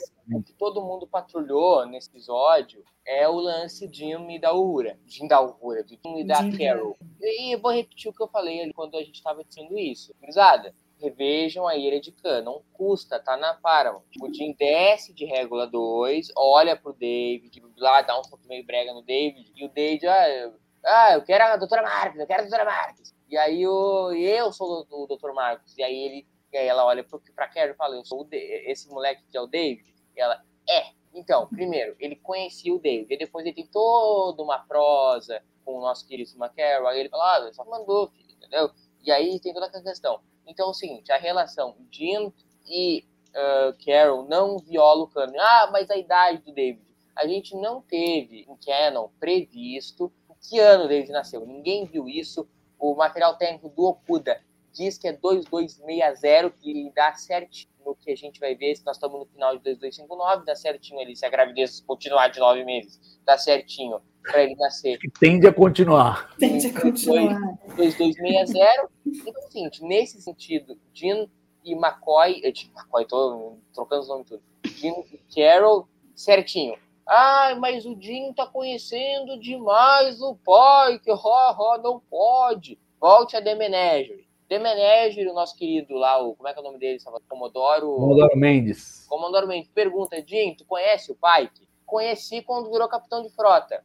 Rebobina a fita para Lost in Translation. Ele conheceu o pai quando ele virou capitão de frota. E aí a cena que muda tudo, muda tudo. Eu fui ver The Manager, fui rever The Manager. O nosso querido Jim entra na salinha lá, se apavora quando vê o Pike, e reparem, ele não chama ele de Capitão Pike, ele olha, Chris, ele chama o Pike Chris, não de Capitão Pike. Quantos chamam um capitão da Força de Chris, requer uma intimidade que tu tem. Então, é o seguinte, nosso querido, por vias canônicas, Jim pode ver e ser amigo e lutar e brigar com o Pike o quanto quiser em Strange, porque lá em The Menage ele tá chamando de Chris. Não. Se ele não conhecesse o Pike, ele olharia, Capitão Pike, aí, tudo certo, entendeu? Não, ele olha, Chris, ou seja, Jim e Pike, os dois eram humano, brother. É isso aí. Certo. Mari. Acho que não tem nada. Acho que na realidade eles estão eles estão se patrulhando. Eles estão fazendo a lição de casa e estão fazendo acertar as coisas. Eles criam as coisas, mas eles acertam e deixam chegar lá para ficar redondinho do que tinha visto,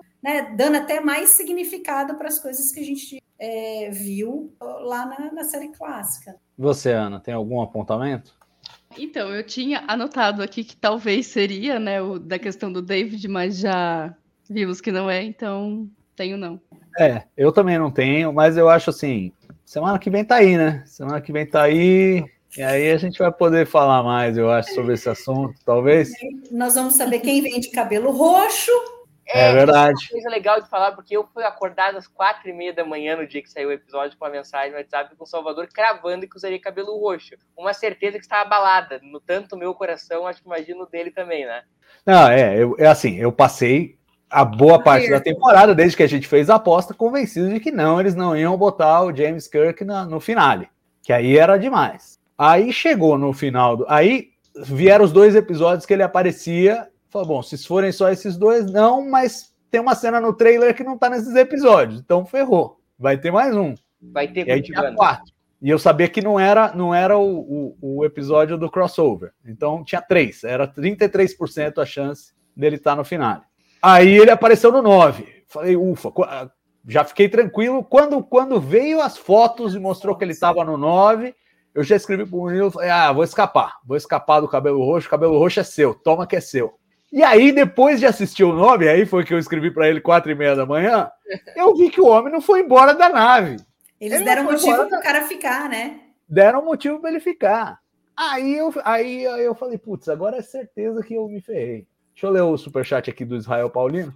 Valeu, Israel. Ele fala: última pergunta. Esse episódio recebeu uma avaliação 6,9 no IMDB, a segunda mais baixa de toda a série. Eu não gostei, mas queria ouvir vocês rapidinho a respeito.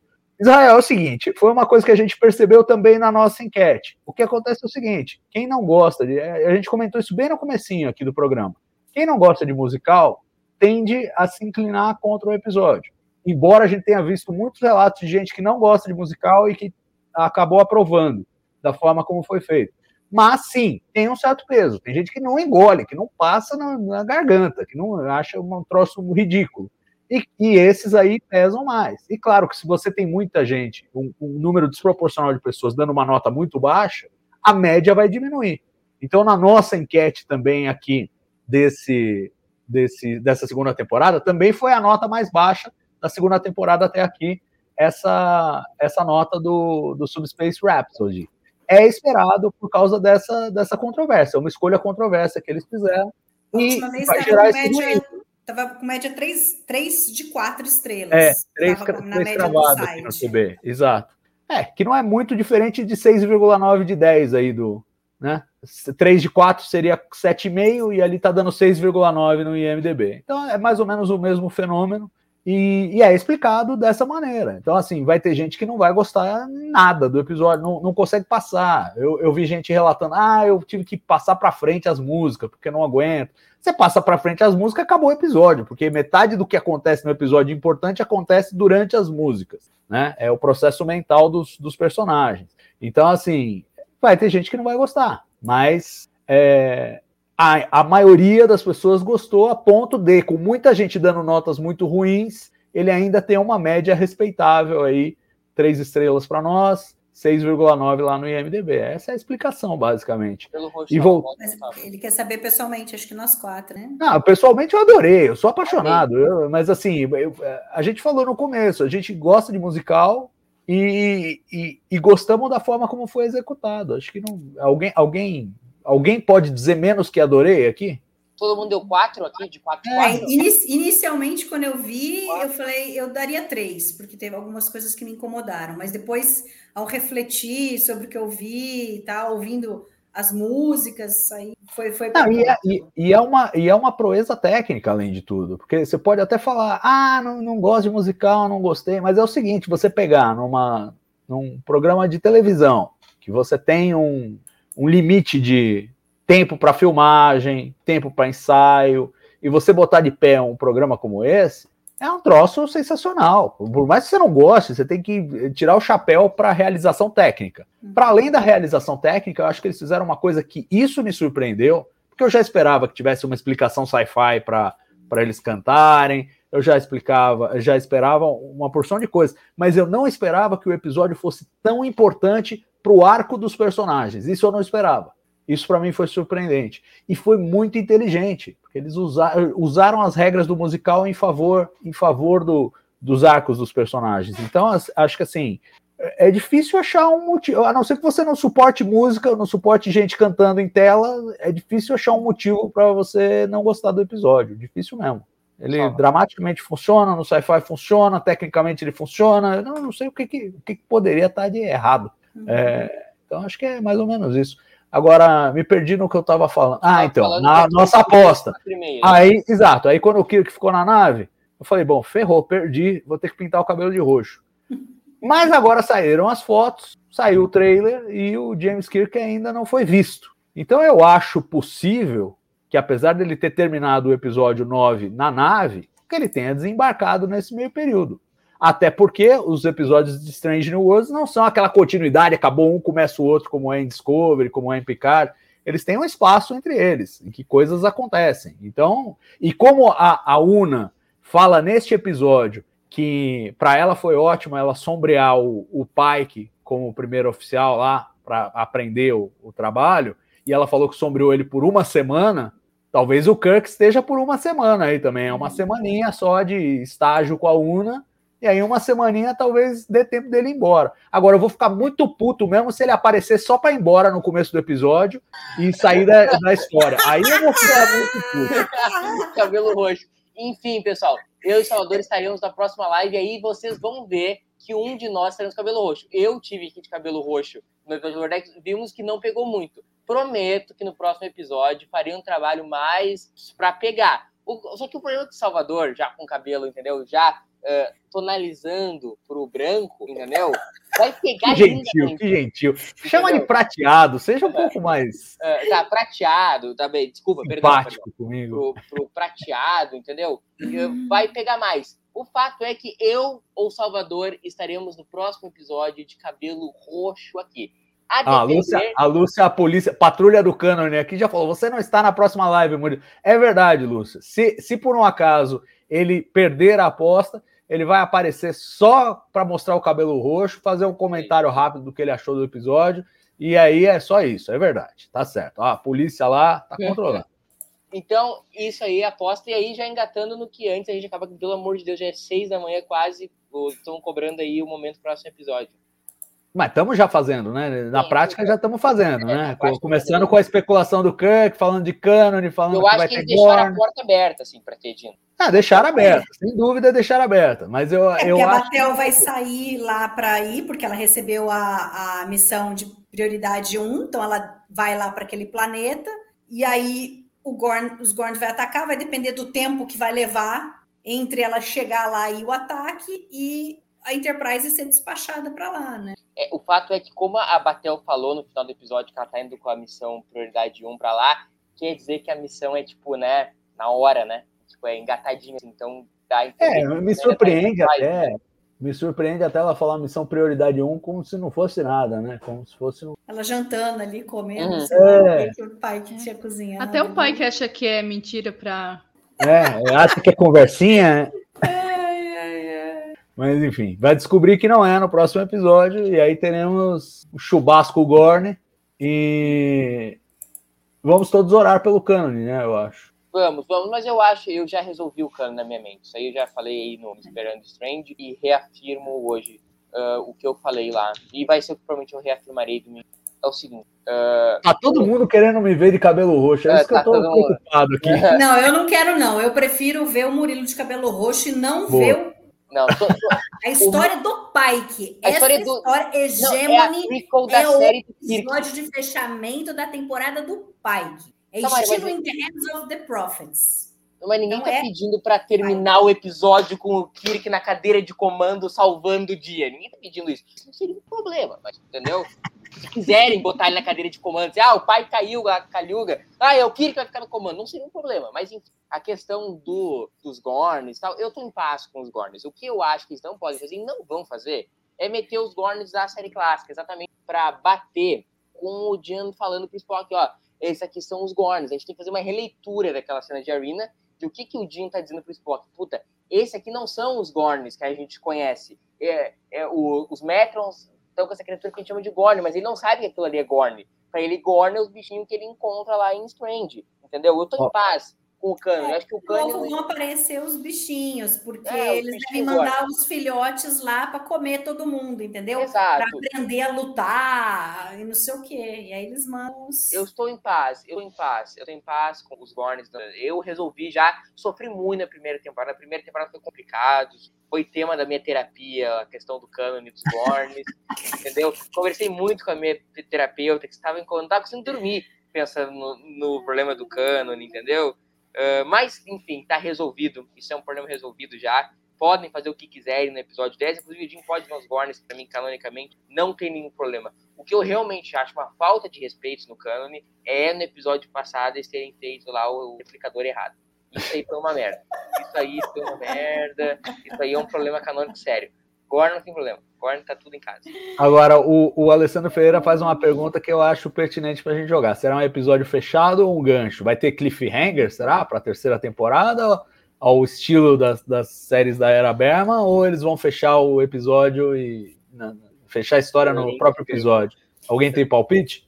É, é, só palpite que a gente pode ter. Ah, é claro, mas é para é. ter palpite. Você não quer que a gente especule sobre o episódio que a gente não viu ainda? Só é só para ter palpite mesmo. Eu acho que assim, os Gorns vão continuar retornando. Eles foram um sucesso. Né? Memento Mori e, e All Those Who Wonder são dois dos melhores episódios da primeira temporada. Então, eu acho que não teria por que eles não continuarem sendo recorrentes. Mas não acho que. Porque tem lá aquela coisa que a gente viu, que aí os Gorns vão dizer que que tem que dividir lá o, o, o, território aqui é só meu, vocês não entram, entendeu? Mas a gente não sabe as implicações, porque o pai que vai querer lá salvar, ver se sobrou alguém no planeta, e aí isso pode ter implicações de um de, né, de continuar atrito com, com os Gorn. Né? Mas eu acho que a história do episódio, que é o ataque dos Gorn naquele planeta, eu acho que será resolvido. Entendi. Você, Murilo, você acha que. Eu acho que vai ter gancho. Por exemplo, a gente teve em a Quality of Mercy o gancho da Una, por exemplo, sendo presa para a próxima temporada. Eu não acho que vai ser um troço, tipo assim, The Best of the Both Road, sabe? Que, tipo, Picard Parou termina. No meio é, tipo assim, aquela troço que eu, eu fico imaginando, coitado do Tracker, quando lançou, eu, eu não ia viver três, três, quatro meses, não lembro quanto, acho que foi quatro meses. Eu ia passar quatro meses. Você sabe aquele meme do cara no ônibus, o cara dormindo, o cara comendo, pensando a mesma coisa? Entendeu? Seria eu. Porra, ficar louco, Scorpions de Void era um outro troço também que eu ia ficar quatro meses, entendeu? Merda, entendeu? Um, Thiago, estou magoado com a Kiva Goldman. A Kiva Goldman mentiu pra mim que ia ter Cyborg na segunda temporada, fez problema na nossa relação. Voltando à questão. Não, ele não falou nada disso. A gente que ficou achando não, que podia ter por na... conta de Spock e Amok, e aí. Não, por conta de. Do... Spock Amok. Não, não é Spock Amok, é o. Serene Skull. É, que baita episódio.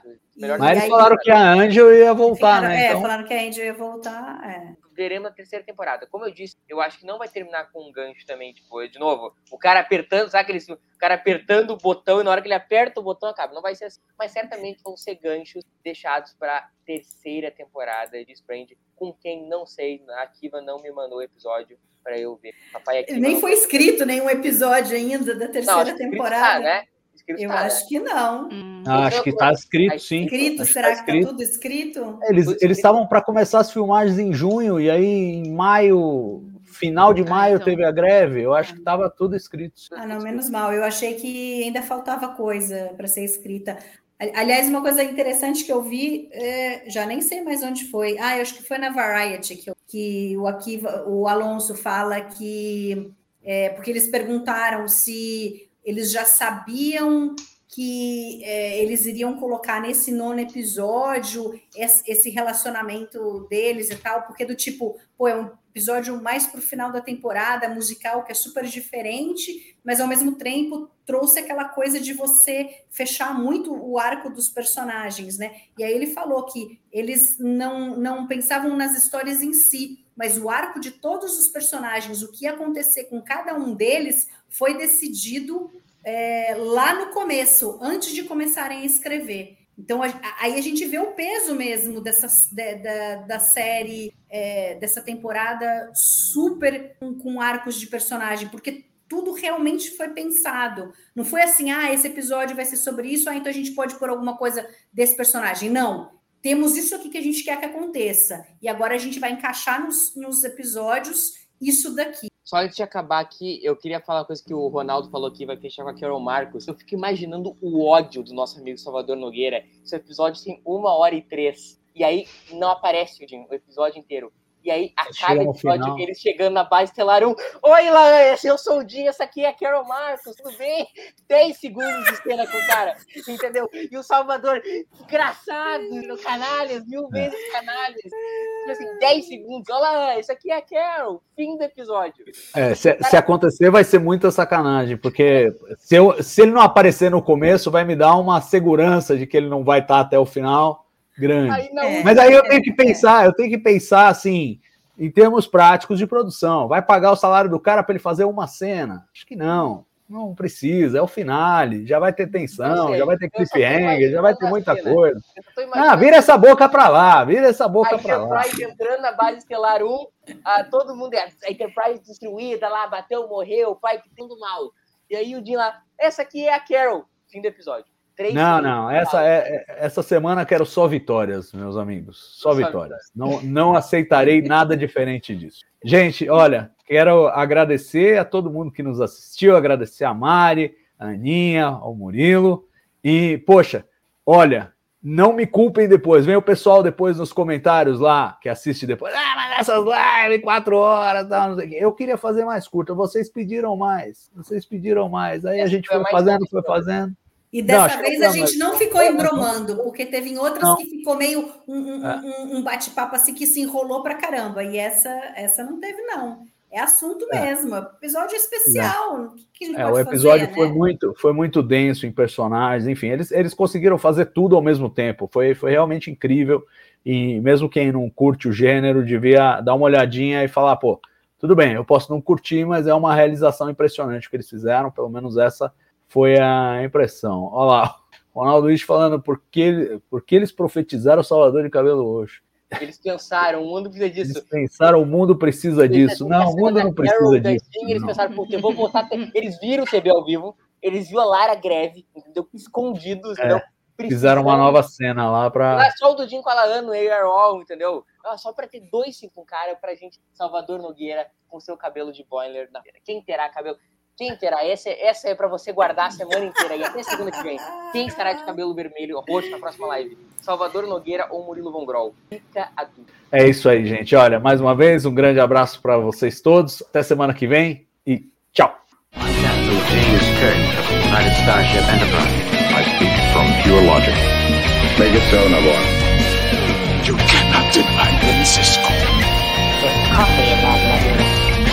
no man has gone before.